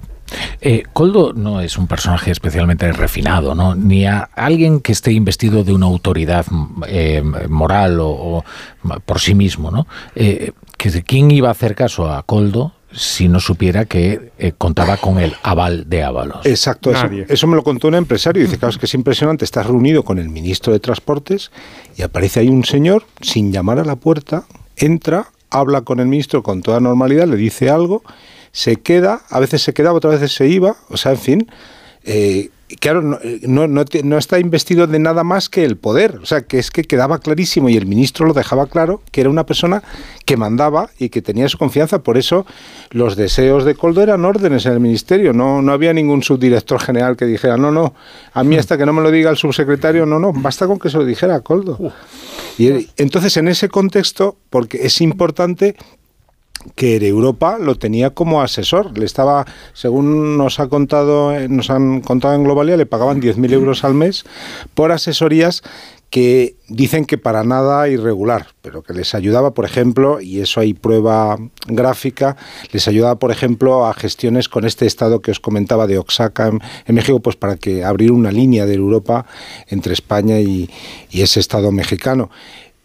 Pero es verdad que le, le tuvieron contratado en los meses críticos de la pandemia y también cuando estaban negociando un rescate colosal, como bien sabe Ignacio Rodríguez Burgos, de inicialmente de 475 millones de euros con ayuda, ayuda pública. Entonces, ¿cuál es la novedad que, han- que ha dicho José Luis Ábalos en esta misma emisora de esta mañana? Que él sabe, como lo sabe, por cierto, él sabe que Aldama se interesó por cómo iba el rescate de Europa pero que aunque, que aunque se interesara quedaba igual, porque es que se habría hecho en todo caso ese rescate, y yo eso es una teoría que yo creo que me parece aceptable y que cualquier gobierno habría rescatado una empresa, una aerolínea como en Europa, porque teniendo a Iberia fusionada con British Airways, es la única gran compañía aérea que española que queda. Entonces, muy probablemente Pero fíjate cómo ha terminado. producido. Ha terminado siendo Al final, absorbida, absorbida por IAG. Por IAG porque preferían eso a otra a otra alternativa que era que la comprara Air France. Una pregunta, Carlos. Eh, de, de- eh, esos empresarios con los que has hablado tú, eh, eh, ¿ha llegado algún momento en el que eh, el ministro se ausentaba Sí, la secuencia. eh, de la reunión y quedaba el asesor? Os puedo contar la secuencia, aunque la habéis visto en algunas películas de Francis Ford Coppola, seguramente. A ver, a ver. la secuencia es, el, pues eso, el ministro exhibía que Coldo mandaba mucho, incluso lo, de- lo dejaba claro, decía, oye, eh, cualquier cosa, Coldo, pues eh, aquí, en fin, está en mi gabinete. Bueno, oye, os tengo que dejar que me voy a otra reunión. Y salía de la sala y se, se quedaba Coldo y Coldo ya le decía al empresario, oye, si está, te veo preocupado con el ministerio, si necesitas mejorar el trato, yo que tú hablaba con esta persona, Víctor de Aldama, te voy a dar su contacto. Y entonces si luego, conta, luego contactaba, porque claro, dice, bueno, por lo menos voy a contactar para no desairar, porque esto debe ser una cosa de Ábalos, para no, para no desairar, pues dice, le voy a llamar, le llamaba y Víctor Aldama efectivamente dice, oye, yo si contratas conmigo yo te puedo ayudar a conseguir un mejor trato en el ministerio. O sea, tú fíjate qué secuencia a estas alturas del siglo XXI. Lo, lo cual eh, me lleva a, a hacerme una reflexión. Esto eh, hay una frase en, en la investigación donde dice que más allá de, la trama de las mascarillas mantuvieron eh, los componentes de esta trama, mantuvieron los contactos prácticamente hasta la actualidad. Entonces, la reflexión que me hago yo, esto más allá de Europa, más allá de las mascarillas, eh, esto ha tenido un, eh, una manera de comportarse en el ministerio con mayor inversión en obra pública? Pregunto, porque ya mm, No sé. Claro, si yo creo que el, el, pecado original es poner a un secretario de organización del partido en el ministerio más inversor. Ahí estás dando ya un mensaje que la, es verdad que también lo no hizo. es la primera vez, ¿eh, Carlos? No, no, lo hizo también Zapatero con José Blanco, por cierto. Eh, ahí lo tienes. Y, con, con, un matiz, sí. ¿no? José Blanco pasó de ser secretario de organización a vicesecretario general, ¿no? En cuanto eh, llegó al Ministerio de Fomento. Eh, Creo pues que sí. No ¿eh? recuerdo el cargo exactamente, pero es lo mismo. Era Sí, el número dos. sí. Bueno, al final es verdad. Tú haces valer tu autoridad eh, orgánica sobre los presidentes autonómicos y tu autoridad material a través de la inversión de obra pública que te garantiza el ministerio. O sea, es decir, no es un error.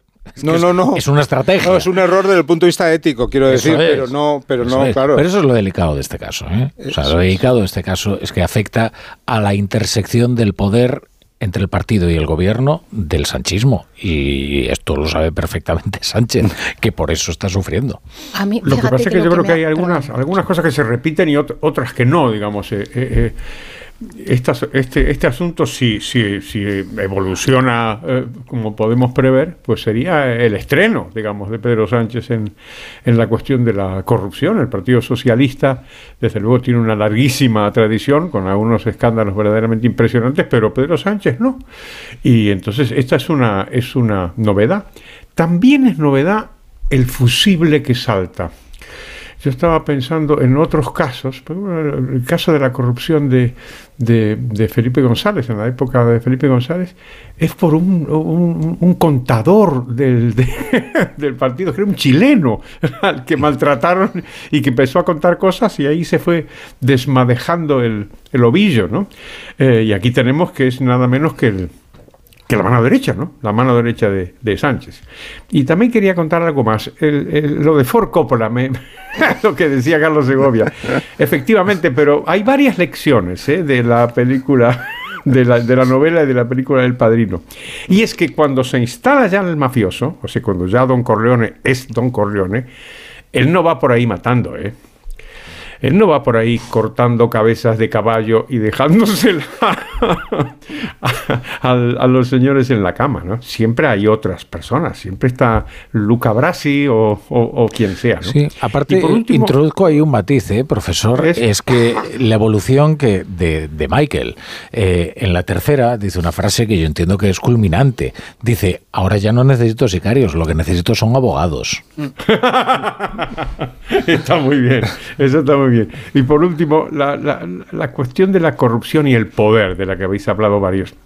Me acordé de una, de una frase de, la famosa frase de Lord Acton, que generalmente se cita mal. Se cita eh, la frase de Lord Acton, el liberal inglés. La frase es, el poder corrompe y el poder absoluto corrompe absolutamente. No es exactamente así. Lo que sí dijo es, el poder tiende a corromper. Y yo creo que el matiz es interesante y lo que debe es, por supuesto, hacer que arrecien todos los controles y las prevenciones. Fijaos que más que el hecho de que fuese eh, considerada en su momento Air Europa eh, como empresa estratégica, que coincido contigo, Carlos, que en ese momento y además cuando el resto de aerolíneas europeas estaban recibiendo muchas ayudas públicas eh, y no estaba sucediendo en el caso de las españolas que estaban teniendo que aguantar el tirón con, con sus propios fondos y, y, sin, sin respaldo público, lo que llama la atención es que la colocan la primera de la fila en, el fondo de apoyo eh, a la solvencia de empresas estratégicas, que es la primera para la que eh, se activa el rescate de ese fondo. Eso es lo que quizá puede llamar la atención con lo que estabas comentando, no tanto es el hecho de ser estratégica, sino de que eh, hasta qué punto lo que estamos conociendo puede tener que ver o no en el hecho de que se coloque a, esa, eh, a esta compañía como la primera en la casilla de salida. Em, llamaba la atención también cuando hablaba eh, Ábalos con Alsina y hablaba del tema, eh, discernían sobre el tema del coste reputacional. em, me llama la atención porque eh, al final estamos hablando de fondos europeos, estamos hablando de, eh, por nivel de, licitación, por nivel de adjudicación, perdón, de uno de los principales eh, ministerios en cuanto a, nivel de adjudicación de los fondos europeos. Estamos hablando de un ministerio eh, pues que al final tiene un presupuesto también uno de los más importantes. Y Y estamos hablando, por otro lado, de una compañía que está en pleno proceso de integración eh, con IAG, un proceso de integración que Bruselas está mirando con lupa, donde también, entiendo, mirarán con lupa el hecho de que pueda haber dinero como se ha conocido en el caso de, Baleares, que pueda haber dinero afectado por los fondos europeos eh, dentro de esta trama. Y luego después creo que habrá que dar alguna pensada en algún momento a toda esta, a todo este entramado público que se ha creado en torno a la figura del asesor y el asesor estratégico. Sí. Em, Otra vez estratégico, ¿no? Claro, claro, sí, pero es que se habla de eh, asesor, asesor estratégico.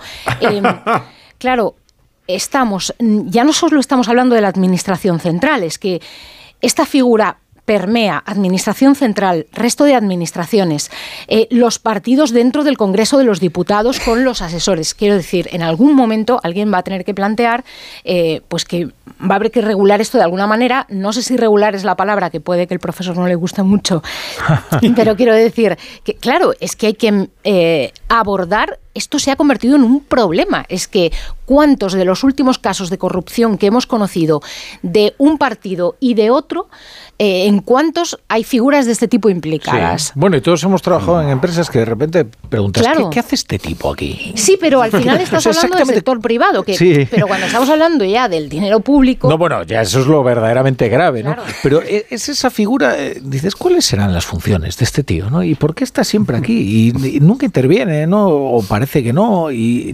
no tienes muy clara ni cuál es su cargo, eh, ni cuál es... eso siempre resulta bastante inquietante. Por cierto, que se ha referido, esto es una cuestión lateral ¿no? al, caso, pero es interesante también, por cuanto, bueno, eh, describe un acontecimiento doméstico, ¿no? El de José Luis Ábalos cuando hablaba del riesgo reputacional. Él fue al banco y pidió eh, un, préstamo, ¿no? Yo creo que fue, debió de ser una operación hipotecaria, a saber, ¿no? Sí, decía que era avalista. Y dice, ya, ya no me dejan ni ser avalista. Bueno, vamos a escucharlo. Si tu reputación está dañada, nadie quiere verse mínimamente contagiado. Ni los bancos. Ahora se han inventado lo del riesgo reputacional junto con el riesgo de solvencia. Es que acabo de tener una experiencia también con eso. ¿Con un banco? Sí. ¿Qué le pasó? Pues que no me ha permitido ni ser avalista. No ya recibir el préstamo, sino ni avalar. Pero a raíz de todo este asunto. Sí, sí. Totalmente. Bueno, ahí ya concedido, me gustaría precisar algo eh, sobre esto. ¿eh? ¿eh? vamos a ver. Eh, Ábalos tiene una posición bien distinta hoy que probablemente cuando el banco le autorizó esa operación. Y su posición en el mercado, desde luego, es mucho peor. Es decir, el banco quiere darle el préstamo, quiere firmar la operación con Ábalos siempre que tenga las garantías de que eh, le va a devolver el dinero que le ha prestado con los intereses correspondientes. ¿no? O sea, yo aquí veo, digamos, una cierta normalidad. Eh, entendedme. Es decir, es un análisis del riesgo, no de la reputación. A ti, pues, tú vas a hacer una operación con un banco y te dicen, bueno, a ver, déjeme ver eh, cuánto le queda a usted. Claro, el de lo que se queja de que en realidad no es él quien pide el préstamo, sino que él va a avalar a quien pide el préstamo. Sí, pero ya tiene poco que avalar, quiero decir, porque uno avala en función de su capacidad para avalar, pero es verdad que ahora Ábalos está en una situación tan delicada que el banco no sabe si mañana se puede quedar sin ingresos. Pero parece que él cuestiona eh, la, misma noción del riesgo reputacional, que en el fondo me parece una cosa bastante razonable que un, que un banco pueda tener en cuenta. A mí no me parece nada eh, escandaloso, ¿no? ¿no? Y sobre todo, yo creo que desconoce, parece mentira, el ministro desconoce las reglas de prevención de blanqueo que tienen los bancos de todo el mundo. Y es que tienen una lista, sabéis, ¿verdad?, de lo que llaman personas especialmente expuestas y que son, pues, pues por ejemplo, pues eh, políticos entonces, digamos, si, en fin, por, por un ejemplo completamente distinto, si Pedro Sánchez va a abrir una cuenta, salta inmediatamente una alarma en, el banco de que hay una persona políticamente expuesta que quiere hacer una operación financiera. Entonces, eso tiene como un conducto especial dentro del banco de, vigilancia ah. para... O sea, Carlos, ¿tú crees que si, por ejemplo, yo eh, quisiera comprar un chalet en la Navata, ¿no? Y entonces voy a la caja de ingenieros a pedir una hipoteca, salta, saltaría esa supuesto. Bueno, en tu caso, en tu caso no te, no te digo, si yo digo si yo fuera, por ejemplo, yo que sé, presidente de una fuerza de izquierdas. Sí, muy, fuera, pues, muy fetén. No, por supuesto, claro. Ah. Sí, y lo tienen que tener en cuenta, sí. tiene su, entonces, entonces eh, es verdad que, que también son, eh, son más reacios los bancos o tienen más precaución también. Si os acordáis, antes era muy fácil dar créditos a partidos políticos por parte de los bancos. Ahora, vamos, es muchísimo. Bueno, se aquel- tientan mucho las crédito- A veces no era tan fácil que se no los fue- devolvieran. sí. No, no, no, fue un crédito, oye, que no estuvo mal, eh, bastante ventajoso. Ah, bueno, tú dices, ah, sí, ya, ya sé a quién, quién te Claro. refieres. No, pero digo a los partidos en general, que es que han, eh, esa, esa costumbre que había de prestar a los partidos, que era un buen negocio, por cierto, porque les prestas sabiendo que te lo iban a devolver, porque en cuanto cobraban la subvención te lo devolvían, pero aún así se, se, se complica, había muchas complicaciones y como bien dice Ingrid, a veces terminaban en condonaciones, que era un escándalo. Total, un negocio menos para De todas maneras, tu capacidad de avalista viene de tu capacidad de ingresos para hacer frente al riesgo del préstamo. Y bueno, también hay que decir que la situación de ingresos del señor Ábalos ha cambiado. Claro. Eh, Claro. En las últimas 48 horas ha pasado Eso de ganar refiero. un salario de 94.000 euros al año como presidente, como diputado y presidente de la Comisión de Interior a ganar un salario de 72.000 euros. Es decir, 22.000 Tampoco está mal, euros ¿eh? menos, que tampoco está mal, pero vamos, yo os digo lo que, lo que son Y- sus ingresos en el Parlamento. Y también su horizonte ha cambiado. Es decir, la expectativa de que mantenga ese sueldo ahora mismo está en cuestión. Eh, no lo sabemos, eh, pero recibió un ultimátum de su partido. Es decir, él podía haberse rendido y se hubiera ido al paro porque además me encanta esta perífrasis de ¿cómo se llama? la solución personal Eh, la solución Sí, personal sí. o sea, si no, díganle que le están buscando un trabajo hombre Eh, él al parecer quería una embajada decían Eh, yo pienso que sí, él, que- eh, pero eh, ha dicho una cosa en esta misma emisora muy interesante. Dice que, es, que, que eso no era el problema porque anda que no hay empresas interesadas en contratar a un exministro como él. Sobre todo empresas dicho. públicas, claro. Sí, no, pero incluso ha dicho privadas. lo Mira, cual- en acento hay un puesto que ha dejado, ha dejado Alberto Garzón. Eso es. Oye, y Claro. Carlos, una, una cuestión también lateral a esta, eh, que es que mañana se vota la senda de- del déficit, ¿no? Que vuelve después de haber sido rechazada en el Senado gracias a la mayoría absoluta del Partido Popular. Y a Ábalos, eh, supongo que le habrán llamado, ¿no? Para eh, decirle, bueno, eh, compañero, diputado, hay que votar, ¿no? Y, Pues si no ha cambiado la situación desde que hemos entrado en este estudio, no. ¿no? Y, y- y viene para que se vea que, que el caso Ábalos afecta a la economía, porque, Claro.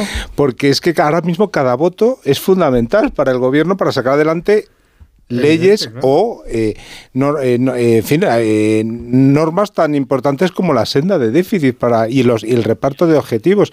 Entonces, el gobierno hasta ahora no se ha, a la- por lo menos antes de entrar en el estudio, no había llamado todavía a Ábalos para decir, oye, eso que estás diciendo de que vas a votar con nosotros, hazlo ya, pero, pero ya mañana, o sea, acércate y vota. Todavía no ha ocurrido. Entonces, hombre, parece, debe ser que el gobierno está muy, muy seguro de que esta vez lo, se, se va a repetir lo que ya ocurrió en la votación anterior y que cuenta con los votos de Junts. Que recordemos que la votación es un déjà vu porque es que ha vuelto a la- tienen que volver a votar en el Congreso porque el Senado lo rechazó y ya se ha tenido que reiniciar otra vez el camino. Van a volver a lo que presenta el gobierno lo mismo, el mismo reparto de objetivos eh, de déficit y esta vez ya se activa tal, tal senda, eh, tal trámite parlamentario que si el Senado vuelve a rechazar, según María Jesús Montero, eh, y un informe jurídico que solo conoce ella misma, sí. y que no, no conocen los demás, eh, le va a costar un dinero a las comunidades autónomas y va a ser un ajuste más duro si no lo votan. Hablando de amenazas.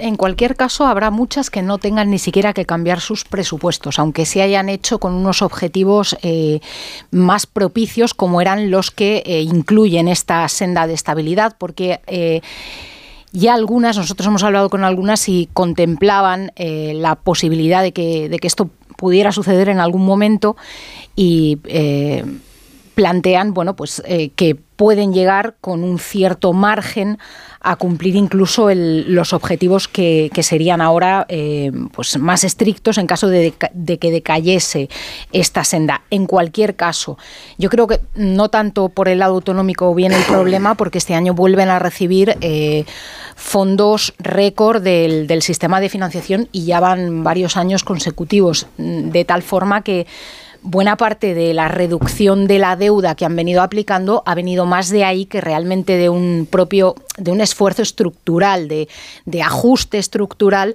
para, para ir reconduciendo esa senda.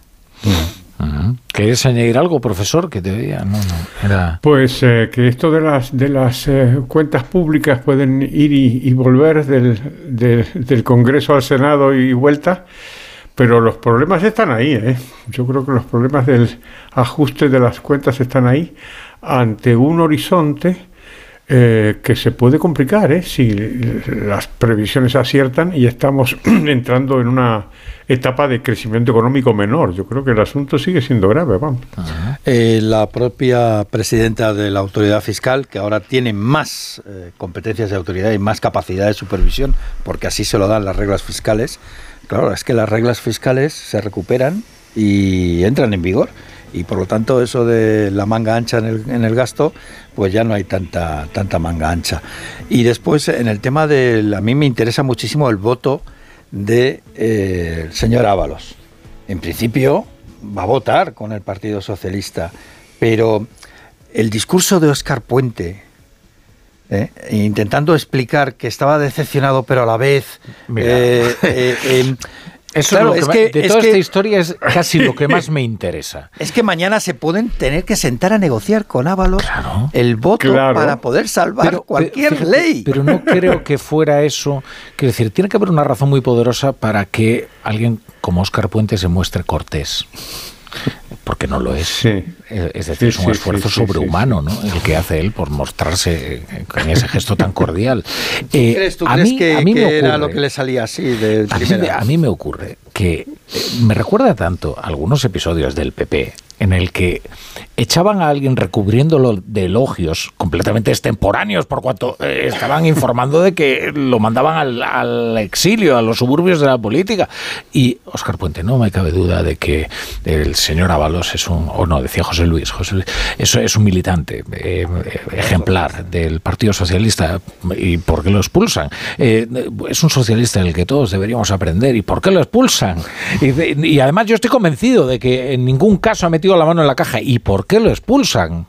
Y entonces uno tiende a pensar, tiende a pensar que son elogios preventivos. Es decir, mira, te tenemos que echar, eh, ¿qué le vamos a hacer? Eh, no vamos a hacernos daño. Eh, no sé, este lenguaje de la política que seguro que, que saben entender los políticos. En cualquier caso, y con lo que comentabais del voto de Ábalos, eh, creo que nunca los minoritarios fueron en el Congreso tantos, tan diferentes, ni tuvieron tanto poder. Es que estamos ante una legislatura absolutamente anodina. Y cada vez eh, este grupo de minoritarios se va ensanchando y puede complicar realmente mucho, bueno, hablar ya de una gobernabilidad mm, al uso. es- No, eh, mira, pues se puede hacer un experimento. Tú imagina, Ingrid, que el 23J a la noche se da el resultado actual. Es decir, nos, todos consideramos que era inviable, que era una locura emprender así una legislatura, que ibas a Sí. quedarte en manos de Puigdemont. Pero si además sumas dos actores más a las, a las negociaciones, es decir, Podemos, que no estaba, que estaba dentro de la coalición, y eh, el partido avalista eh, con, con B, eh, o sea, y, y dice, bueno, y la coalición tiene cinco escaños menos. Entonces, el 23J hubiéramos dicho, es totalmente imposible. Es imposible. Aún más imposible de lo imposible que ya lo veíamos, ¿no? Sí, Tenemos a Junts, que además Sí. están presionando y eh, además de, presionando de una manera en la que pa- pudiera parecer que ni siquiera a ellos les compensa una legislatura, mm, ya no iba a decir larga, pero por lo menos de eh, a medio término. Lo único que les interesa de esta legislatura es la ley de amnistía. En el momento que se cumpla, ya tiene para ellos ya no tiene sentido la legislatura. Eh, profesor, a ver, date, date así un poquito en la esfera, que yo sienta el... el A ver, espera un poquito aquí. Pues. Lo que voy a hacer es aplaudir para que quede claro.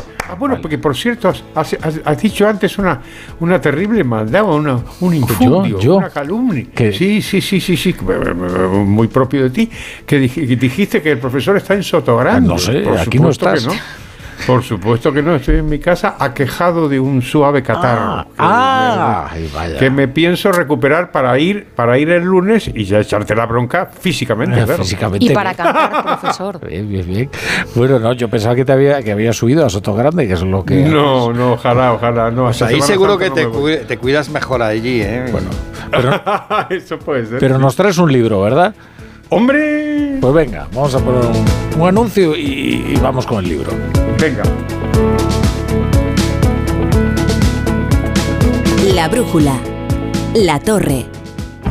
Ahorro para expertos. Expertos en ahorro. En Brico de Po, compras donde compran los que saben y consigues los mejores precios para tus proyectos. Como con este pavimento bucles, ahora por solo 7,95 euros. Y este pack de vitrocerámica más horno por solo 279 euros. No esperes más para ahorrar. Ya en tu tienda y en bricodepo.es. Securitas Direct, ¿en qué puedo ayudarle? Buenas, llamaba porque quiero instalarme una alarma. ¿Ha sufrido algún robo? No, pero lo han intentado mientras estábamos en casa de mi madre celebrando su cumpleaños y ya no me quedo tranquila. Pues no se preocupe. Si usted quiere, esta misma tarde le instalamos su alarma. Protege tu hogar frente a robos y ocupaciones con la alarma de Securitas Direct. Llama ahora al 900-272-272. Con este estrés no consigo concentrarme. Toma Concentral. Con su triple acción de lavacopa, rodiola y vitaminas, Concentral consigue aliviar el estrés ayudando a una concentración más estable y duradera. Concentral. Consulte a su farmacéutico o dietista. La brújula. Rafa La Torre. Hoy, como todos los miércoles, vamos a cerrar la brújula de la economía con la sección. Había una vez literatura y economía. que es un análisis económico-cultural, fundamentalmente literario. Y profesor, ¿cuál es el libro de hoy? Pues hoy os traigo un- una película y Ah. también un libro. Bien. Y todo, por cierto, te lo debo a ti, Rafa La Torre, para que veas que ocasionalmente te elogio.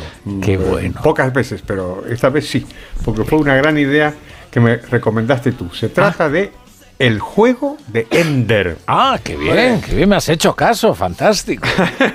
a veces te hago caso, a veces te hago caso. Pues El juego de Ender es una, es una película del año 2013 que dirigió Gavin Hood y está basada en una novela de Orson Scott Card del año 1985. Bueno, pues la, historia, pues es- es- hay un- unas autoridades que entrenan a un, a un grupo de jóvenes, un grupo de chicos, eh, para prepararlos eh, para luchar contra unos alienígenas, los, los insectores. Eh, esto lo entrenan a través de una serie de juegos, son juegos bélicos y el líder va a ser pues un chico que se llama Ender, precisamente, Ender Wiggins. Y no voy a, no voy a, adelantar el, el desenlace de la película. Mm, eh, Esta, esta es la esencia de la, de la trama. Y todo parece pues bastante irreal, ¿no? Hasta que comprendemos que estamos ante, ante arte, ¿no? Es una obra de ciencia ficción, no pretende ser realista, sino aleccionadora. ¿Y sobre qué? ¿Sobre qué quiere dar lecciones esta, esta novela y esta película? Pues sobre el poder y sobre la guerra. Sobre los peligros del poder y los peligros de la guerra. Así que tienen dimensiones económicas bastante evidentes.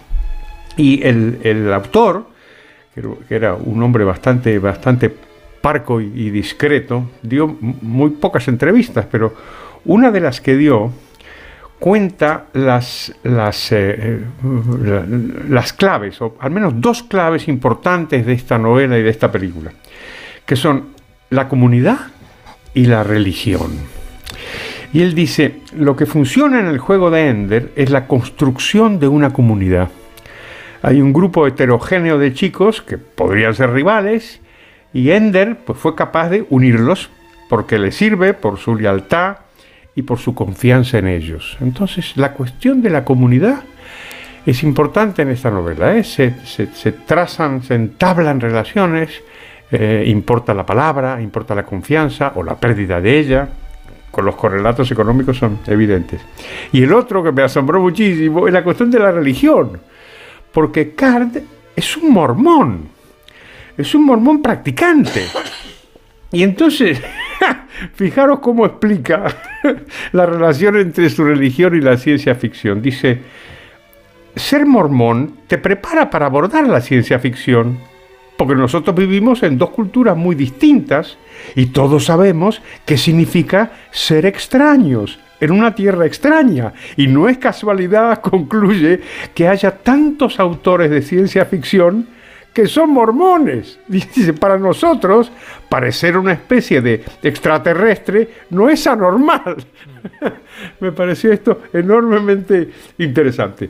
Bueno, pues la, la, película no, no, gozó del, del favor unánime de la crítica. Hubo división de opiniones. En cambio, otra cuestión económica, tuvo un gran éxito de público. El público acudió a verla en, en masa y yo creo que es porque la gente apreció los interesantes problemas morales que aparecen en esta película, más allá de los juegos que son muy divertidos, muy entretenidos, muy brillantes. Hay, asuntos de, políticos o económicos también que, se ven en la, la manipulación de los ciudadanos, eh, los dilemas de la justicia, que siempre es interesante en una sociedad de mujeres y hombres libres, la cuestión de la responsabilidad, y diferentes dimensiones que yo creo que hacen de, esta película y de esta, de esta novela, pues unos candidatos dignos para estar en la sección de literatura y hmm. economía.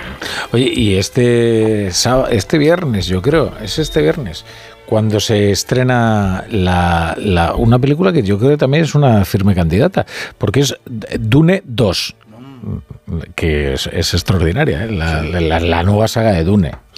La, anterior hay, que verla, hay que verla desde luego. yo soy un entusiasta de esta de esta, de esta serie. Así que la, la veremos y la podremos comentar, a ver si tiene alguna. Yo creo que sí que tiene, que le, podemos sacar Sí, fíjate. Eh, oye, toda la economía del planeta Arrakis, esos gusanos que producen eh, esa, esa, materia. Esa materia prima que están continuamente portándola. estaría muy bien. Sí, pues. Le vamos a eh, sacar mucha punta. bueno, pues quería preguntarte una cosa, Rafa La Torre. Quería saber si, si, si te ha gustado. Pues, ¿cómo no me va a gustar si, si te lo he recomendado yo? Me ha encantado, me ha encantado. Pues, pues entonces yo creo que podemos cantar, ¿no? Venga. Bye bye happiness. Hello, loneliness. I think I'm gonna cry. Bueno, no se ríe Ingrid, ¿no? sí, se ríe. Se ríe, pero se ríe más con Manisero. El otro día estuve a punto de hacerles cantar Manisero a los de la Brújula de la Economía, como no viniste el lunes, pero no se atrevieron, ¿sabes? Me, rogaban, por favor. Sí, sí. Pero porque, porque me tienen respeto, no sé la verdad. Me pidieron, por favor, que no, eh, no enfrentarles a esa estrofa feroz. Es que es muy complicado. Del cucuruchito. Ya vas a ver el lunes, como lo vi que lo hago. Bien, aquí te espero el lunes, ¿eh? Claro que sí, ahí estaré. Bueno, profesor, recupérate. Muchísimas gracias, lo haré. Vea, Carlos Segovia, hasta, hasta la próxima. Ingrid Gutiérrez, hasta la próxima, que sea muy pronto. Y que sepas, Rafa, que nos vamos solos en nuestro coche, sin secretaria, ni secretaria. Qué épico. Sin nadie. Sin nadie. No tengo a nadie al lado. Hasta luego, Ignacio. Hasta luego, mañana también.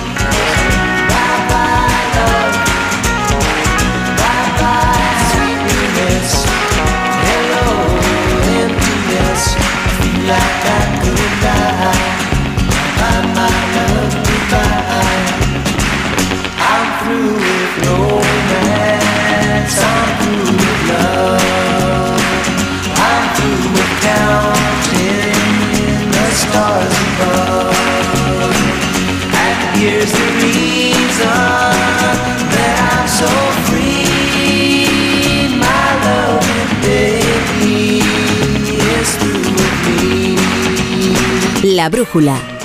La torre. Ahorro para expertos. Expertos en ahorro. En Brico de Po, compras donde compran los que saben y consigues los mejores precios para tus proyectos. Como con este pavimento bucles, ahora por solo 7,95 euros. Y este pack de vitrocerámica más horno por solo 279 euros. No esperes más para ahorrar. Ya en tu tienda y en bricodepo.es. Onda Cero. Atención, si tienes una tarjeta revolving, es muy probable que estés pagando intereses abusivos. Infórmate gratis de cómo recuperar el dinero pagado de más en bufeterosales.es o en el 915 50 15 15. Bufete Rosales, te mereces los mejores abogados. Teatralia, el Festival Internacional de Artes Escénicas para todos los públicos, reúne lo mejor del teatro, la danza, la música, los títeres y el circo, procedente de 14 países, del 1 al 24 de marzo en espacios de toda la región. Venta de entradas en madrid.org barra teatralia, Comunidad de Madrid. Hay emociones tan intensas e indescriptibles que teníamos que ponerles nombre. Son las emociones de los clientes de Gilmar, como la tranquilidad. Sensación de tranquilidad al tener tu rentabilidad inmobiliaria asegurada. Descubre más en emocionariogilmar.es. Gilmar, de toda la vida, un lujo. Vaya cara, Lucía. ¿Qué te pasa? Tengo un problema. Necesito a alguien que cuide de mi padre y no sé por dónde empezar. ¿Por qué no hablas con Depenker? ¿Depenqué? Depencare, con C de cariño. Ellos se encargan de todo para que tengas el cuidador ideal. Llámales al 91 091 35 66. Y verde. Limpiar, pintar, ocultar son soluciones ineficaces contra las humedades. Necesitas eliminar para siempre el problema. Iberdeco Humedades te proporciona un diagnóstico gratuito con el tratamiento antihumedad definitivo hasta con 30 años de garantía. Solicítalo en Y iberdecohumedades.es. ¿Que por qué soy un pluser? Porque puedo elegir entre 8.000 coches en 80 centros en España. Porque me lo llevan a mi provincia y tengo 15 días o 1.000 kilómetros de prueba. Porque si no me convence, me lo cambian o me devuelven mi dinero. Ocasión Plus. Ya somos más de 200.000 plusers. ¿Te unes? Ocasión Plus. 15 centros en Madrid. Localiza tu centro más cercano en ocasiónplus.com. Si no puede hacer frente a sus pagos y tiene casa en propiedad, llame a Grupos Eneas 91 639 0347 o escriba a info@gruposeneas.com. El principal riesgo del colesterol elevado son las enfermedades cardiovasculares. Ponte en guardia con una dieta saludable, ejercicio físico y Nivecol Forte, con coenzima Q10, levadura de arroz rojo y fitoesteroles vegetales concentrados que con una ingesta diaria de 800 miligramos contribuyen a mantener niveles normales de colesterol sanguíneo. Nivecol Forte, de laboratorios. Mundo natural. Consulta a tu farmacéutico dietista y en parafarmaciamundonatural.es. Renueva la tecnología y el equipamiento de tu negocio con el renting de Grenke. Alquila manteniendo tu liquidez sin desembolsos iniciales y pagando cómodas cuotas mensuales tanto si necesitas renovar un ordenador, mobiliario o instalar una placa solar. Estudio gratuito sin comisiones ni gastos de apertura. Infórmate en grenke.es. Onda Cero. Securitas Direct, ¿en qué puedo ayudarle? Buenas, llamaba porque quiero instalarme una alarma. ¿Ha sufrido algún robo? No, pero lo han intentado mientras estábamos en casa de mi madre celebrando su cumpleaños y ya no me quedo tranquila. Pues no se preocupe. Si usted quiere, esta misma tarde le instalamos su alarma. Protege tu hogar frente a robos y ocupaciones con la alarma de Securitas Direct. Llama ahora al 900-272-272. Los protagonistas de la noticia empiezan el día con Carlos Alsina. José Luis Ábalos. Señor Ábalos, buenos días. ¿Qué tal? Muy buenos días, Carlos. Más de uno, el programa que cada día marca la agenda informativa. Coldo es un golfo, aunque no comparta el desenlace. Asume esa responsabilidad política. Tiene usted manta de la que tirar. ¿Cuándo se tuerce la relación entre el presidente Sánchez y usted? ¿Se siente usted maltratado por el secretario general de su partido? Yo no tengo ninguna manta. Lo único que me pide el cuerpo es defenderme. Lo que fue definitivo fue lanzarme un órdago en público. Cada mañana, las mejores entrevistas en Más de uno con Carlos Alsina. Y siempre que quieras, en la web y en la app Onda Cero, tu radio.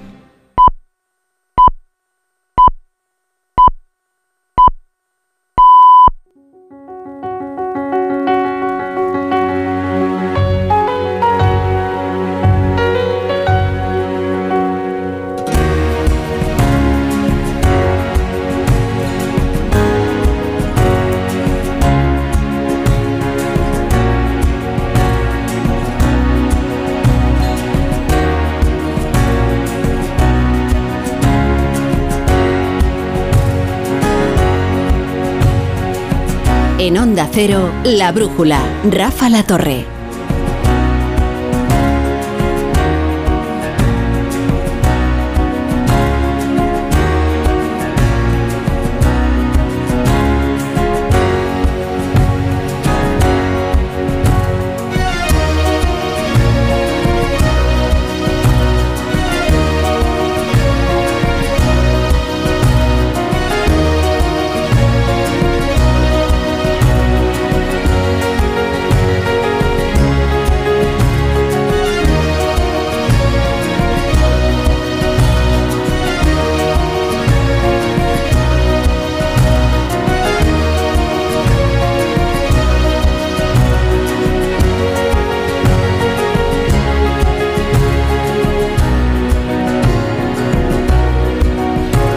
Las 10 y un minuto, son las 9 y un minuto. En Canarias, qué día frenético el de José Luis Ábalos. Ahora nos recordaba, por cierto, Carlos Segovia, que es que mañana se vota eh, la senda de déficit que ha regresado al Congreso de los Diputados después de haber sido rechazada en el, en el Senado. Han llamado ya al diputado Ábalos para que ponga su voto a disposición del partido. Al fin y al cabo, todavía yo creo que no se ha ejecutado el expediente de expulsión.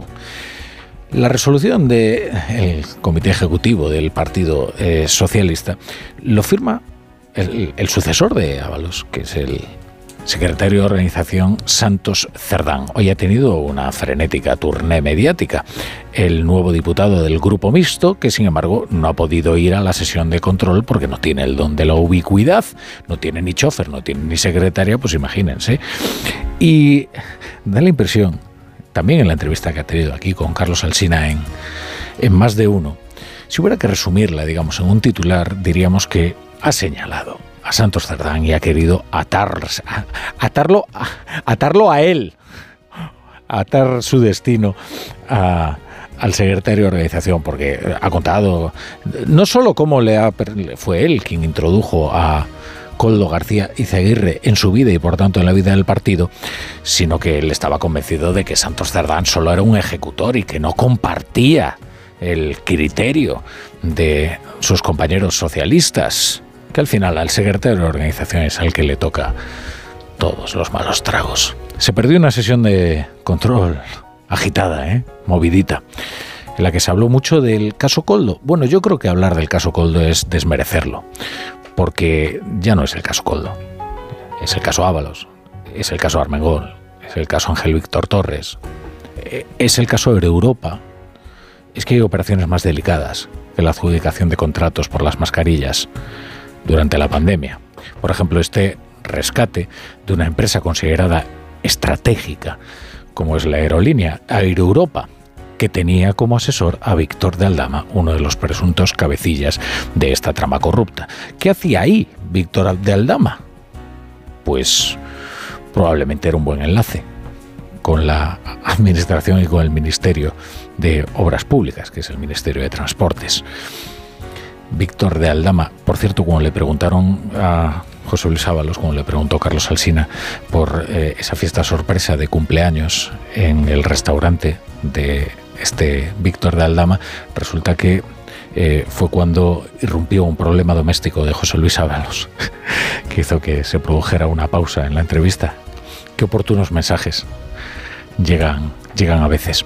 Les decía que también es el caso Armengol. Es que aquí hay que ofrecer muchas explicaciones. Y, y una de las explicaciones más urgentes por la preeminencia de quien tiene que ofrecerla es la de Francina Armengol, que actualmente es la tercera autoridad del Estado, es la presidenta del Congreso, pero que durante la pandemia era presidenta de Baleares.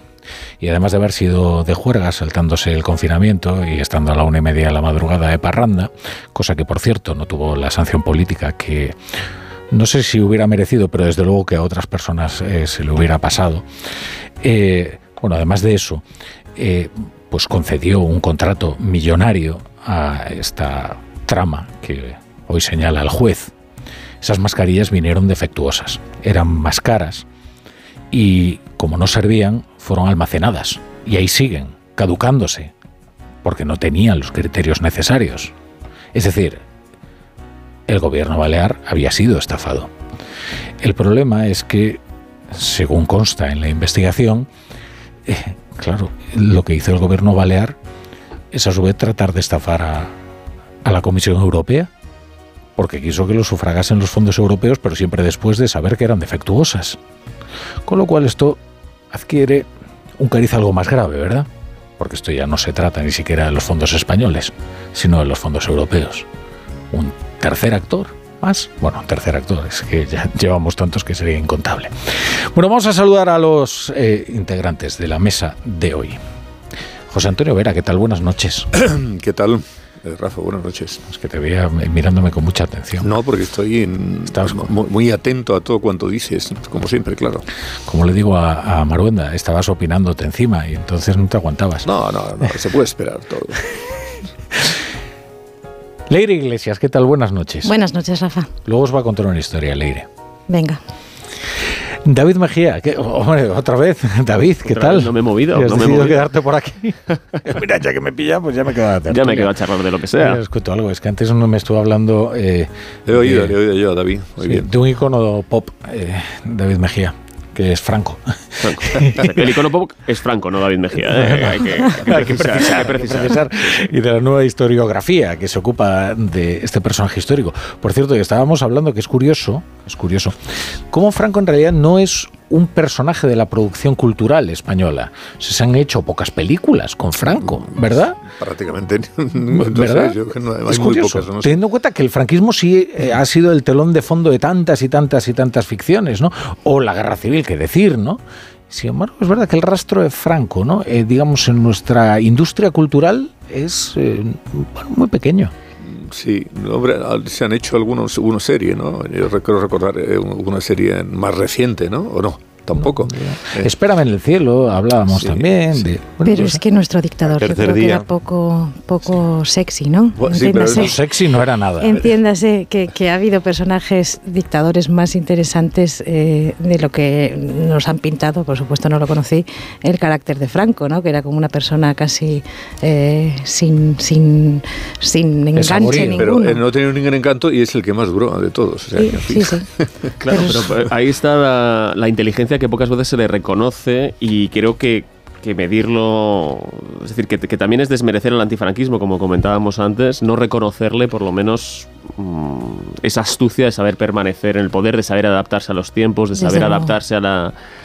a, sobre todo a las corrientes internacionales, ¿no? Cuando tocaba eh, estar con el brazo en alto, brazo en alto, cuando tocaba tener otro perfil, otro perfil, el desarrollismo, el desarrollismo. Eisenhower, Mill, Sí, exacto. Sí, sí, son muchas cosas. Y, y tiene, yo le comentaba a Rafa que tiene un, un- le hacen un retrato muy siniestro y muy bueno, yo creo, en la película de Amenábar, la de Mientras dure la guerra, que, que- que, bueno, la película eh, pues tiene sus, sus problemas seguramente, pero la- el retrato que hace de Franco a mí me pareció interesante. Entonces, bueno, a ver si animamos a alguien a que se atreva con unas, con, no con un biopic, No, pero, con alguna pero película. Una cosa, es verdad que nuestra industria cultural no suele ocuparse de la política. Ah, Es verdad, eso es verdad. O sea, en Estados Unidos se hace eh, drama, thriller político con cualquier eh, minucia. Eh, a nosotros nos cuesta un poquito. Sí, ¿eh? con, con temas recientes. En Estados Unidos, con asuntos relativamente recientes, hacen películas fantásticas. Sí, hubo una época que, que, que encarrilamos, ¿no? La película sobre el lobo. Aquí podríamos haber hecho una película, por ejemplo, el, el atentado contra, vamos, el sí, el, el asesinato del atentado contra Carrero, que es una, tiene una historia, ¿no? Con todos además los libros que han salido, vete a saber, a ver cómo, Bueno, la, a ver cómo la Oye, no, enfocamos. no es por nada, pero una, una película de las horas eh, tensas en el Congreso de los Diputados, supuesto, de los políticos claro. el 23F, Sí. hubiera sido bastante interesante. Pero No, no y sé- tantas cosas. la película de Coldo, no estamos la esperando la película de Coldo. No sabía, Leire no sabía cómo, cómo enlazar con la actualidad. Todos, todos queríamos evitarla, pero... Es una película para mayores de 18 años, eso Exacto. desde luego. Eh, José Miguel Azpiroz, buenas noches. Buenas noches. ¿No habéis citado ya el tercer día resucitó?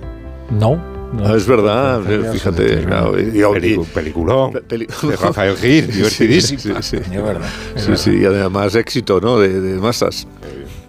Ahora va a salir una comedia de, de política, pero con personajes que no son reales. Entonces a mí... Aquí las que hemos hecho de políticas a mí me han parecido todas muy malas, sí, la verdad. Pero bueno, igual es porque, no sé, aquí se han hecho como algunas series y tal, y me pareció un poco deficientes, ¿no? ¿Y quién encarnaría a Pedro Sánchez? No bueno, sé. Pedro Sánchez tiene esta serie, ¿no? ¿Qué pasó con esta serie de Pedro Sánchez? Andoni Ferreño, quizás, no sé. Habría que pensar. Se podría hacer un Antonio buen Ferreño es una, una referencia muy noventera, ¿eh, Rafa? Pues que ya- ya.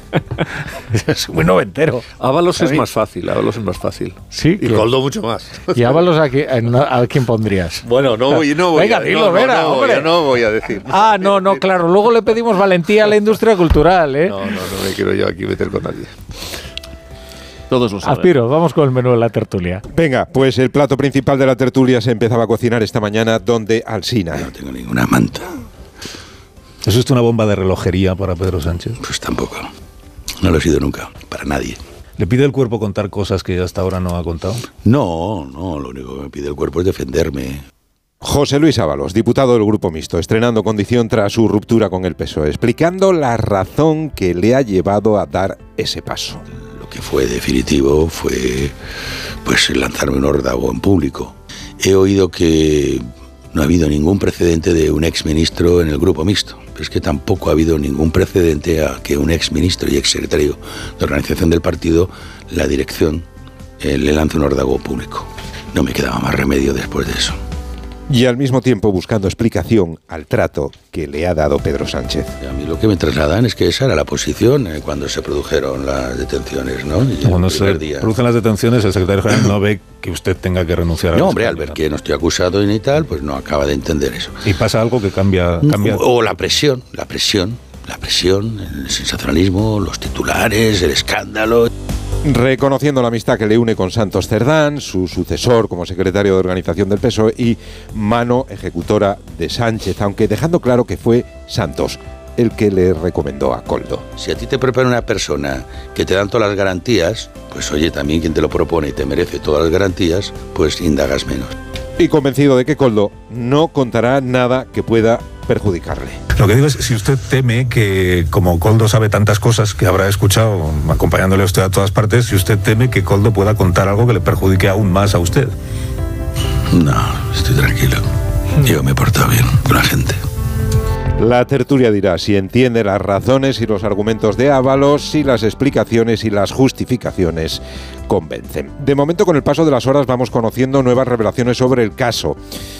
Hacías tú alguna referencia, Rafa. Cuenta hoy el Confidencial que Europa pagó al comisionista del Ministerio en pleno rescate público de la compañía con 615 millones. Se trata de uno de los imputados, Víctor de Aldama, presidente del Zamora Club de Fútbol. Y cuenta el mundo que el gobierno balear de Francina Armengol cargó a los fondos europeos la factura de uno de los contratos de mascarillas firmado con la trama por cierto, mascarillas inservibles.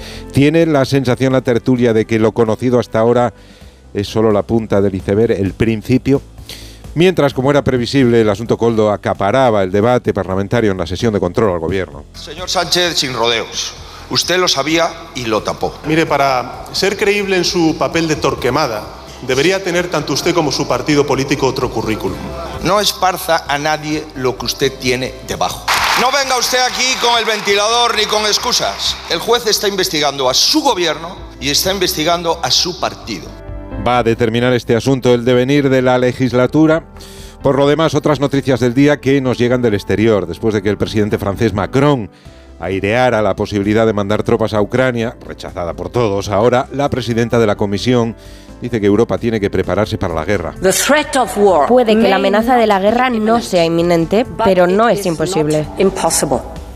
No hay que exagerar los riesgos de la guerra, pero hay que prepararse para ellos. El coste de una victoria rusa sería mucho mayor que cualquier ahorro que hagamos ahora.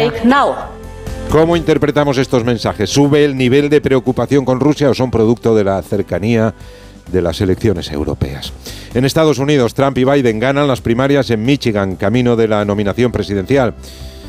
Nada nuevo, bueno sí, que Biden pierde al menos un 10% de votantes musulmanes por la actitud de la Casa Blanca respecto a Gaza y su apoyo incondicional a Israel. En las filas demócratas ya hay voces que abogan por un cambio de caballo. Y suena el gobernador de California, Newsom. Y de esta tarde, Francia se convierte en el primer país del mundo en blindar constitucionalmente el derecho al aborto. Bueno, me dejáis poner unos consejitos, ¿verdad? Para la audiencia y, y enseguida ya os dejo opinar.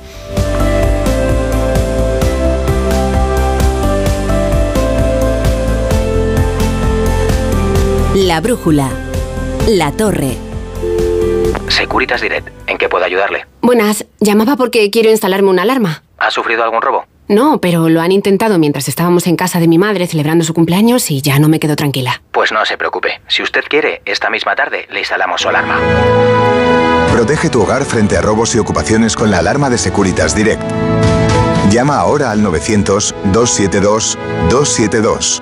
Con este estrés no consigo concentrarme. Toma Concentral. Con su triple acción de lavacopa, rodiola y vitaminas, Concentral consigue aliviar el estrés ayudando a una concentración más estable y duradera. Concentral. Consulte a su farmacéutico o dietista. Cada día tengo peor la memoria. Toma de Memory. De Memory con fósforo y vitamina B5 contribuye al rendimiento intelectual normal. Recuerda, de memoria, de Memory. Y ahora también de Memory Senior, de Pharma OTC. Los protagonistas de la noticia empiezan el día con Carlos Alsina. José Luis Ábalos. Señor Ábalos, buenos días. ¿Qué tal? Muy buenos días, Carlos. Más de uno, el programa que cada día marca la agenda informativa. Coldo es un golfo, aunque no comparta el desenlace. Asume esa responsabilidad política. Tiene usted manta de la que tirar. ¿Cuándo se tuerce la relación entre el presidente Sánchez y usted? ¿Se siente usted maltratado por el secretario general de su partido? Yo no tengo ninguna manta. Lo único que me pide el cuerpo es defenderme.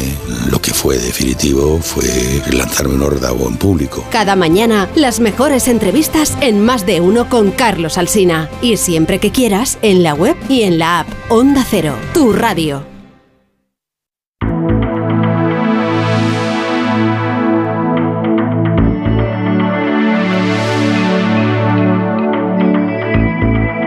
La brújula.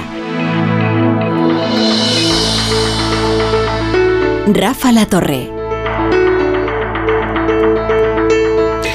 Y Leire Iglesias y David Mejía y José Antonio Vera. En la tertulia de hoy no me resisto a leeros el comienzo del artículo que firma Juan Malamete en El Mundo, porque es un comienzo...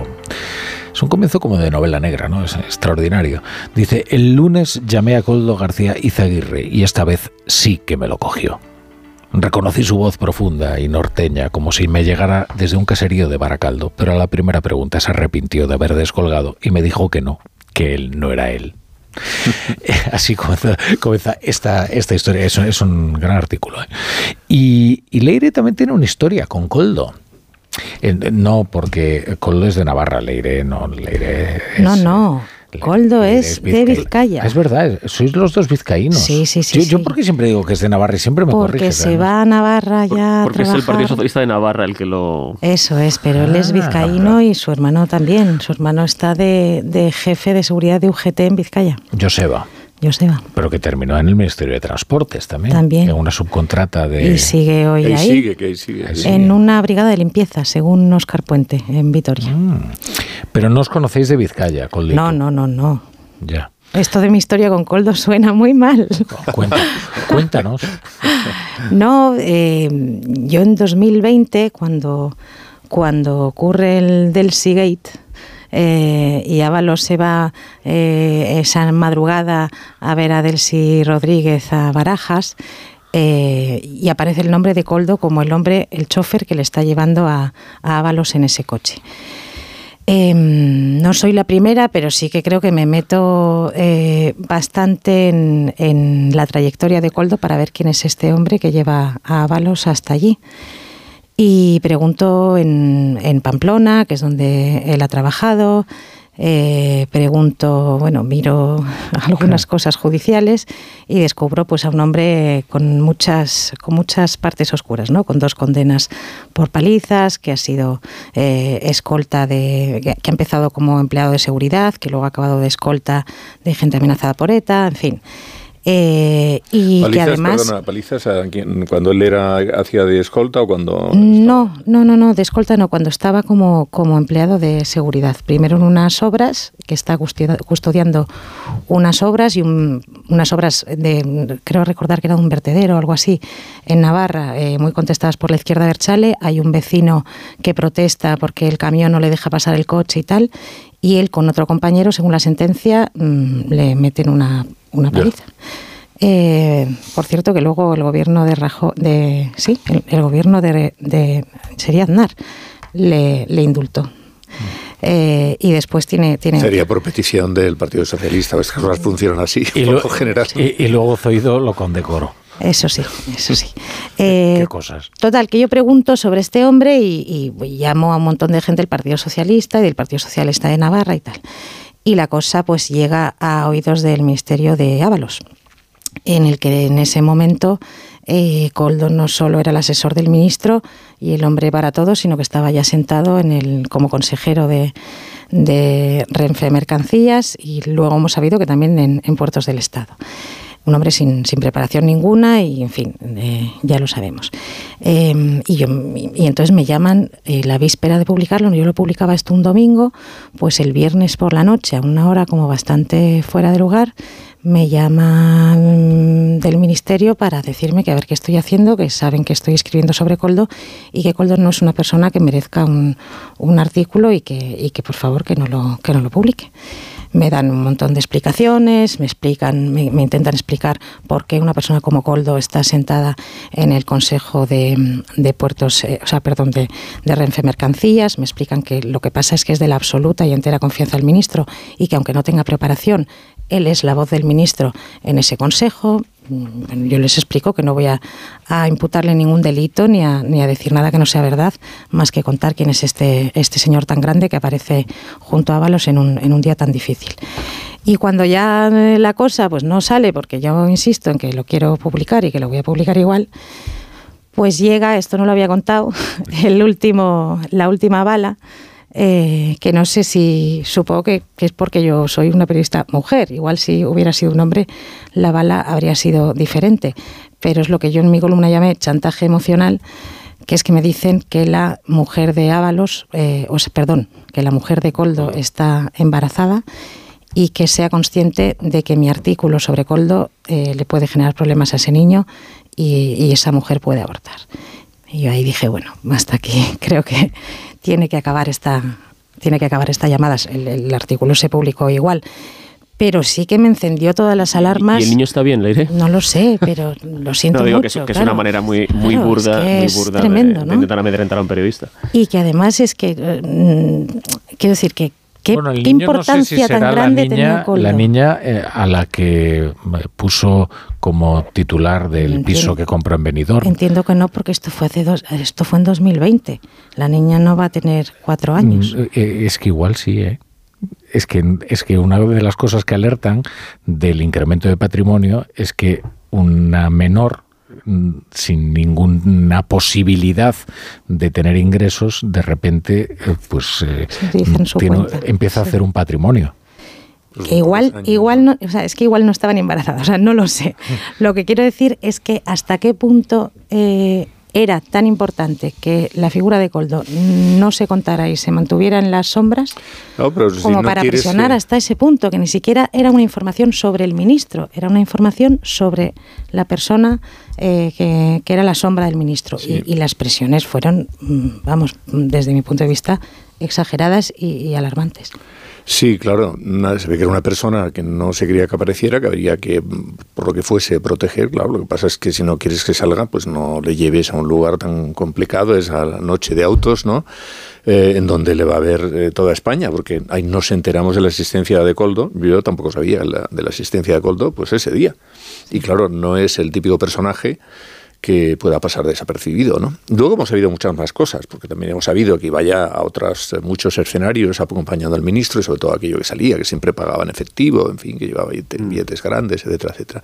Pero bueno, todo esto puede ocurrir. Aquí estamos habla- hablando de cosas mayores, ¿no? ya estamos sí, sí. hablando de asuntos que han sido investigados por la Guardia Civil y que, uff, esto es una trama que en principio yo creo, parecía que era una trama vinculada estrictamente al tema de mascarillas, pero aquí hay más cosas y mm, mucho eh, podemos temernos que conforme vayan pasando los días eh, puedan incluso mm, saltar a otros ámbitos, no solamente y eso que el de las mascarillas eh, está empezando también, eh, porque estamos hablando de las mascarillas vinculadas a transportes, pero todo lo que está algunos procedimientos en curso y con mm, procesados algunos directores generales, por ejemplo, relacionados con el Ministerio de Sanidad porque no solamente eran las mascarillas, sino que eran los geles, eran eh, los, eh, las EPIs en general, eran los guantes, eran muchas cosas, se compraron, se compraron por los que se pagó más dinero, o por lo menos eso se argumenta de lo que había que pagar, y que luego además eran defectuosas.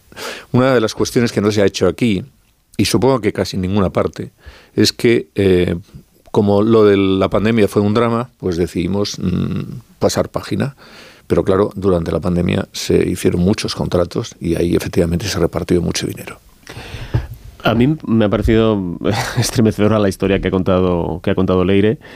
Eh, me, alegra leer que la niña no solamente está bien, sino que además tiene un piso ya, con dos años, o sea que le ha ido, le ha ido razonablemente bien.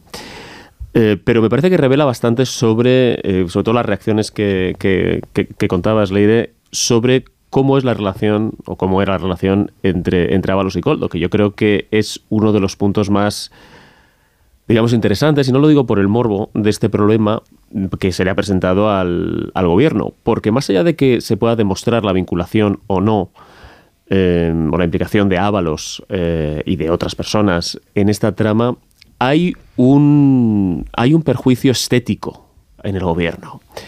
Porque, y esto no lo digo con frivolidad, pero Pedro Sánchez es una persona que ha mm, sacado mucho partido a su, a su capital erótico, por decirlo así, ¿no? Es un hombre alto, un hombre guapo, que le, sienta bien pisar la moqueta, las instituciones, recibo a las personas de la OTAN, hago las cumbres, ¿no? Es un tipo fotogénico.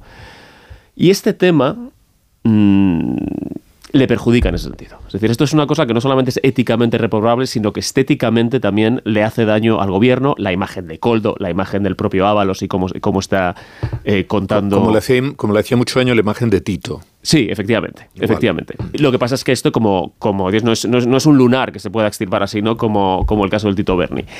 Y de la, de la, entrevista de esta mañana con Alsina, volviendo a, al, al, conductor, al Coldo en labor de, conduct, de labor de conductor, ha sido muy interesante cómo Ábalos ha explicado por qué él necesitaba que el conductor fuera Coldo y no un conductor del parque móvil como el de tantos otros altos cargos, ¿no? Porque para que la gente que nos, que, que sepa, uno, pues si le nombran eh, para un cargo, en un ministerio, una secretaria de Estado, lo que sea, pues llega un señor y le dice, estos van a ser, este va a ser su equipo de escoltas, el caso de que los tenga que llevar, y estos van a ser sus conductores. Entonces, evidentemente, hay veces que los horarios son excesivos, porque él ha hecho una referencia, no, ese, claro, un conductor iba a hacer ocho horas como un funcionario y luego si iba y necesitaba alguien que estuviera todo el rato conmigo, además escuchaban cosas.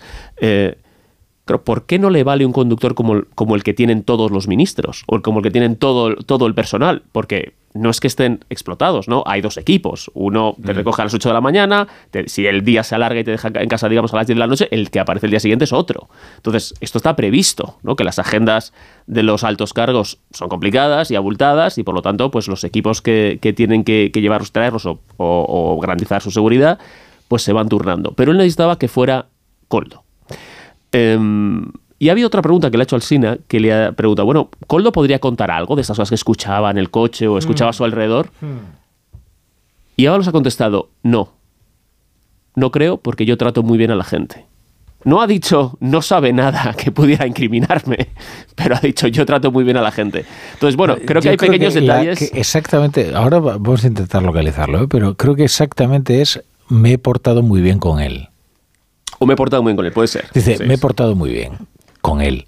Uh -huh. Que me, si se hubiera quedado en el me he portado muy bien, eh, uno entendería que es que no ha hecho nada que sí. pudiera comprometerle en caso de ser re revelado.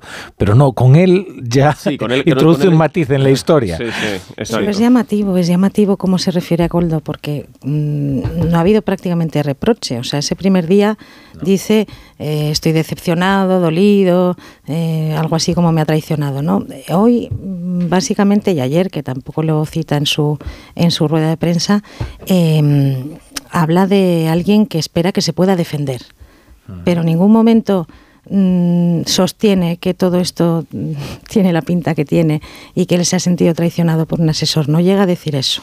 A mí me, me ha sorprendido eso.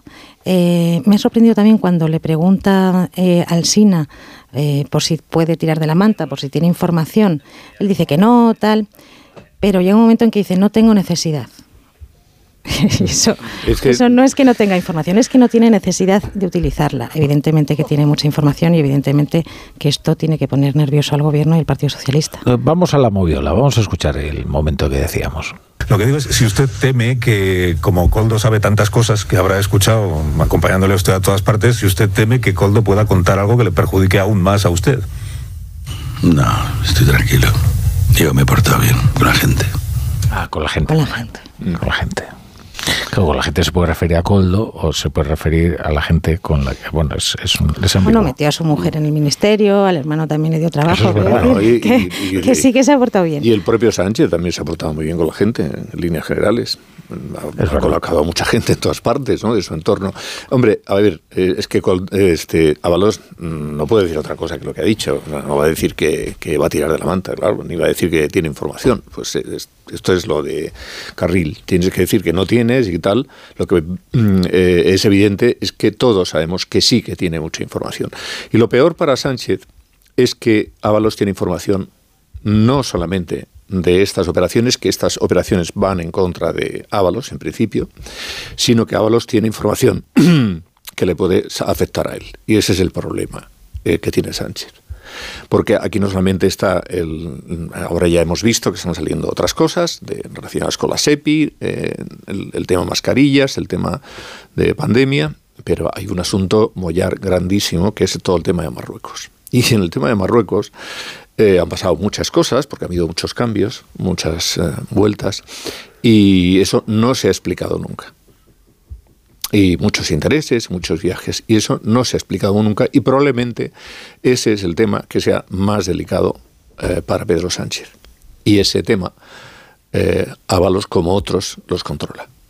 Entonces, aquí estamos en una situación en la que yo creo que al final se ha llegado a un momento en el que a, los a las dos partes, más o menos, teniendo en cuenta que se ha producido una ruptura, porque la ruptura está ahí, es evidente, pero que esta situación de mm, este sigue, o sea, Ábalos sigue como diputado, aunque sea en el grupo mixto, pero eh, eso uh, hace que no que, siga aforado y que por tanto la investigación no se empiece a hacer eh, sobre Ábalos eh, lo cual podría ser también más peligroso, porque si la investigación, la investigación, empieza a hacerse sobre Ábalos en este momento, también Ábalos podía tener la tentación de empezar a, a, a, uh -huh. a soltar cosas o a decir eh, cosas. Sin embargo, si es más a largo plazo, porque mmm, la Audiencia Nacional pues va a querer mantener este asunto, lo, lo va a querer seguir llevando el juez que ahora mismo lo está tramitando, pues va a tardar más tiempo en que pudiera afectarle a Ábalos, que probablemente Ábalos no esté ahora mismo en el procedimiento, justamente porque como es un aforado,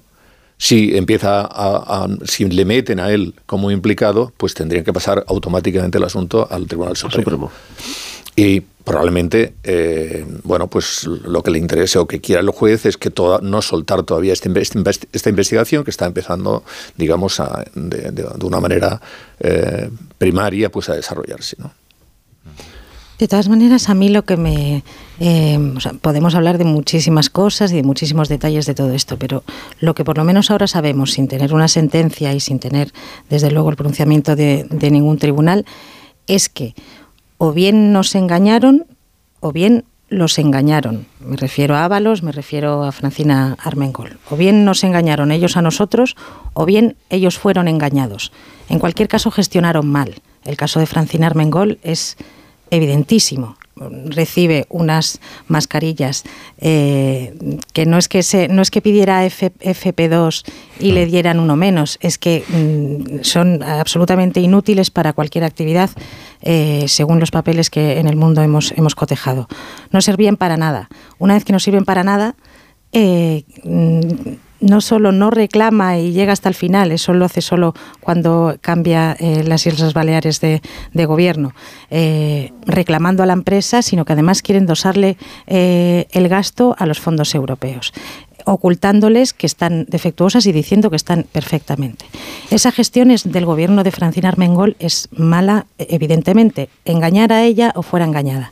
Lo que resulta insoportable, creo, para cualquier ciudadano es que una vez constatado esto, que al menos gestionaron mal, eh, tengamos que estar eh, eh, asistiendo a esta, ex, a esta exhibición de, de, dolor y de victimismo mm, del propio Ábalos, que ahora claro. resulta que es víctima del sistema, claro. De la propia Francina Armengol, que prácticamente se echa a llorar en los pasillos del Congreso porque la afectada es ella y la engañada es ella.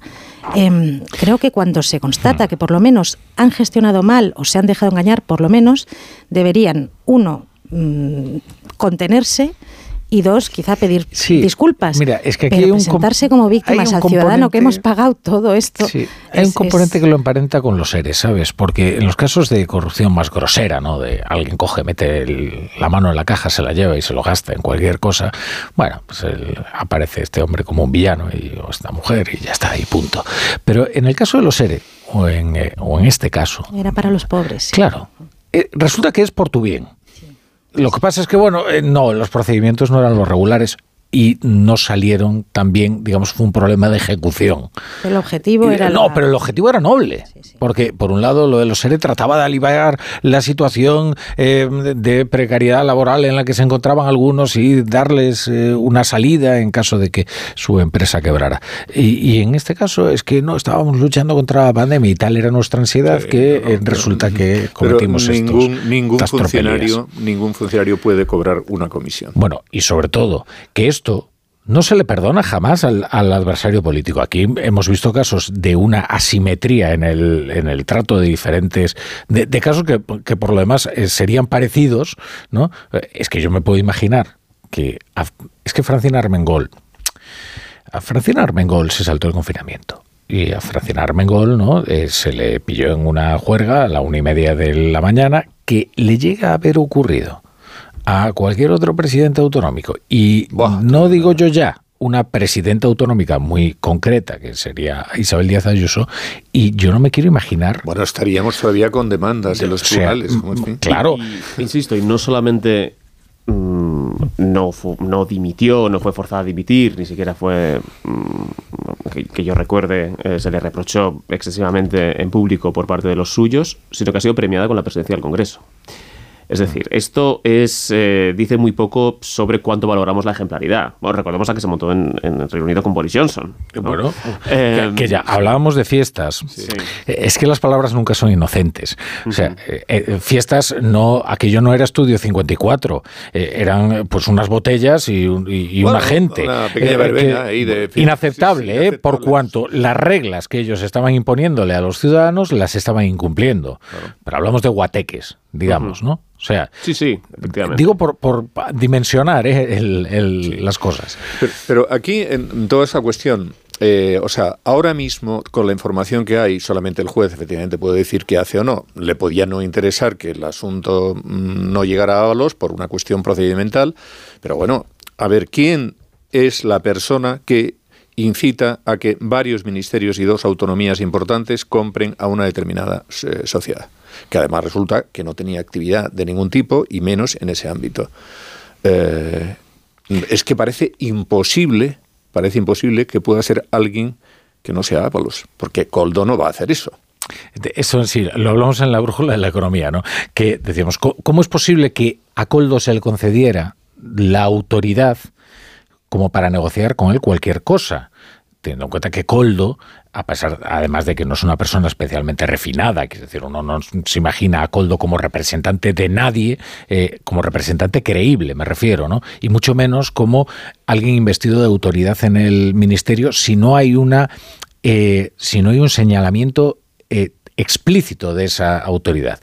¿Por qué alguien se iba a fiar de que Coldo iba a, a negociar eh, en nombre de Ábalos si Ábalos no había eh, concedido que estaba negociando a nombre Eso en nombre? es imposible que sea así. Además te digo una cosa, eh, cuando se le pregunta, cuando le pregunta al SINA a Ábalos por si, en fin, si tiene alguna duda sobre el comportamiento de Coldo futuro, etcétera, vale, tú te has portado bien.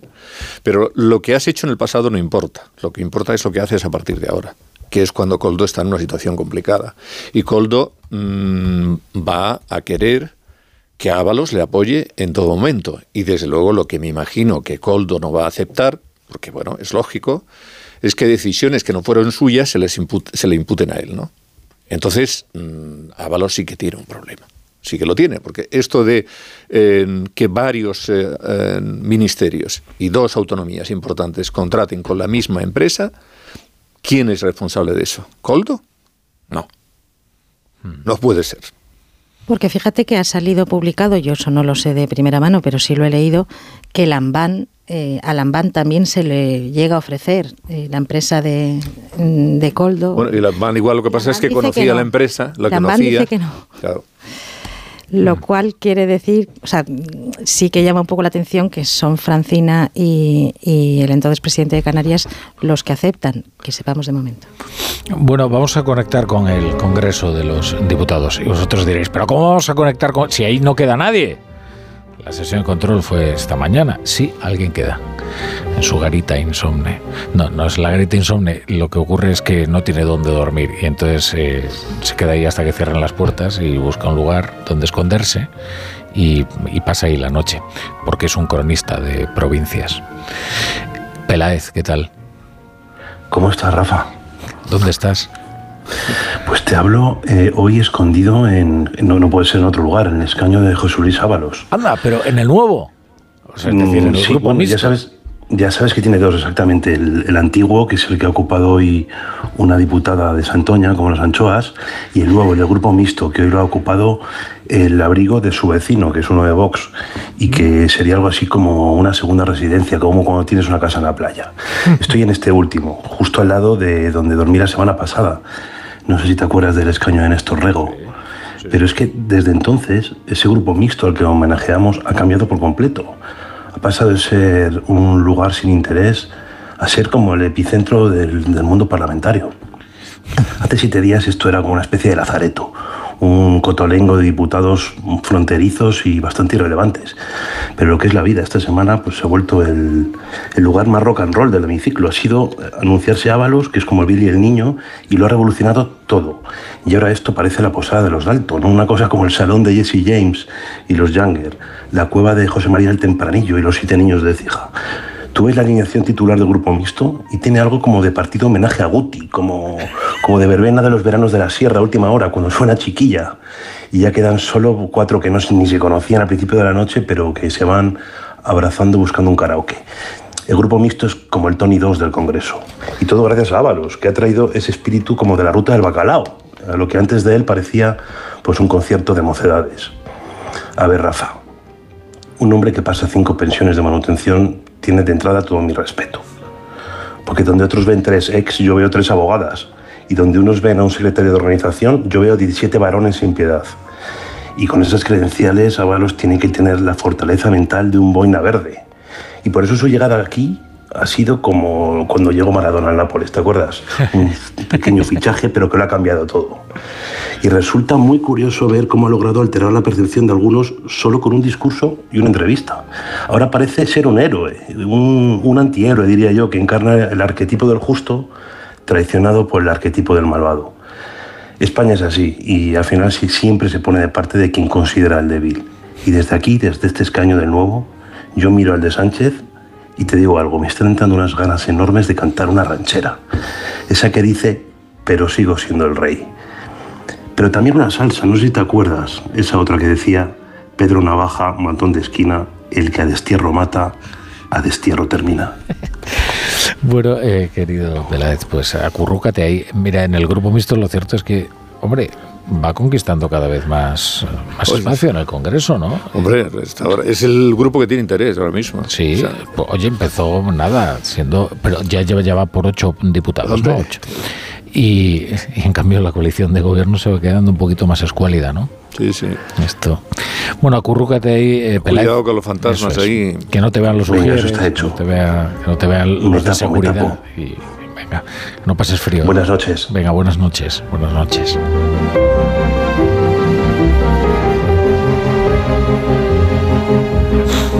Bueno, y después de todo lo dicho respecto de Ábalos, algo que sugería Peláez, es que la, la campaña de comunicación de Ábalos realmente es brillante porque el personaje, o sea, eh, el- el- la prosodia, el- la- esa voz rasgada, Sí, sí. esa, la Es épica bueno, del resistente, la historia que está contando, eh, claro, es, es inevitable. eh, que capte la atención de, de la, es que la gente está con el suspense de ver qué pasa con Ábalos. Aparte que ha desatado toda una de- una fiebre de memes y de chistes y de que bueno ahora es como se es como se mide el éxito de una No, y, comunicación y él política. en su, en su comparecencia lo deja bien claro y además tiene razón. Si él se hubiera, hubiera dimitido y se hubiera ido, eh, hubiera dejado el escaño, pues ahora, en fin, estaría siendo, sería el apestado. Y de esa manera ha conseguido pasar a ser un mártir y que gente que, mm, bueno, le veía muy mal, muy mal, muy mal, pues dicen, mm, bueno, este es el, el hombre al que está persiguiendo Pedro Sánchez, con lo cual la percepción que se empieza a tener de Ábalos por parte de alguna gente pues empieza a cambiar un poco, al margen de que tú, esto que tú has dicho me parece fundamental, o sea, este es un político profesional de toda la vida y por tanto sabe muy bien, eh, eh, conoce, conoce muy bien el marketing, conoce muy bien cómo tiene que hablar en cada momento y bueno, pues pasaba mm, de una entonación a otra, del suspense pues al momento es en el que casi a punto está de llorar, Oye, hay que reconocer que el tipo vale mucho. Por eso mismo, por eso mismo, como vale mucho, Pedro Sánchez tiene que tener todavía más cuidado porque eh, Ábalos no es el Tito Berni. Hmm. El discurso de ayer fue fantástico. El, el, discurso en la rueda de prensa que además, bueno, lo vimos en el periódico, estaba, eh, en principio iba a salir a la una de la tarde, se fue retrasando, se fue retrasando, que estará haciendo Ábalos, yo creo que se estaba preparando el discurso, no sé quién se lo ha escrito, mis felicitaciones desde aquí. Yo creo que él, ¿no? No lo sé. Los compañeros que le han seguido decían, este es el mejor discurso, la mejor intervención que ha hecho en la historia, otra, en su historia. Nunca fue un, orador tan brillante como se ha demostrado hoy. No significa que te lo creas, significa que, que eh, aprecias el, el, una cosa, el, saber. El discurso de la moción de censura recordadlo, ¿eh? a todos nos sorprendió. Si pensamos, eh, entonces estaba el interrogante de cuál sería el portavoz parlamentario del PSOE. Y pensamos, pero si ya tienen un portavoz parlamentario que es este que finalmente lo fue, pero, pero oye, mm, fue un buen discurso, que claro, contrasta dramáticamente con el discurso actual, porque entonces el riesgo reputacional a él no le importaba, ¿no? ¿Verdad? Agravarlo.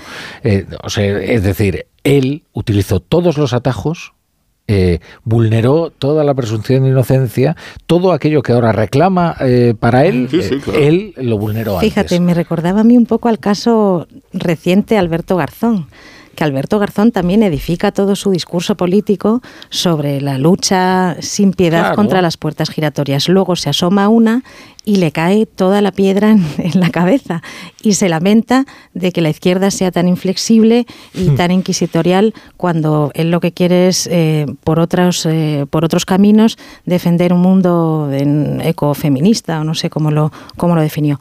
En lo de Ábalos también en el discurso de Ábalos a mí me resultó muy interesante em, esa parte en la que habla estoy en la que dice estoy solo no tengo secretaria claro nos lo dice al 99% de la sociedad que no tenemos ni secretaria ni secretario, ni chofer, eh, ni tal, solo en mi coche, em, contra todos, contra unos y contra otros. Bueno, porque no y se parecía mucho al Pedro Sánchez de esa eh, reconquista de Ferraz.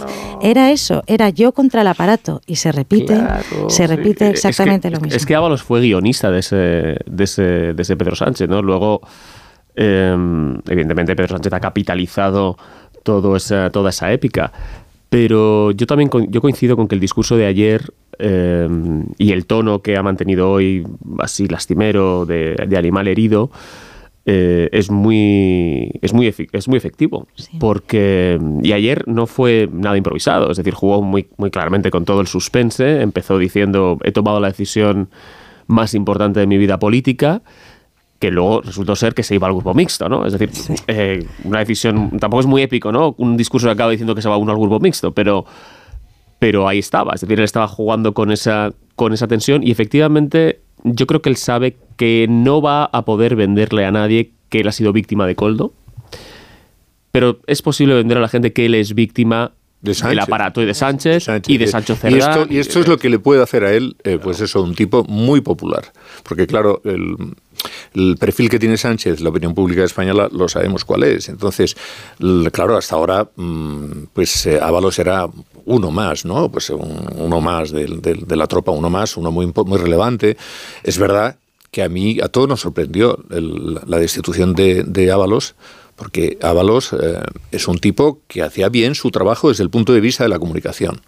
Ábalos llegó a una entrevista y, oye, eh, ya sabemos que no iba a hacer un discurso que le gustara a la derecha, eso es lógico, y hacía el discurso del socialismo, pero eh, dentro de ese colectivo de tantos ministros, pues Ábalos destacaba, Ábalos destacado porque es un tipo que lleva la profesión de político dentro del cuerpo. esto, no tiene que significar ningún elogio ni nada, sino un reconocimiento de las cosas como son. ¿no? Y entonces, claro, dices, a un una persona, primero que además era de la confianza máxima personal. Hay que tener en cuenta que ellos iban con sus respectivas, pues iban Mm. a saraos, a cum- cumpleaños, a cenas, ha dormido, o sea, Sánchez ha dormido en la casa de, de Ábalos en Valencia. Él era, era- era muy amigo. Y, y con los avales de Sánchez. Claro, y coldo con los avales. Entonces dices, eh, un ministro que desde el punto de vista de la comunicación, pues que lo hacía muy bien y lo comparabas con otros, ¿no? Y dices, pues oye, este mm, te gustará o no, pero, pero sí que tiene un nivel de, de- político de altura desde el punto de vista eso de la comunicación y que se lo carga. Bueno, pues que esa es una de las cosas que no hemos sabido y que a lo mejor es bueno o, o deberíamos saber en algún momento. Que ahí es donde puede empezar todo. ¿Cuál es el motivo por el que Sánchez eh, destituye a, a Ábalos? Porque si es por esto de Como ahora... ministro y como secretario de Y organización. como secretario organizador. Porque si es por esto de ahora, significa que él ya tenía información de las cosas que podía haber. No digo que esto, bueno, no sé. Sí, mira, Eh, hoy, hoy le han preguntado por ello. No, yo estoy convencido, ¿eh? yo estoy en, en la misma tesis que tú. ¿eh? Yo creo que lo, lo primero que ocurre eh, cuando se destapa, bueno, cuando empiezan las detenciones y los los registros de la Guardia Civil es que regresan las preguntas que se habían dejado sin responder. Esto es lo primero que ocurre. Y, la fundamental es cómo alguien que tiene la responsabilidad de Ábalos, que está inserto en la biografía de Sánchez eh, de- como, como Ábalos, eh, de repente pasa al ostracismo de una manera tan humillante, en la que ni siquiera eh, vuelve a dirigirse la palabra con el presidente del gobierno. ¿Cómo es posible? Y sin una explicación. Eh, pues eh, hoy se lo pregunto al Sina y, y lo que dice Ábalos, no, bueno, es que había que superar la pandemia. Bueno, que superar la pandemia. De repente- y eso consistía en cargarse a Ábalos y si yo recuerdo una entrevista aquí mismo, eh, y yo entonces estaba, en más de uno y recuerdo cuando llegó Ábalos, que era como estar escuchando a una mezcla entre un filósofo estoico, ¿no? Y una persona ya como desahuciada de la vida, ¿no? Que ya estaba de vuelta de todo y de retirada, con una decepción personal, con una, eh, una tristeza, ¿no? Una, eh, no sé, era un desgarro el que transmitía Ábalos, o sea, que diga, no, yo asumí con toda naturalidad que me, que me despidieran. No, no, es verdad. No es verdad. Y luego es verdad que, y lo publicó Ketty Garat, en la, la famosa serie eh, sobre las andanzas de, de Ábalos, que yo entiendo que lo que eh, ahí mm, pretendía el Partido Socialista era, bueno, que se quede esto en lo sórdido, ¿sabes? Que se quede esto en lo sórdido y que al menos esto no vaya más y no vayamos a explorar las operaciones que se hicieron, los Víctor Salama y todos estos personajes que sí que pueden comprometer la moral del partido. Y no solo una cuestión puntual de un Sí, eh, sí. de los excesos Lo que nocturnos. incrimine moralmente a Ábalos y no lo que es. incrimine. Eso es, no, pero, em, pero hoy cuando lo, cuando lo contaba decía, pero si esto no te... Que, que, por cierto, eso también nos debería poner en guardia, porque con qué convicción miente cuando sabe Claro, que está no, mintiendo. Sí, sí, claro, pero es que no. También te digo una cosa, es que, eh, a ver, él no puede decir otra cosa. Él que va a decir que sí que va a tirar de la manta, no puede decir otra cosa. Claro. ¿Y por qué después le, le recuperan en listas? Eso es lo que no entiendo. Eso es lo que no entiendo, porque Pues, eh, no, luego le permite ser. Yo entiendo que ahí, vamos a ver, se produce. Sánchez, tú antes lo decías, Vera, Sánchez ha hecho algo muy bien. Ha integrado a colocado todos. todo el Esto es verdad. Y al que le ha cortado la cabeza Esto- luego le ha, le ha situado es. bien. O Eso sea, es así. y él ha sabido, oye, redimir a algunos personajes a los que había condenado por su traición, por lo que fuera.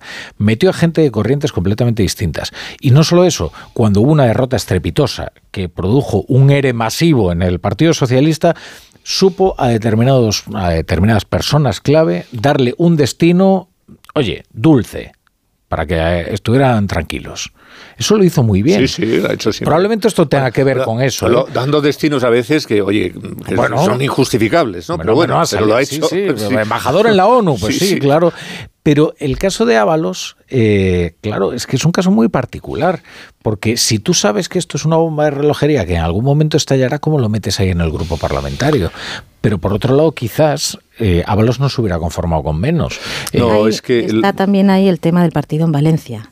En que mm, Pedro Sánchez quiere impulsar a Diana Morant y mm, Ábalos es un nombre en Valencia Sí. fuerte. Sí, pero Y la historia es de que si le quitas, la historia es si le quitas, quería, eh, el hacerle la guerra, vamos, e- evitar que, que generara problemas para la nueva dirección en Valencia. Pues, Pero la, la cuestión de fondo es si le quitas, porque tú has tenido determinada información y ahora recuperas para un puesto que, hombre, no es que sea el más importante, bueno, es el ministro, pero ser presidente de la, de la Comisión de Interior, eh, pues oye, Bueno, esto... en pero fin, eso verás, sabes que son eso es para, componendas- es para cálculos de salariales, Eh, ya sabes. exacto, esos son bonus. Sí, pero a- aquí un poco la teoría que circula, que por supuesto él no la reconoce, es que, en fin, siendo la relación que ellos tenían muy estrecha, eh, Ábalos no es como lo- se ha trasladado en el sentido de que estaba muy, bueno, de que había entendido que aquello era algo que se podía producir. No, no lo entendió nunca. Y entonces, eh, desde el punto de vista de que tenía una relación estrecha con eh, Sánchez, le dice, oye, esto a mí no me lo puedes hacer. No me lo puedes hacer y eh, me tienes que dar una salida digna. Y una salida digna es, bueno, de momento no tienes ningún problema porque sido ministro y cobras dos años de... Tienes derecho a cobrar, parece que son dos años el 80% del sueldo, con lo cual eso lo tienes arreglado, pero en las elecciones vas de cabeza de lista. No de cabeza de lista, en ese caso el número dos, vas en, en las listas electorales y te arreglamos un poco la situación porque él había pedido una embajada.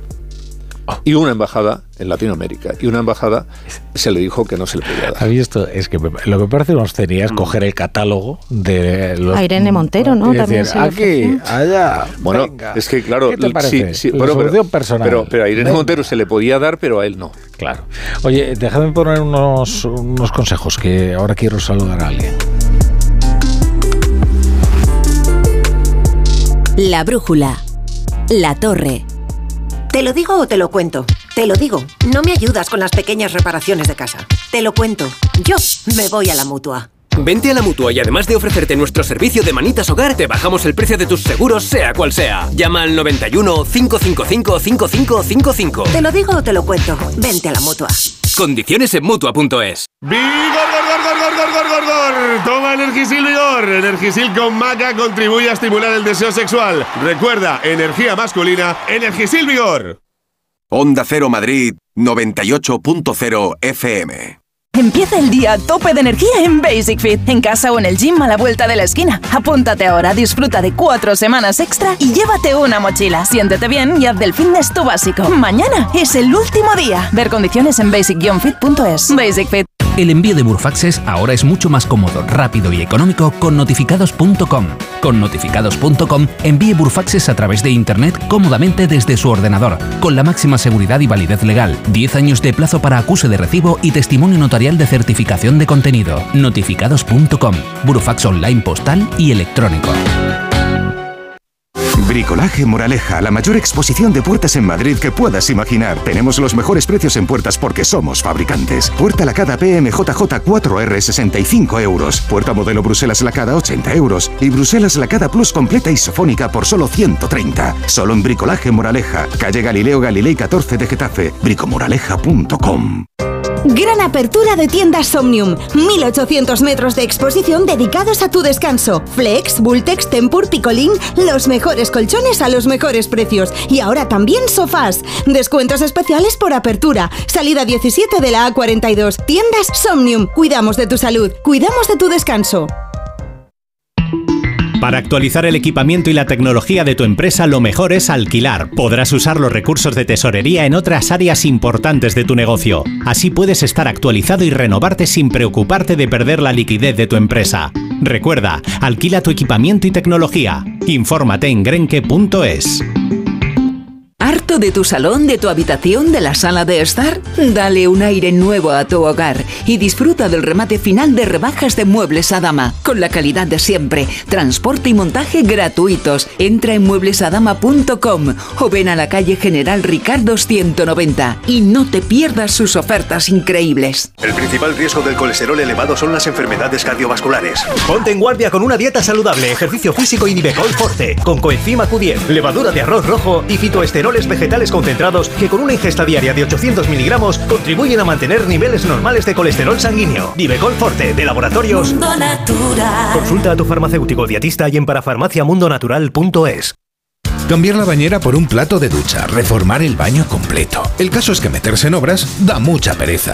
Deje a un lado la pereza y acuda a Duchamanía. Sus profesionales realizan la reforma completa del baño o cambian la bañera por un plato de ducha, con rapidez, limpieza y empleando los mejores materiales. Todo a los mejores precios. Exposición en Paseo del Molino 6 y en calle Cabanilles 39, 91 468 4907 y duchamanía.es. Onda Cero Madrid, 98.0 FM. Buenas noches. En el sorteo del Eurojackpot de ayer, la combinación ganadora ha sido 15, 17, 30, 38 y 49 soles para el 1 y el 11. Recuerda, ahora con el Eurojackpot de la 11, todos los martes y viernes hay botes millonarios. Y ya sabes, a todos los que jugáis a la 11, bien jugado.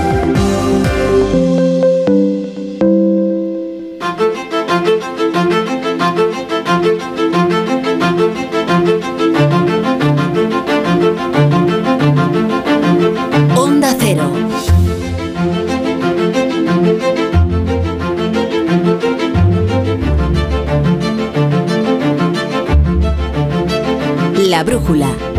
La torre.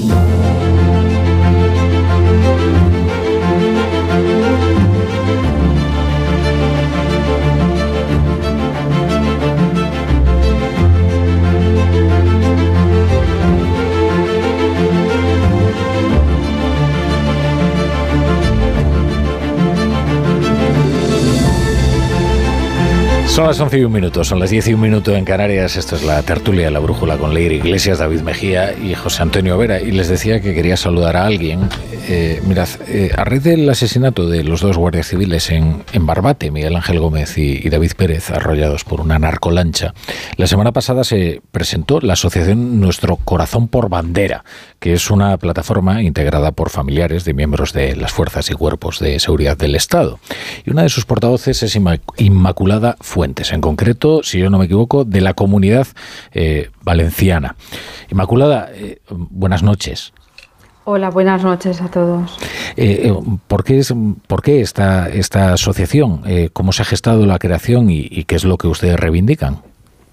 Pues esta asociación, ahora, ahora plataforma, se forma la asociación porque tarda un poquito más, surgió de la desesperación, de la desesperación que en un momento dado sentía Isandra. Isandra es la mujer de uno de los GEAS destinados en Barbate, compañero de los dos asesinados, y la desesperación le hizo dar un primer paso, un primer paso y decir tenemos que hacer, hacer algo, manifestarnos, hacer ver que esto ya no puede volver a ocurrir, no queremos ni un muerto más, queremos que vuelvan a casa después de su trabajo.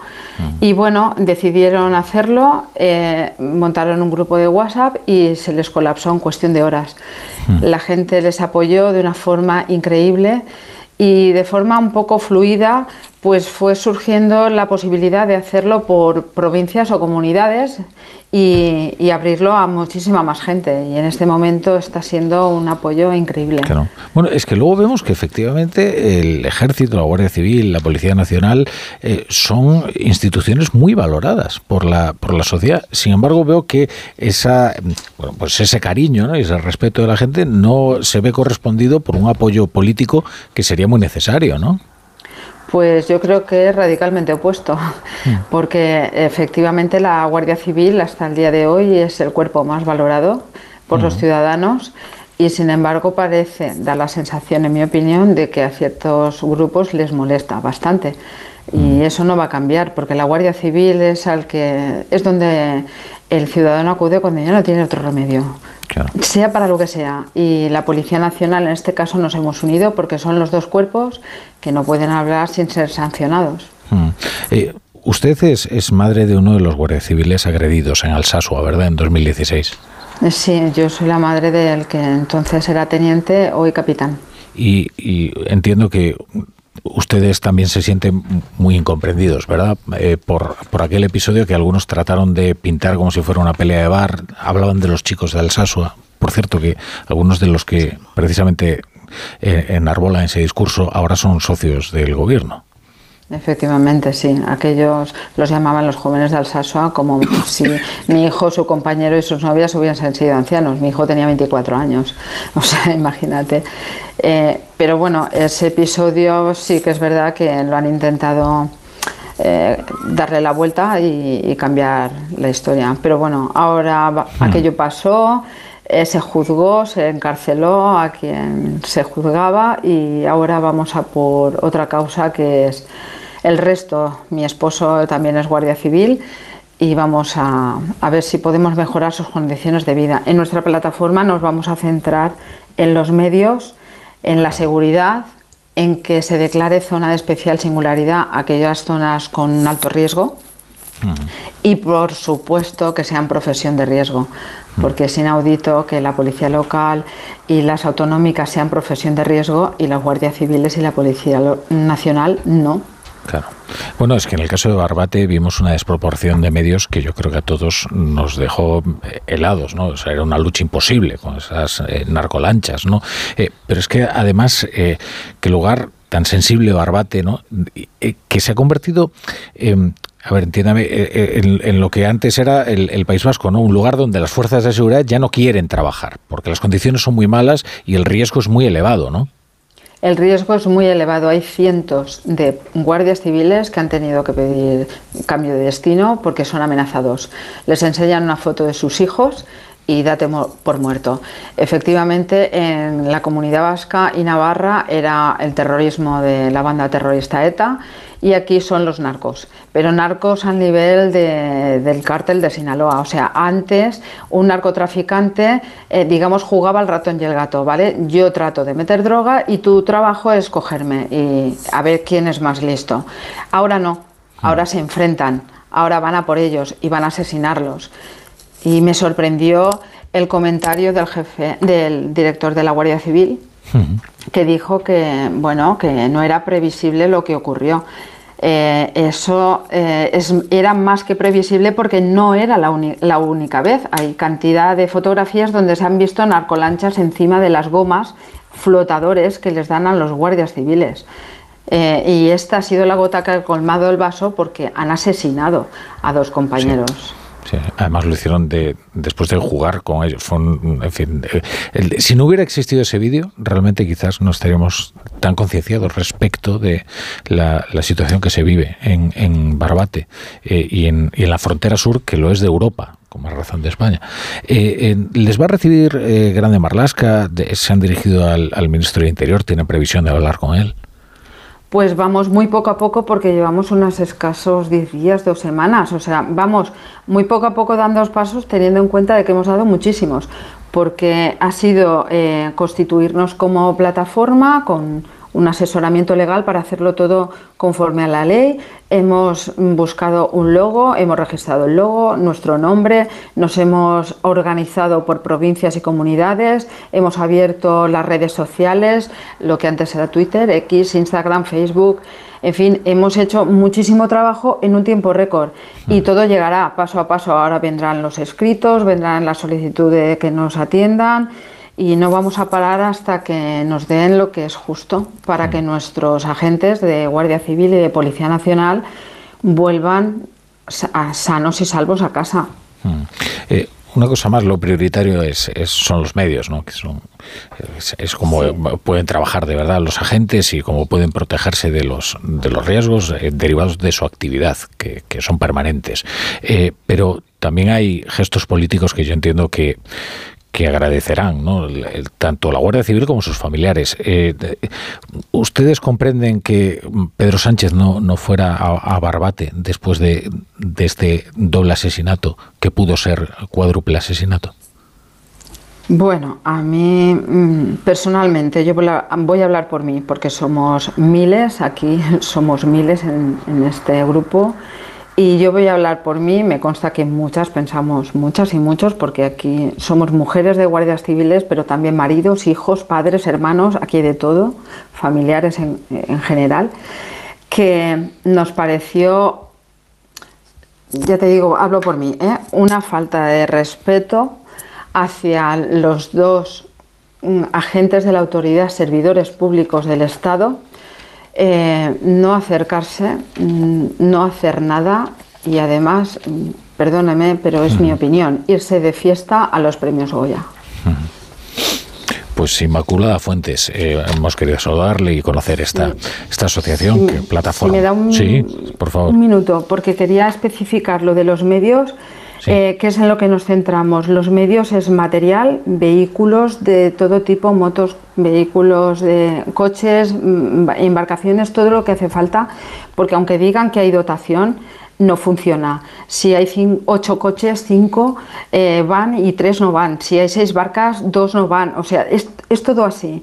Luego aumento de plantilla, porque las plantillas faltan tanto policías como guardias civiles, porque hay policías o guardias civiles que están, digamos, en dos trabajos. Ellos tienen su destino, una vacante que es su destino, pero a lo mejor están comisionados. Y si están en comisión de servicios, están como ocupando dos puestos. En su vacante no están, no hay nadie y además no se puede cubrir y están desempeñando su trabajo en la comisión de servicios. Luego la seguridad, por favor, que sea física, chalecos, guantes, todo lo que implica su protección vital.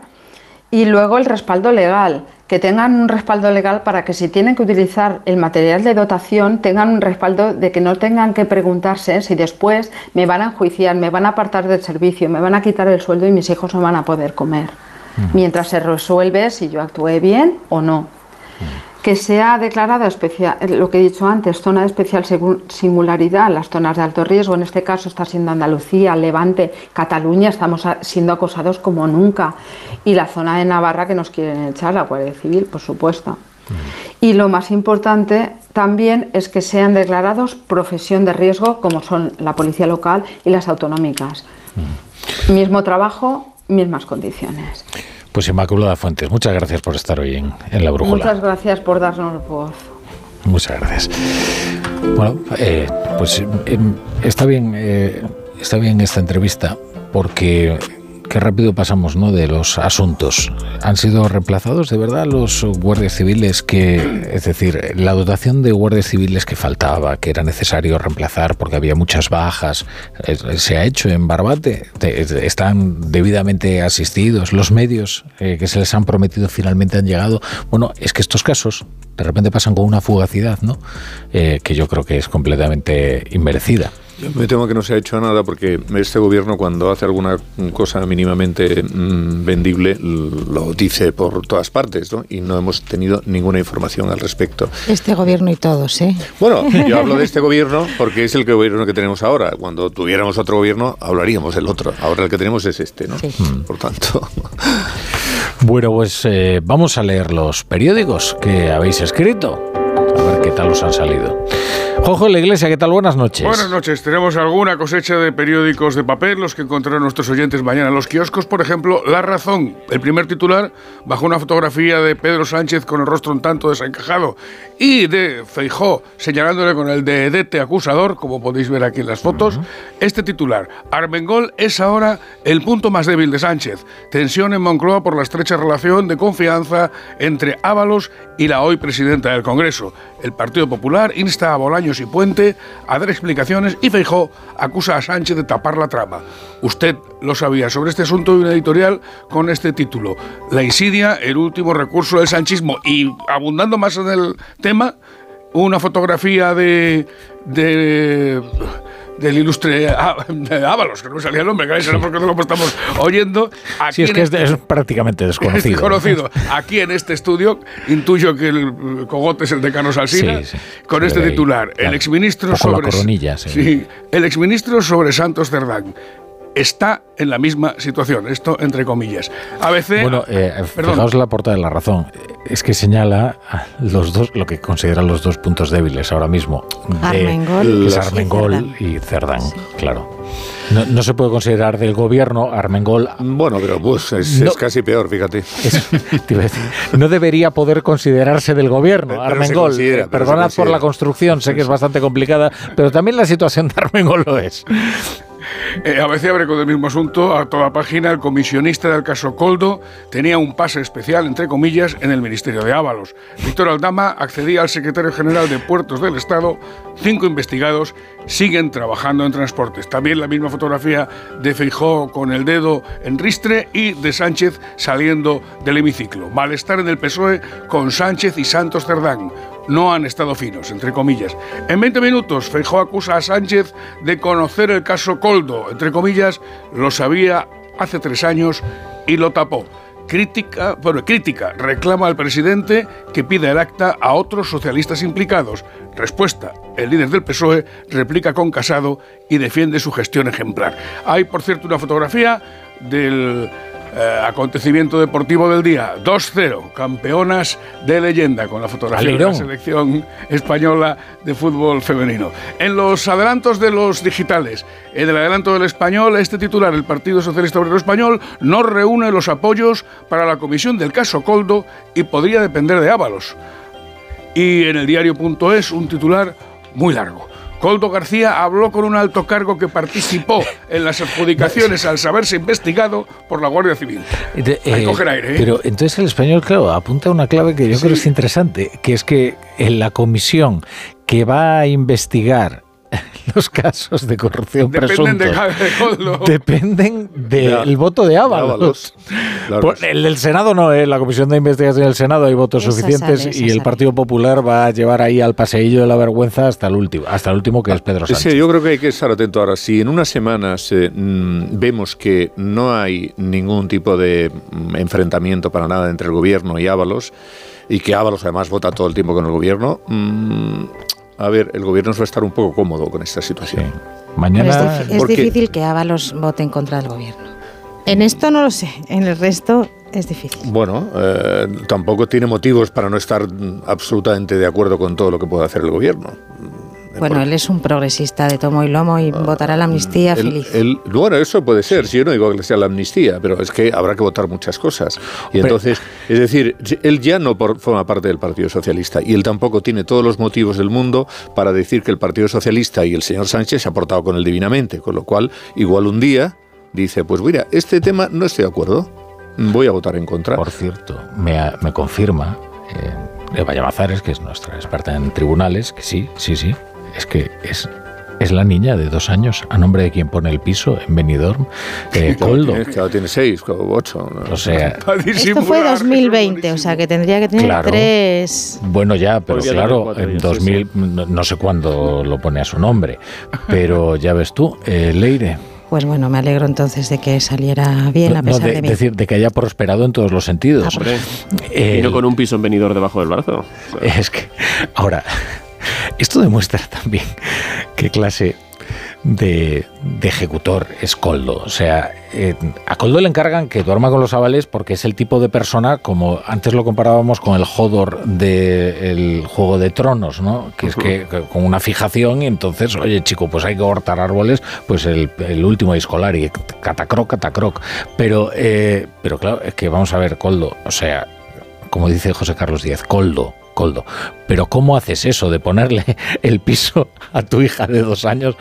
Es Pues que José. Luis Ábalos esta mañana también dice otra cosa en esta entrevista mm, fantástica con, con Alsina. Sí, que qué mal lo haces. sí. Claro, que, o sea, prácticamente su único reproche hacia Coldo, después de la que le ha metido, es eh, que, que, Que lo cómo, que cómo lo ha hecho así de, de mal, ¿no? Que pensaba que era más listo. Que son chapuzas, claro. Claro, entonces, bueno, eso da que pensar Pues también. yo no sabía que estuviera permitido poner un, en fin, un piso a, a- nombre de una niña de dos años, ¿no?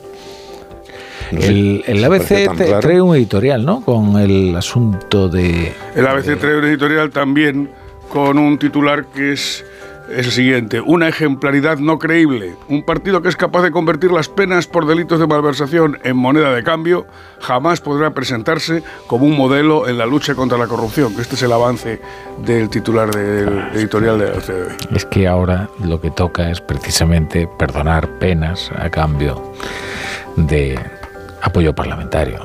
Que esto va contra la coherencia de la narrativa de este cuento, ¿no? Bueno, Sánchez dice que el que la hace la paga, ¿no? Es- Pues no será Puigdemont. menos, menos Puigdemont Menos y los, otros que yo, menos los que yo diga, menos los que yo diga. Oye, breaking news, ¿eh? el, el juez rechaza la solicitud de Trump de suspender su sentencia de 450 millones de dólares. Eh, va a tener que vender algunas propiedades ¿eh? para sufragar el, el coste, porque efectivamente tiene un patrimonio que es incluso mayor que el de la hija de Coldo. Y está corriendo el tiempo para obtener una, una fianza por el, por el monto total. Eh, se siguen sucediendo eh, las eh, Demandas, sentencias, sí, sí, los sí, procesos judiciales. Y, Bueno, pero todos estos, eh, yo supongo que al final termina encontrando mm, dinero por algún sitio. Eh, ahí el, el que le preocupa de verdad es que el, el que en un momento determinado le pudiera eh, impedir presentarse a las elecciones. Eso es. Todos los Pero Por demás. eso sigue ahí Nikki Haley, eh, inasequible al desaliento, y sus donantes. El otro día nos reímos mucho de Pablo Condo. Pablo Condo, no, Pablo Pombo. Está muy bien, Pablo, Pablo. Es que entre Coldo y, nos- y todos ya. Eh, Mari Condo, Coldo, Pablo Pombo. Pablo Pombo, que también es muy, or- muy ordenadito, es muy ordenadito como- también, como pero no es Kondo, Mari como Mari Kondo. Kondo. Eh, pero Pablo Pombo, eh, nos reímos mucho por su insistencia en, en Nikki Haley. Digo, pero ¿para qué quieres seguir hablando de Nikki Bueno, Oye, es pues que porque se- está ahí. Si es que se puede dar efectivamente esa carambola, podría ser. Bueno, eh, Leire, que no sabes ni cómo salir a la calle porque no sabes si hace frío, si hace calor, si qué ocurre. Pues ahora te tienes que escuchar a Roberto Brasero. Vamos. Y para todos los que estáis al volante, esto os interesa, porque ahora con el, eh, con el seguro de coche de línea directa, además de ahorrarte una pasta, tienes muchas ventajas. Como vehículo de sustitución y no solo en caso de siniestro o robo, sino también por avería. Para que no os quedéis nunca parados, cámbiate y te bajan el precio de tu seguro de coche, sí o sí. Ve directo a lineadirecta.com o llama al 917-700-700. El valor de ser directo. Vodafone te trae Dazón con Fórmula 1, MotoGP y otras competiciones. Llama al 1444 y llévate por solo 40 euros fibra móvil y televisión con el primer mes de Dazón Esencial de regalo. Llama ya al 1444. Vodafone. Mirad chicos, os presento. Este es mi tío Ángel. Bueno, su tío, su tío. Soy como su padre en realidad. No tío, eres mi tío. Pero soy como tu padre. A ver, si te he querido como un padre. Soy más que tu tío. Soy como tu padre. Sí, sí, tu padre. Vamos, tu padre. Bueno, pues eres mi padre. Por 17 millones de euros uno se hace padre de quien sea. Ya está a la venta el cupón del Extra Día del Padre de la ONCE. El 19 de marzo, 17 millones de euros. Extra Día del Padre de la ONCE. Ahora cualquiera quiere ser padre. A todos los que jugáis a la 11, bien jugado. Juega responsablemente y solo si eres mayor de edad. ¿Qué, qué es lo peor de las redes sociales? Estar enganchada a la pantalla. Que nos bombarden con notificaciones todo el día. Los comentarios de haters. El ciberacoso. Las fake news. Pero ¿sabes qué es lo mejor? Que podemos cambiar las cosas. Demostremos que también somos capaces de usar las redes sociales con cabeza. Si tú también quieres formar parte del cambio, regístrate en Efecto 1000 y sube tu vídeo. Nosotros ya formamos parte de la generación MIN. La generación que usa las redes sociales con cabeza. Entra en efectomil.org. Un proyecto de la Fundación A3 Media con la colaboración de la Fundación Telefónica. Securitas Direct. ¿En qué puedo ayudarle? Buenas, llamaba porque quiero instalarme una alarma. ¿Ha sufrido algún robo? No, pero lo han intentado mientras estábamos en casa de mi madre celebrando su cumpleaños y ya no me quedo tranquila. Pues no se preocupe. Si usted quiere, esta misma tarde le instalamos su alarma. Protege tu hogar frente a robos y ocupaciones con la alarma de Securitas Direct. Llama ahora al 900-272-272.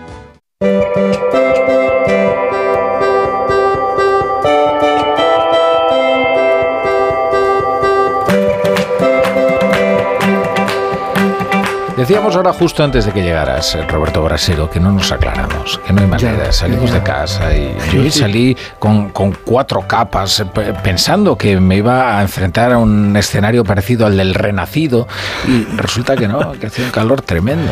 Estuvo en una terraza hoy. No Es sé si- Es que, es que esto es imponente. Claro, es que, bueno, dice el refrán, febrero, cuatro capas y un sombrero.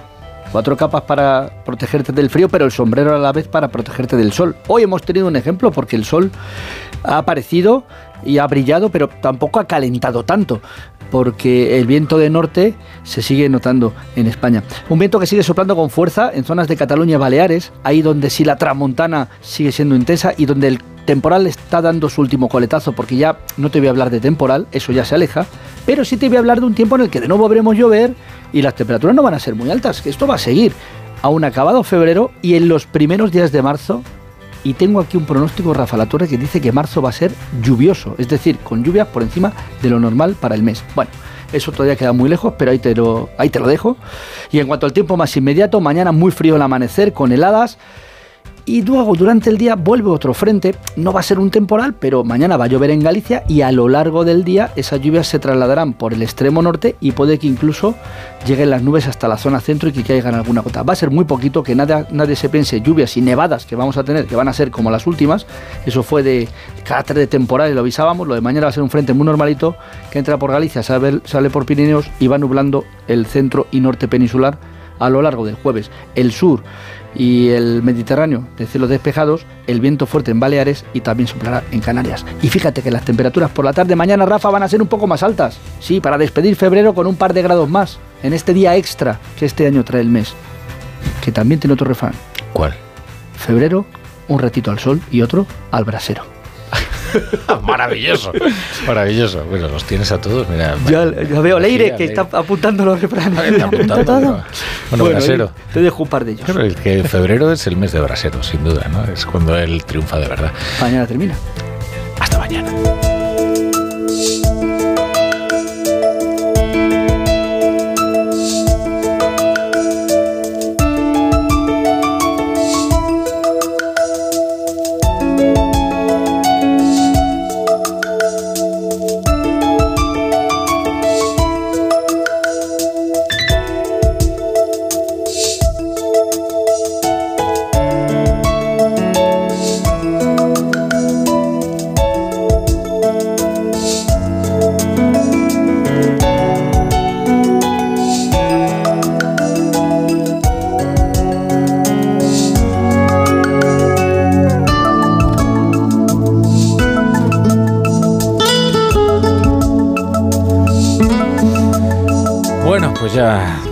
Yendo, ¿no?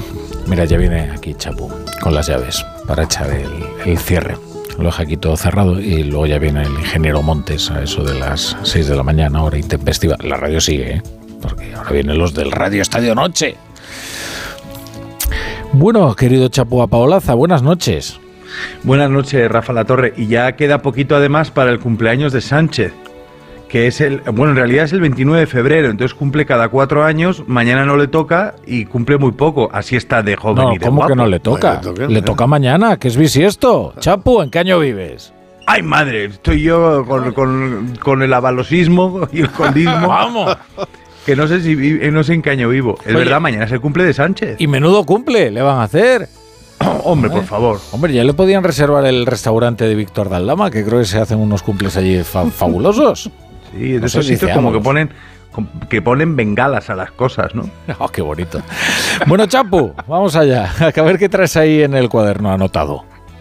Bueno, pues hoy traigo anotado que cuando sonaba el tiroriroriro de la sesión de control al gobierno, se apareció José Luis Ábalos en lo de Alsina, con la sonrisa del gato de Alicia en el País de las Maravillas.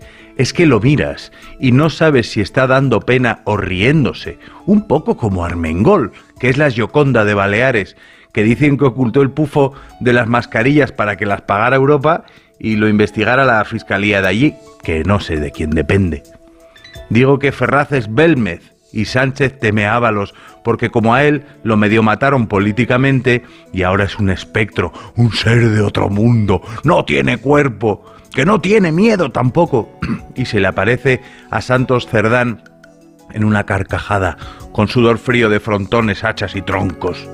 Se apareció Ábalos en lo de Alsina, en una cosa como de sé que hicisteis los últimos Sanfermines. Y los Ábalers les decían a sus hijos, calla niño, que está Ábalos en lo de Alsina. Porque Ábalos lo escuchan ahora los discursillos como a un rey inverso. Y cuando va a lo de a más de uno, la gente dice, ahí va José Luis Ábalos Parera. Y no se abre una cerveza para escucharlo porque son las 10 de la mañana. A mí lo de Ábalos me trae un eco de ese impulso vital en el que entra un hombre cuando se va a abrir una yonquilata. Frank Zappa dijo que no se puede vivir en un país de verdad a menos que se tenga cerveza y una aerolínea. Ayuda un poco, proseguía Zappa, si hay un equipo de fútbol o armas nucleares, pero lo mínimo que se necesita es una cerveza. Yo añado que también viene muy bien alguien que tire de la manta. Bueno, Chapu, hasta mañana. Siempre amanece. Bueno, pues ahora vamos a tirar de la manta, pero así, hacia arriba para arroparnos. Que hace frío. Nos vamos a dormir. Venga, Mejía, venga, Vera y venga. Buenas noches. Buenas noches. Hasta mañana, Jojo de la Iglesia. Hasta mañana, buenas noches. Y a ustedes también hasta mañana, eh, pero se quedan aquí en la mejor compañía, que es el Radio Estadio Noche con Edu Pidal, con Rocío Martínez, que van a entrevistar a Aguirre, que se la juega en la final de la Copa del Rey, que van a hablarles del éxito de la selección femenina de fútbol y de tantos y tantas cosas maravillosas.